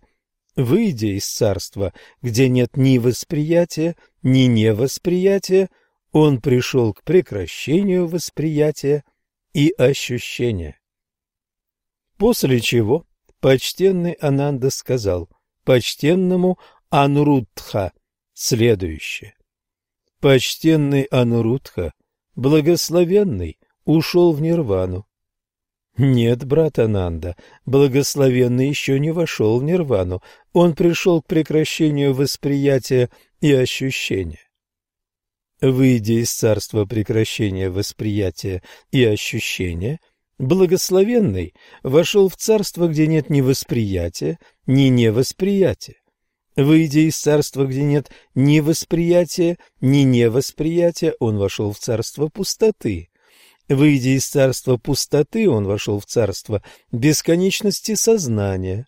Выйдя из царства бесконечности сознания, он вошел в царство бесконечности пространства. Выйдя из царства бесконечности пространства, он погрузился в четвертый транс. Выйдя из четвертого транса, он погрузился в третий транс. Выйдя из третьего транса, он погрузился во второй транс. Выйдя из второго транса, он погрузился в первый транс. Выйдя из первого транса, он погрузился во второй транс. Выйдя из второго транса, он погрузился в третий транс. Выйдя из третьего транса, он погрузился в четвертый транс. И выйдя из четвертого транса, благословенный тут же перешел в нирвану. Глава четвертая. Растворение. Первое. Конец микрокосма. Могущественный герой, обладающий удивительными силами, способный одним пальцем поднять гору и преисполненный устрашающей вселенской славы, это каждый из нас. Не наша физическая самость, видимая в зеркале, а царь внутри нас. Кришна провозглашает «Я есть параматма, о Арджуна, пребывающая в сердцах всех живых существ. Я их начало, середина и конец. Именно в этом заключается суть молитв за умерших в момент растворения личности. Индивид должен теперь вернуться к своему первоначальному знанию созидающего мир Бога, который, покуда длилась жизнь индивида, отражался в его сердце. Когда истощается это тело, истощается от старости или болезни, то подобно тому, как освобождается от уз плод манго или удумбары или пиппалы, так и этот Пуруша, освободившись от этих членов, снова спешит, как он шел назад, к месту новой жизни. Подобно тому, как надзиратели, судьи, возницы, деревенские старосты поджидают приходящего царя с едой, питьем, ночлегом, говоря «Вот приходит Брахман, вот он приближается, вот приходит Брахман, вот он приближается». Эта идея уже провозглашалась в погребальных текстах Древнего Египта, где умерший поет о себе как о едином с Богом. «Я Атум, я тот, кто был один, я Ра в первом его явлении, я великий Бог, сам себя породивший, который дал себе имена, владыка богов, которому нет равных среди богов. Я был вчера, я знаю завтра, когда я молвил, появилось поле битвы богов, я знаю имя того великого бога, что внутри. Хвала Ра, его имя. Я тот великий Феникс, что в Гелиополе. Но, как и в случае смерти Будды, способность человека пройти в обратном порядке весь путь через эпохи эманации зависит от его характера, каким он был при жизни. Мифы рассказывают об опасном путешествии души со множеством препятствий, которые необходимо преодолеть. Эскимосы Гренландии перечисляют кипящий котел, кости таза, большую горящую лампу, стражей чудовищ и две скалы, которые сталкиваются друг с другом, а потом вновь расходятся. Такие элементы являются стандартными чертами мирового фольклора и героической легенды. Мы обсуждали их выше в наших главах из части «Приключения героя». Они получили самое детальное и существенное развитие в мифологии последнего странствия души. Молитва ацтеков, которую следует произносить у смертного адра, предупреждает уходящего в мир иной об опасностях на обратном пути к богу мертвых, скелету Тцонтемоку, тому, у кого выпадают волосы. Дорогое дитя, ты прошел через муки этой жизни и пережил их. Теперь наш Бог изволил забрать тебя, ибо мы не вечно наслаждаемся этим миром, а лишь краткий миг мы вступаем в жизнь, выйдя из тени, чтобы погреться в лучах солнца. И Бог даровал нам благословение знать друг друга и говорить друг с другом в этом бытии, но сейчас, в этот миг, Бог, которого зовут Миктлантекульти или Акультнахуакатль или же Тцонтемок и богиня, известная как Миктекасихуатль, забрали тебя. Ты предстанешь пред его престолом, ибо все мы должны будем отправиться туда. Это место предопределено всем нам, и оно безбрежно. Мы не должны больше вспоминать тебя. Ты будешь обитать в самом темном из мест, где нет ни света, ни просвета. Ты не вернешься и не уйдешь оттуда, и ты уже не будешь думать или беспокоиться о возвращении. Тебя никогда больше не будет с нами. Несчастными и осиротевшими оставил ты своих детей, своих внуков. Не узнаешь ты, какими они станут, как они будут идти через муки жизни. Что ж до нас, то и мы скоро отправимся туда, где будешь ты. Ацтекские старейшины и служители готовили тело к погребению и, заворачивая его должным образом, на голову умершему выливали немного воды, говоря при этом «этим ты наслаждался, живя в мире». Затем брали небольшой кувшин воды и преподносили ему со словами «вот это тебе в дорогу», Кувшин устанавливали в складках савана, затем умершего заворачивали в одеяло, прочно обвязывали и помещали перед ним по одному заранее приготовленные листы бумаги. Смотри, с этим ты сможешь пройти между скал, что сталкиваются. С этим ты пройдешь по дороге, которую сторожит змея. Этим ты удовлетворишь маленькую зеленую ящерицу, ксочитональ А вот с этим ты перейдешь восемь пустынь леденящего холода.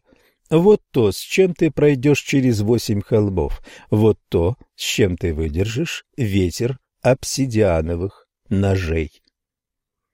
Умерший должен был взять с собой маленькую собаку с ярко-рыжей шерстью, ей на шею вешали мягкую нить из хлопка, ее убивали и кремировали вместе с трупом. На этом маленьком животном ушедший должен был переплыть реку потустороннего мира. После четырех лет пути он пребывал с собакой к Богу, которому подносил свои бумаги и дары, после чего он вместе со своим верным спутником бывал допущен в девятую пучину. Примечание.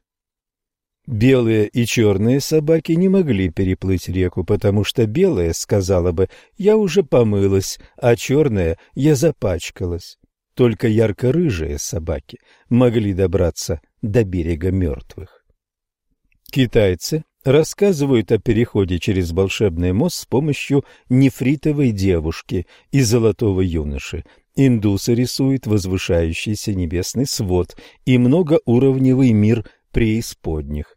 После смерти душа опускается на уровень, соответствующий ее относительной плотности, чтобы там обдумать и осознать все значение своей прошлой жизни. Когда урок усвоен, она возвращается в мир, чтобы подготовить себя к следующему уровню опыта. Таким образом, она постепенно проходит через все уровни смысла жизни, пока не вырывается за пределы космического яйца. Божественная комедия Данте является исчерпывающим обзором таких стадий. Ад – мучение духа, ограниченного страстями и порывами плоти, чистилище – преобразование плотского восприятия в духовное, рай – уровни духовного постижения. Проникновенная и внушающая благоговение картина путешествия представлена в египетской книге «Мертвых».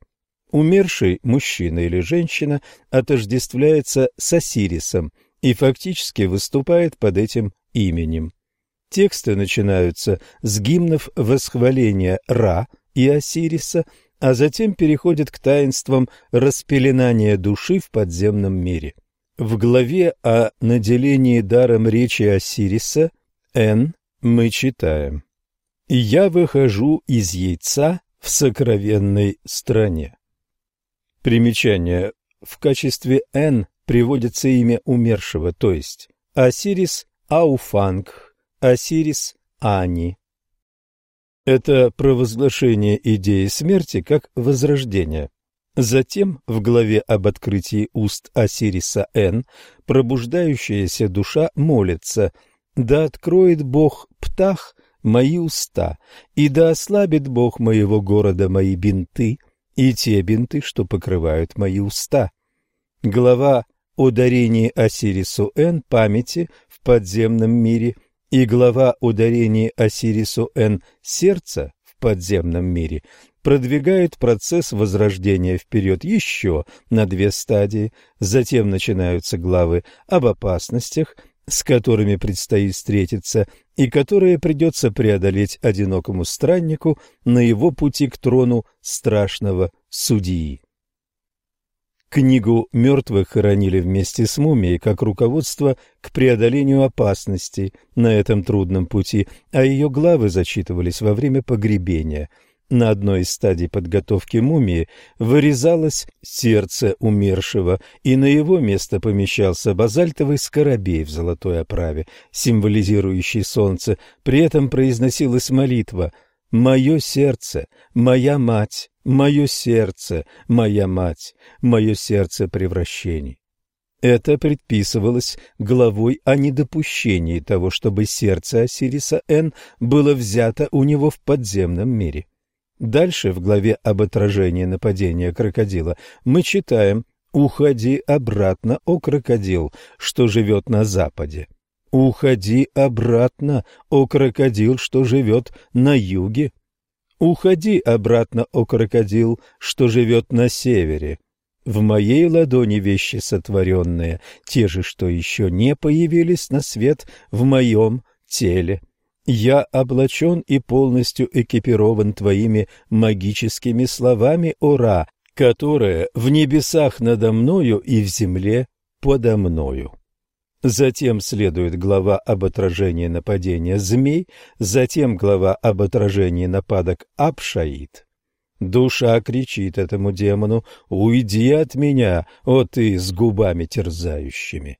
В главе об отпоре двум богиням Мерти душа заявляет о своей цели и защищается, объявив себя сыном отца. «Я сияю из ладьи Сектет, я Хор, сын Осириса, и я пришел увидеть своего отца Осириса». В главе о дыхании воздухом подземного мира и главе об отражении нападения змеи Перек в подземном мире Герой продолжает двигаться вперед, и затем наступает черед великого признания. Глава о том, как избежать расчленения в подземном мире.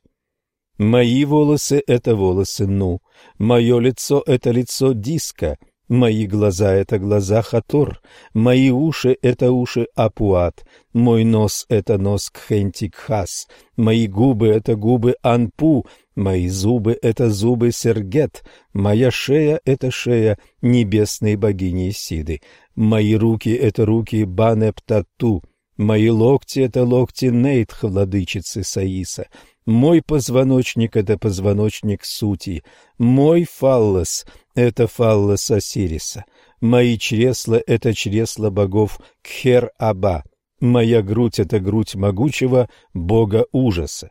Нет ни одного члена моего тела, который бы не был членом кого-то из богов. Бог тот полностью защищает мое тело, и я есть Ра, день за днем. Нет той руки, что остановит меня, и никто не остановит моей руки. Так же, как много позднее в буддийском образе Бодхисаттвы в его ореоле присутствует пятьсот преображенных Будд, каждый в окружении пятисот бодхисаттв, и каждый из них, в свою очередь, в окружении бесчисленных богов, так и здесь душа приходит ко всей полноте своего достоинства и силы, вобрав в себя богов, которые ранее считались обособленными от нее и вне ее.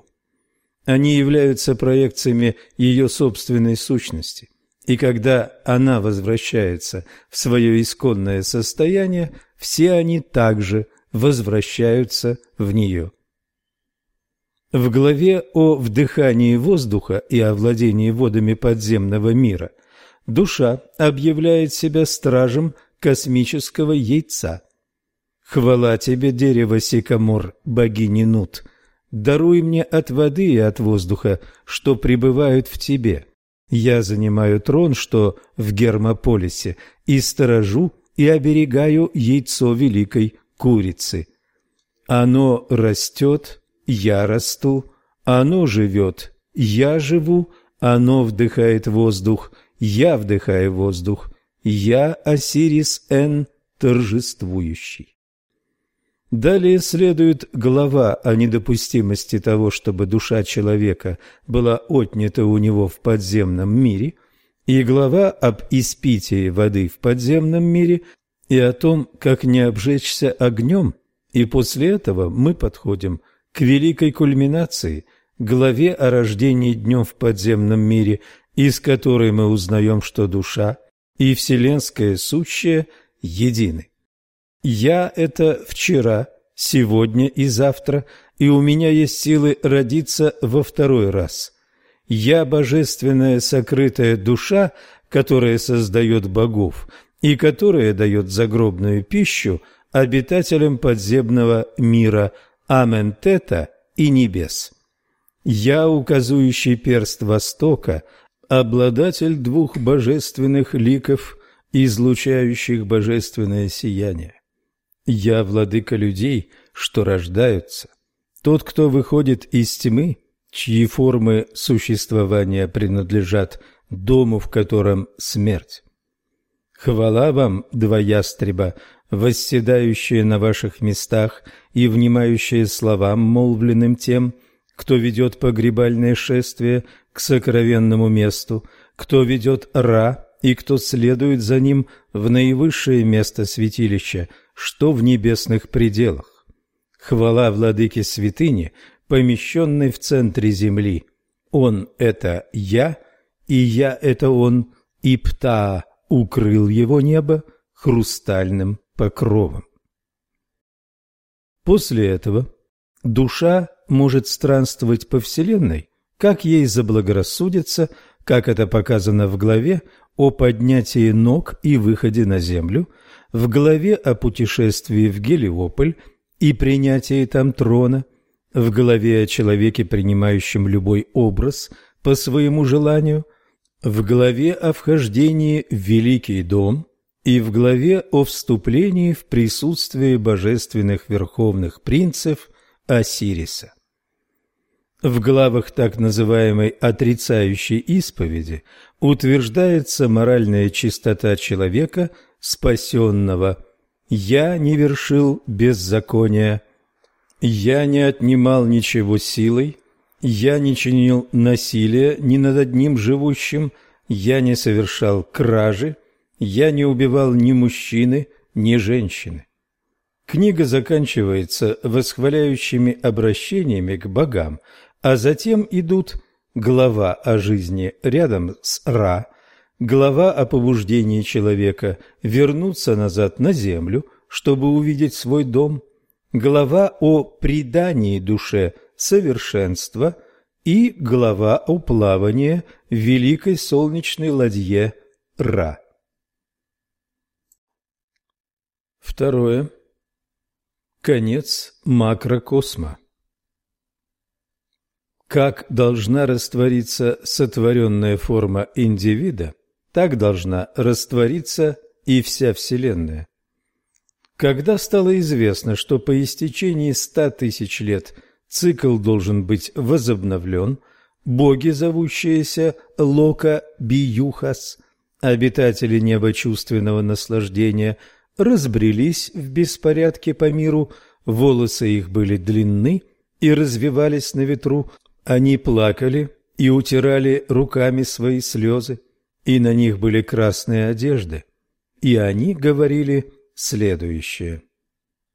«Почтенные, по истечении ста тысяч лет этот цикл должен быть возобновлен.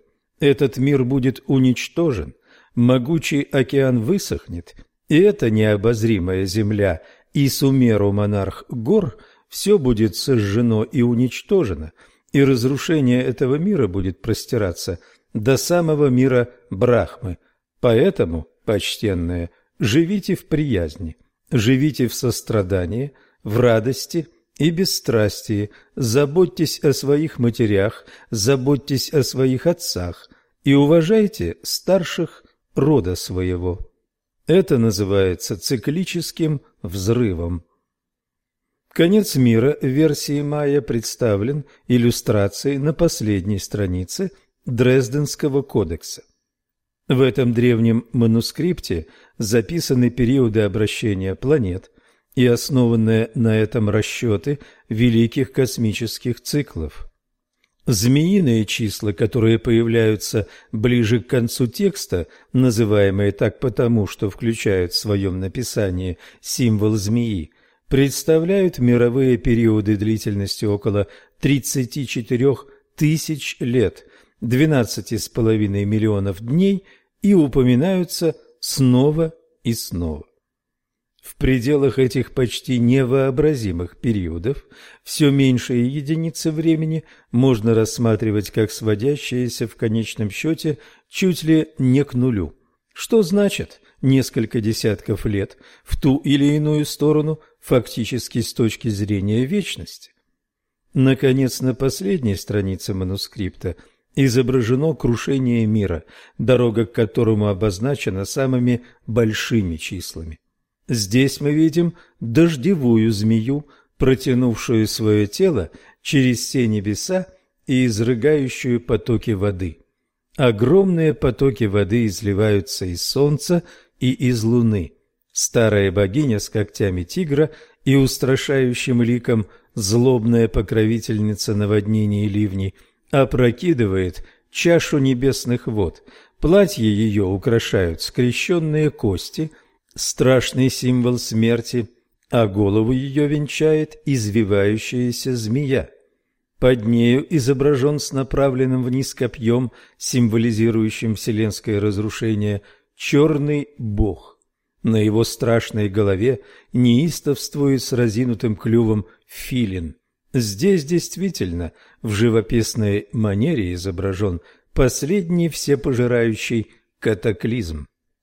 Одна из выразительнейших картин конца света представлена в Эддах древних викингов – один, вот он, глава богов, спросил, какой рок ждет его самого и его богов, и Вельва, мудрая женщина, олицетворение самой матери мира, вещающей судьбы, рассказывает ему. Братья начнут биться друг с другом, родичи близкие в распрях погибнут, тягостно в мире великий блуд, век мечей и секир – Треснут щиты, век бурь и волков до гибели мира, щадить человек человека не станет. В стране гигантов Етунхейм запоет красный петух, в Валхалле петух золотой гребень, черно-красный петух у чертога Халь. У горной пещеры, у входа в мир мертвых, откроет свою огромную пасть и залает собака Гарм. Задрожит земля, обрушатся скалы и будут вырваны с корнем деревья, море нахлынет на землю. Все кандалы тех чудовищ, что были закованы в начале времен, разорвутся, вырвется на волю Фенрис-волк и побежит, нижней челюстью задевая землю, а верхний упираясь в небеса. Он бы раскрыл свою пасть еще шире, если было бы место для этого. Из его глаз и ноздрей будет вырываться огонь. Обвивающая мир змея космического океана поднимется в страшном гневе и поползет по земле вслед за волком, изрыгая яд – так что отравит он весь воздух и всю воду. Будет спущен на воду Нагльфар, корабль, построенный из ногтей мертвых, и на нем уплывут гиганты. Другой корабль поплывет с обитателями ада, а с юга будут наступать люди огня. Когда страж богов пронзительно протрубит в горн, воины – сыны Одина, будут созваны на последнюю битву. Со всех сторон света на поле сражения поспешат боги, гиганты, демоны, карлики и эльфы. Задрожит Игдрасиль, ясень мира, и все, что есть на земле и на небе, охватит страх. Один выступит против волка, Тор против змеи, Тюр против собаки – самого страшного монстра из всех, а Фрейр против Сурта, огненного человека. Тор убьет змею и, отойдя на десять шагов из-за пролитого яда, сам упадет замертво на землю. Один будет проглочен волком, и после этого Видар, наступив ногой на нижнюю челюсть волка, возьмет его верхнюю челюсть в свою руку и вырвет его глотку. Локи убьет Хеймдалля и сам будет убит им. Сурт нашлет на землю огонь и сожжет весь мир. Солнце померкло, земля тонет в море, срываются с неба светлые звезды, пламя бушует питателя жизни, жар нестерпимый до неба доходит. Гарм лает громко, угни Пахеллира, Привязь не выдержит, вырвется жадный. Многое ведомо, все я провижу судьбы могучих славных богов. Когда же сидел он на горе Елеонской, то приступили к нему ученики наедине и спросили, «Скажи нам, когда это будет, и какой признак твоего пришествия и кончины века?» Иисус сказал им в ответ, «Берегитесь, чтобы кто не прельстил вас, ибо многие придут под именем Моим и будут говорить «Я Христос», и многих прельстят. Также услышите о войнах и о военных слухах. Смотрите, не ужасайтесь, ибо надлежит всему тому быть, но это еще не конец, ибо восстанет народ на народ, и царство на царство, и будут глады, моры и землетрясения по местам. Все же это начало болезней. Тогда будут предавать вас на мучения и убивать вас, и вы будете ненавидимы всеми народами за имя Мое, и тогда соблазнятся многие, и друг друга будут предавать, и возненавидят друг друга, и многие лжепророки восстанут и прельстят многих, и по причине умножения беззакония во многих охладеет любовь, претерпевший же до конца спасется. И проповедано будет сие Евангелие Царствия по всей вселенной во свидетельство всем народам, и тогда придет конец. Итак, когда увидите мерзость запустения, реченную через пророка Даниила, стоящую на святом месте, читающий да разумеет, тогда находящиеся в Иудее добегут в горы, и кто на кровле, тот да не сходит взять что-нибудь из дома своего, и кто на поле, тот да не обращается назад взять одежды свои. Горе же беременным и питающим сосцами в те дни. Молитесь, чтобы не случилось бегство ваше зимою или в субботу, ибо тогда будет великая скорбь, какой не было от начала мира до ныне и не будет.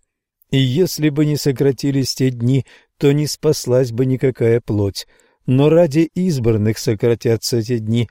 Тогда, если кто скажет вам «вот здесь Христос» или «там», не верьте. Ибо восстанут лжехристы и лжепророки, и дадут великие знамения и чудеса, чтобы прельстить, если возможно, и избранных. Вот я наперед сказал вам. Итак, если скажут вам, вот он в пустыне, не выходите. Вот он в потаенных комнатах, не верьте. Ибо как молния исходит от востока и видна бывает даже до запада, так будет пришествие Сына Человеческого. Ибо где будет труп, там соберутся орлы. И вдруг после скорби дней тех солнце померкнет, и луна не даст света своего — и звезды спадут с неба, и силы небесные поколеблются, тогда явится знамение Сына Человеческого на небе, и тогда восплачутся все племена земные, и увидят Сына Человеческого, грядущего на облаках небесных, силою и славою великою, и пошлет ангелов своих с трубою громогласную, и соберут избранных его от четырех ветров, от края небес до края их, от смоковницы возьмите подобие, когда ветви ее становятся уже мягкие и пускают листья, то знаете, что близко лето. Так, когда вы увидите все сие, знайте, что близко при дверях. Истинно говорю вам, не придет род сей, как все сие будет. Небо и земля придут, но слова мои не придут. О дне же том и часе никто не знает, ни ангелы небесные, а только Отец мой один. Евангелие от Матфея, глава 24, стихи 3, 36.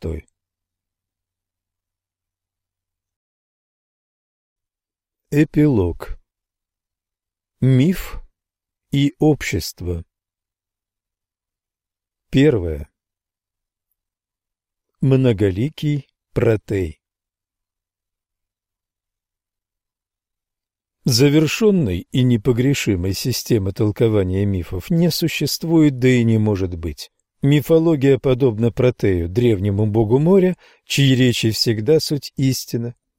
Это бог, который разные виды начнет принимать и являться вам станет, всем, что ползет по земле, и водою, и пламенем жгучим. Гомер. Одиссея. В своих жизненных странствиях наш герой, желая что-либо выведать у Протея, должен был ухватить его в его мнимом обличии и цепко держать, не выпуская, покуда он не явит себя в своей подлинной форме. Но и тогда этот хитрейший из богов никогда не открывал всей глубины своей мудрости даже самому искусному из вопрошающих. Он отвечал лишь прямо на поставленный ему вопрос, и то, что он открывал, в равной мере могло быть и многозначимым, и пустяшным в зависимости от заданного вопроса. Здесь ежедневно лишь Гелиос неба пройдет половину, веянье ветра с великим волнением темной влаги вот глубину покидает морской проницательный старец. Вышед из волн, отдыхать он ложится в пещере глубокой. В круг тюлени хвостоногие, дети молодой аласиды, стаи ложатся и спят, и покрытые тиной соленой смрад отвратительный моря на всю разливают окрестность.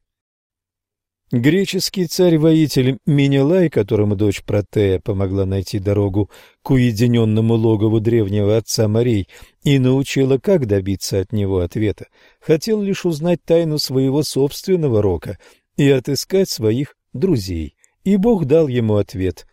Мифология интерпретировалась в современном сознании как примитивная, неумелая попытка объяснить мир природы.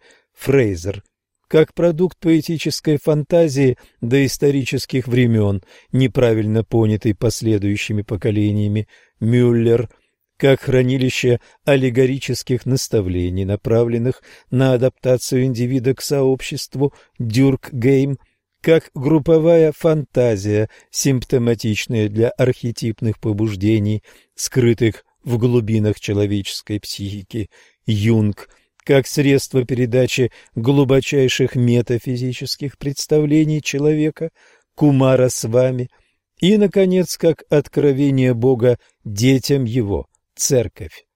Мифология, собственно, и есть все это вместе взятое. Суждение же о ней зависит от того, кто выступает в качестве судей. Ибо если рассматривать ее не с точки зрения того, что она представляет собой, а с точки зрения ее воздействия на умы – задавшись вопросом, что она значила для человечества в прошлом и что может значить сегодня, оказывается, что мифология в той же мере, что и сама жизнь, ответственна за все упования индивида, расы, эпохи, за все, чем они одержимы. Второе. Функции мифа, культа и медитации. В своих жизненных проявлениях индивид неизбежно только частично и искаженно представляет целостный образ человека. Он ограничен уже тем, что есть, либо мужчиной, либо женщиной. В каждый момент своей жизни он ограничен, опять же, будучи ребенком, юношей, взрослым или же старцем – Кроме того, в своих жизненных ролях он по необходимости специализируется как торговец, ремесленник, вор или слуга, вождь или священник, мать, жена, монахиня, проститутка. Он не может быть всем одновременно. Поэтому целостность, полнота человека заключена отнюдь не в отдельном лице, а в обществе как едином целом. Индивид может быть только членом его, органом, сообществу, к коему он принадлежит, он обязан своим образом жизни, языком его мысли и общения, идеями, которыми он живет. К прошлому его общества восходят те гены, которые создают его тело. Отважившись отмежеваться, будь то в действиях, в помыслах или чувствах, он отлучается от самих источников своего существования.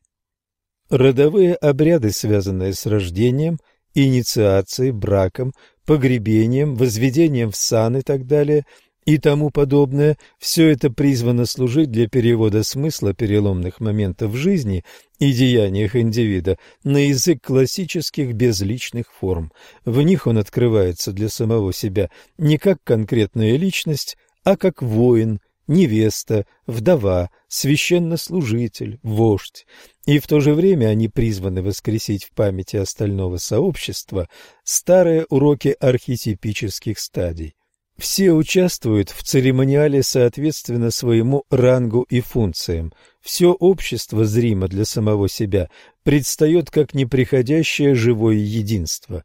Поколения индивидов уходят как анонимные клетки некоего живого тела, но основополагающая, неподвластная времени форма остается.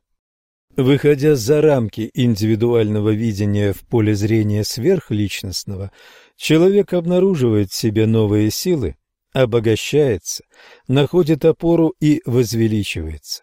В своей мирской роли, сколь бы скромна ни была она, он причащается к прекрасному празднественному образу человека, образу потенциально присущему, но неизбежно таимому в каждом из нас – Уставы общественного долга переводят уроки празднества в русло нормального, повседневного существования, служа постоянной опорой для индивида.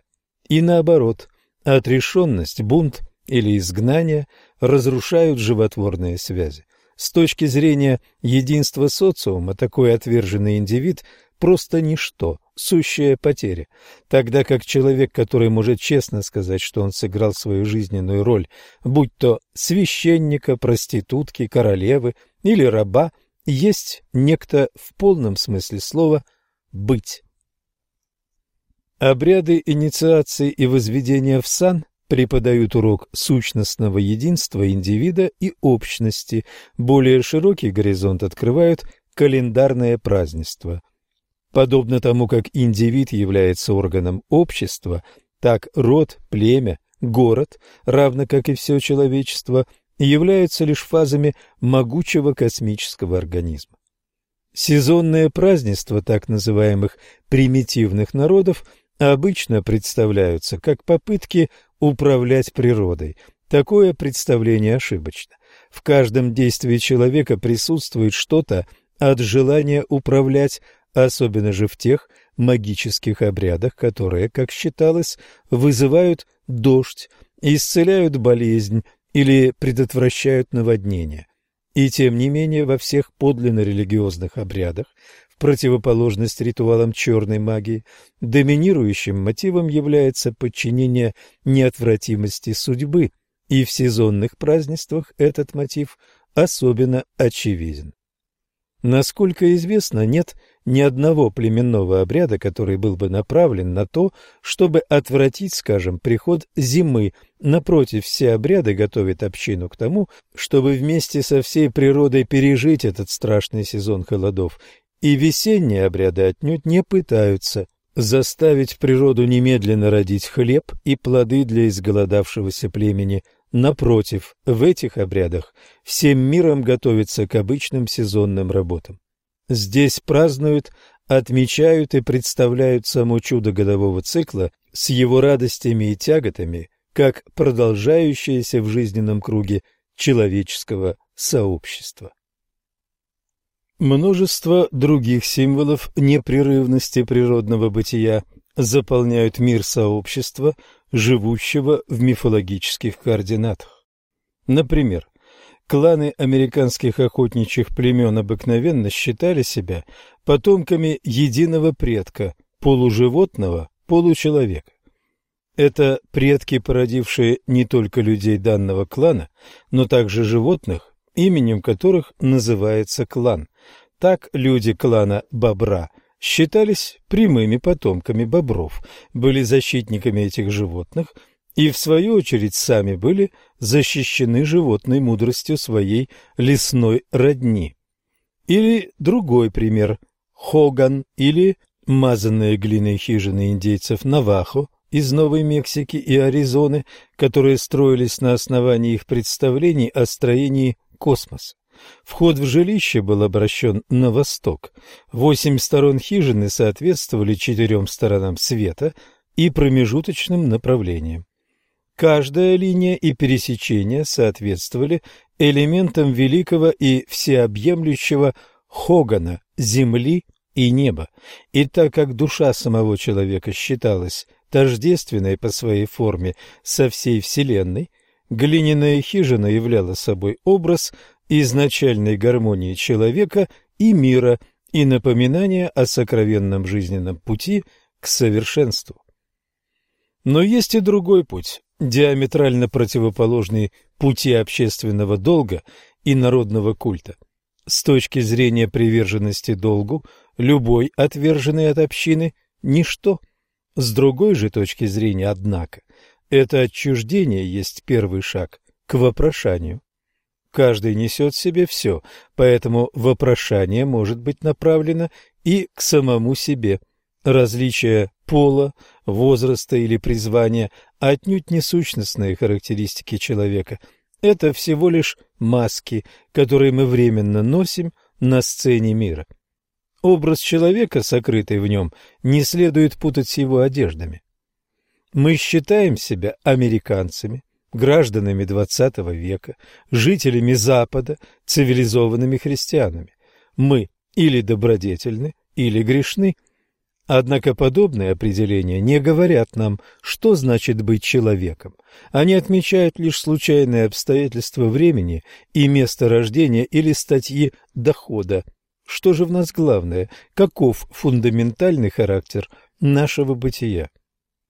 Аскетизм средневековых святых и индийских йогов, мистерии инициации эллинов, древние философии Востока и Запада – все это способы смещения внимания индивидуального сознания вглубь от его поверхностных облачений. Все предварительные медитации взыскующего увлекают его ум и чувства от внешних случайностей жизни, обращая его к глубинам. «Я не есть это и не есть то», — медитирует он, — «не моя мать и не сын только что умерший, не мое тело болезненное и стареющее, не моя рука, не глаз, не голова, не совокупность всех этих вещей.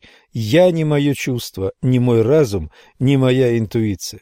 Посредством такой медитации он проникает в свои глубины и, наконец, прорывается в бездонный предел осознания. После подобных экзерсисов ни один человек уже не может всерьез считать себя мистером таким-то и таким-то из такого-то и такого-то города Соединенных Штатов Америки. Общество и общественный долг уходят на задний план. Мистер такой-то и такой-то, открыв себе величие человека, погружается в себя и свою отрешенность. Это стадия нарцисса, глядящего в воду. Будды, погруженного в созерцание в точке покоя, но это еще не конечная цель. Необходимый шаг, но не последний. Цель не увидеть, а осознать, что ты и есть эта сущность, и в этой своей сущности человек обретает свободу странствовать по миру. Более того, сам мир являет себя в этой сущности. Сущность человека в себе и сущность мира едины, поэтому нет больше необходимости ни в отрешенности, ни в уходе из мира. Куда бы ни лежал путь героя, что бы он ни избрал своим поприщем, он будет неизменно ощущать это присутствие как свою сущность, ибо тем самым он обретает способность видения. Это означает конец одиночества, точно так же, как приобщение к социуму приводит к осознанию всего сущего в себе самом, так и изгнание приводит героя к осознанию самости во всем сущем. Фокусируясь в этой точке, вопрос о самодостаточности и альтруизме перестает существовать. Индивид теряет себя в законе и возрождается в тождестве со Вселенной – для него и через него создан мир. «О, Магомед, — сказал Бог, — если бы не было тебя, я не сотворил бы небо». Третье. Герой нашего времени. Все это, однако, слишком далеко от современности, ибо демократический идеал самоопределения индивида, изобретение энергетической машины и развитие научных методов исследования настолько преобразовали всю жизнь человека, что наше многовековое наследие, весь неподвластный времени универсум символов, терпит крушение. Как говорил ницшевский Заратустра, все боги умерли. Знакомая история, сказанная и пересказанная в тысячах вариаций. Это героический цикл нашего времени, сказка о вступлении человечества в пору зрелости. Чары прошлого, рабство традиции – все это было сокрушено решительным и мощным ударом.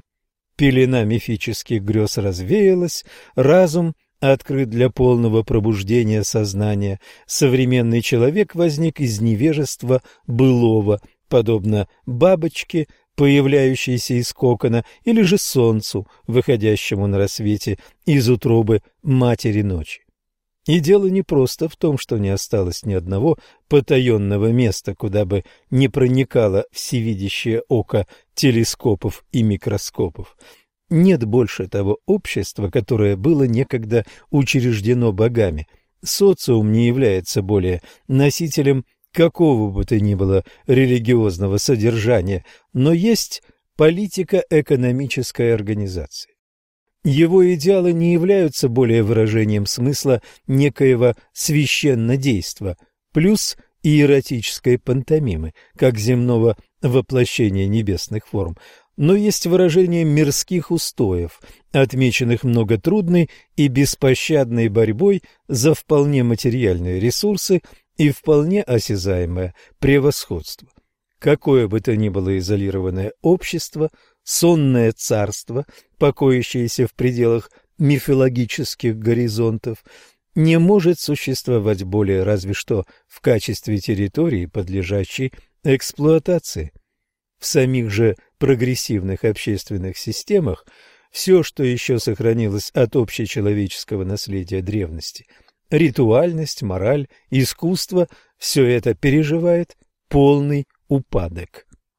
Таким образом, проблема, стоящая перед человечеством сегодня, совершенно противоположна всему, чем жили люди сравнительно стабильных эпох, к которым относятся великие мифологии столь согласующиеся между собой и ныне известные лишь как заблуждение.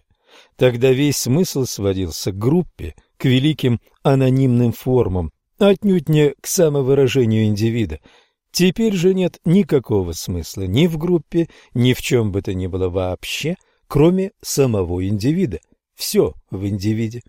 Но это совершенно бессознательный смысл. Человек не ведает, куда он идет. Он не ведает, что им движет. Связующие нити между сознанием и бессознательным в человеческой психике были разорваны, и сами мы разрываемся на части. Героическое деяние, ждущее своего свершения, сегодня уже не то, что во времена Галилея, то, что было тьмой, обернулось светом, но и свет обернулся тьмою. Героическое деяние нашего времени должно состоять в вопрошании дабы снова извлечь на свет Божий забытых атлантов, соразмерных герою по духу.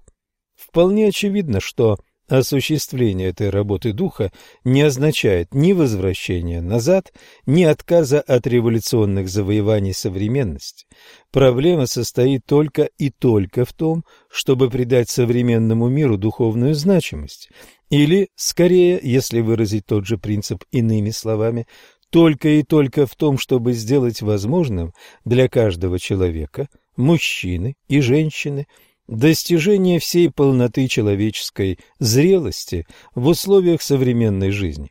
Уже сами по себе эти условия таковы, что формулы древних истин либо уже не действенны, либо невнятны, либо попросту пагубны для нашего сознания. Сегодняшнее сообщество – это планета, а отнюдь не нация в своих собственных границах. Поэтому схемы, задающие проецирование агрессии вовне, служившие ранее для консолидации группы, ныне способны лишь сеять раздор.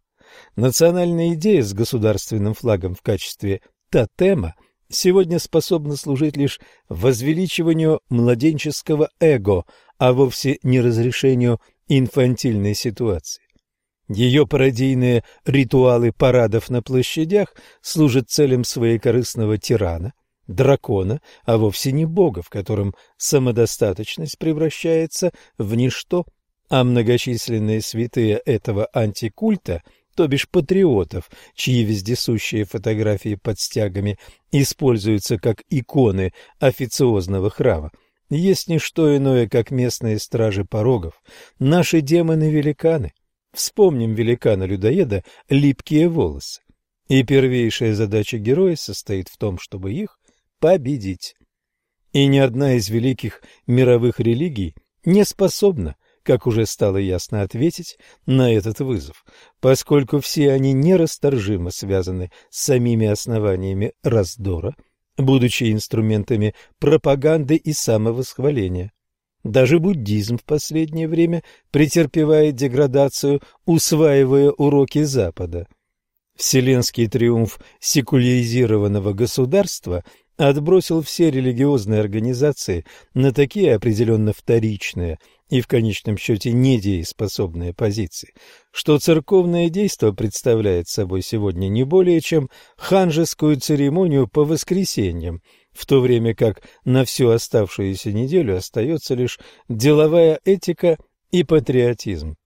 Подобная притворная святость отнюдь не то, в чем нуждается мир сегодня.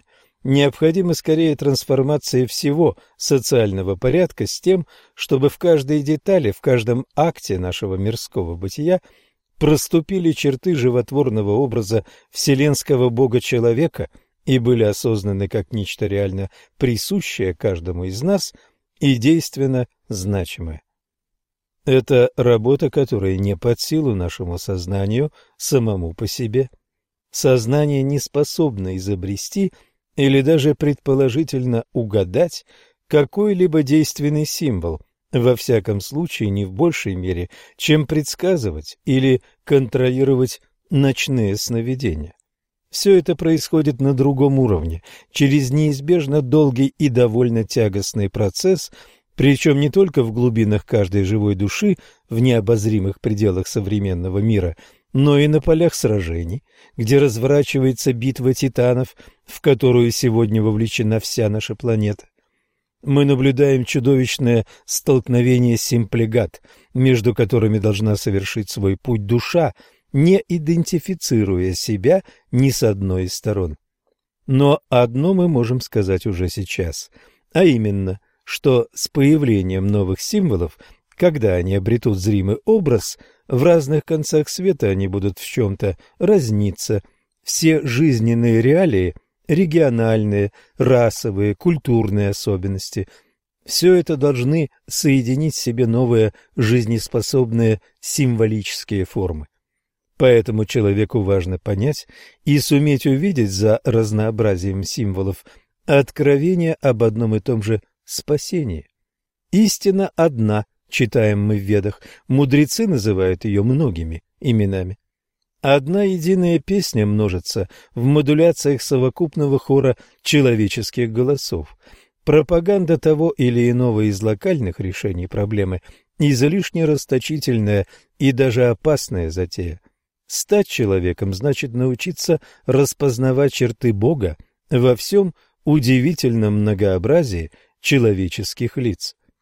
Это, наконец, дает нам подсказку, на что же должно быть нацелено героическое свершение наших дней и раскрывает действительные причины распада всех унаследованных нами религиозных доктрин. Центр тяжести, если можно так выразиться, в мире тайной опасности определенно сместился. Для живших охотой примитивных народов тех далеких тысячелетий, когда саблезубый тигр, мамонт или любой другой, пусть даже помельче, представитель животного царства был первейшим воплощением инаковости, чуждости, чужеродности как таковой – будучи одновременно и источником опасности, и пищей насущной.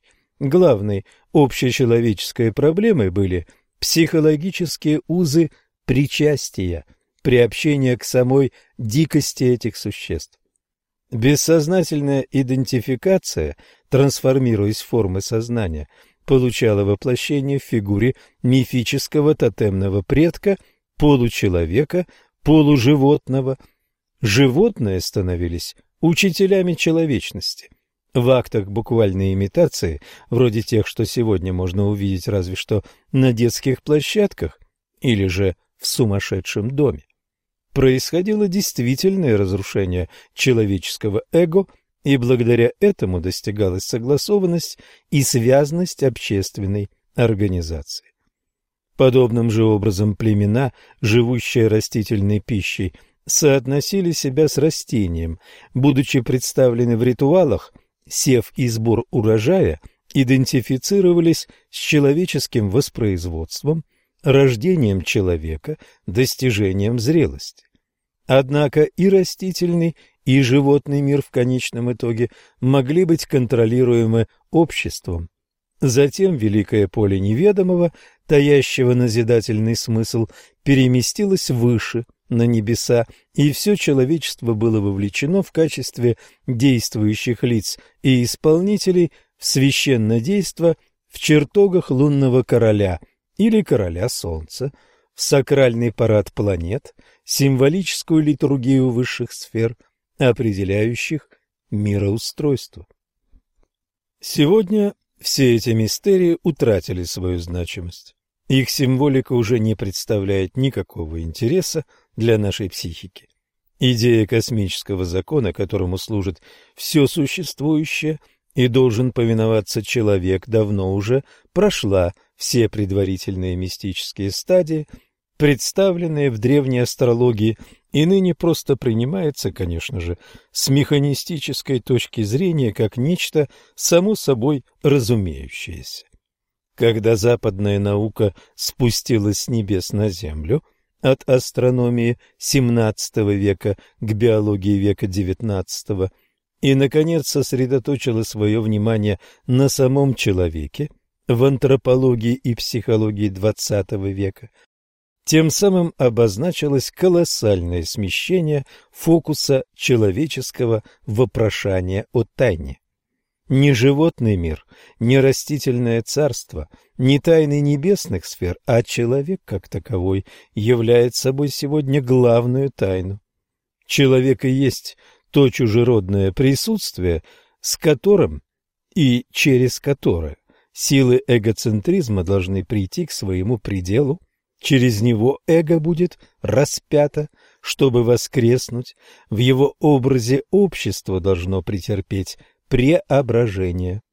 Человек, понимаемый, однако, не как «я», но как «ты», ибо никакие идеалы и институции какого бы то ни было племени или расы, единого континента или же социального класса, даже целой эпохи, Ничто не может быть мерилом неистощимой и чудесной в своем многообразии божественной экзистенции, каковой есть сама жизнь в каждом из нас. Герой современности, сегодняшний индивид, отважившийся, внемля зову, искать обитель того сущего, с которым должна свершиться наша общая судьба, как искупление, не может и не должен ждать, пока его сообщество отрешится от своей удручающей гордыни, страхов, рассудительной скупости и санкционированных свыше ханжеских заблуждений. Для каждого из нас настал судный день, каждому нести крест Спасителя и не в блистательный миг триумфа своего рода племени, но в безмолвии своего, ни с кем не разделенного отчаяния. Конец озвученной книги.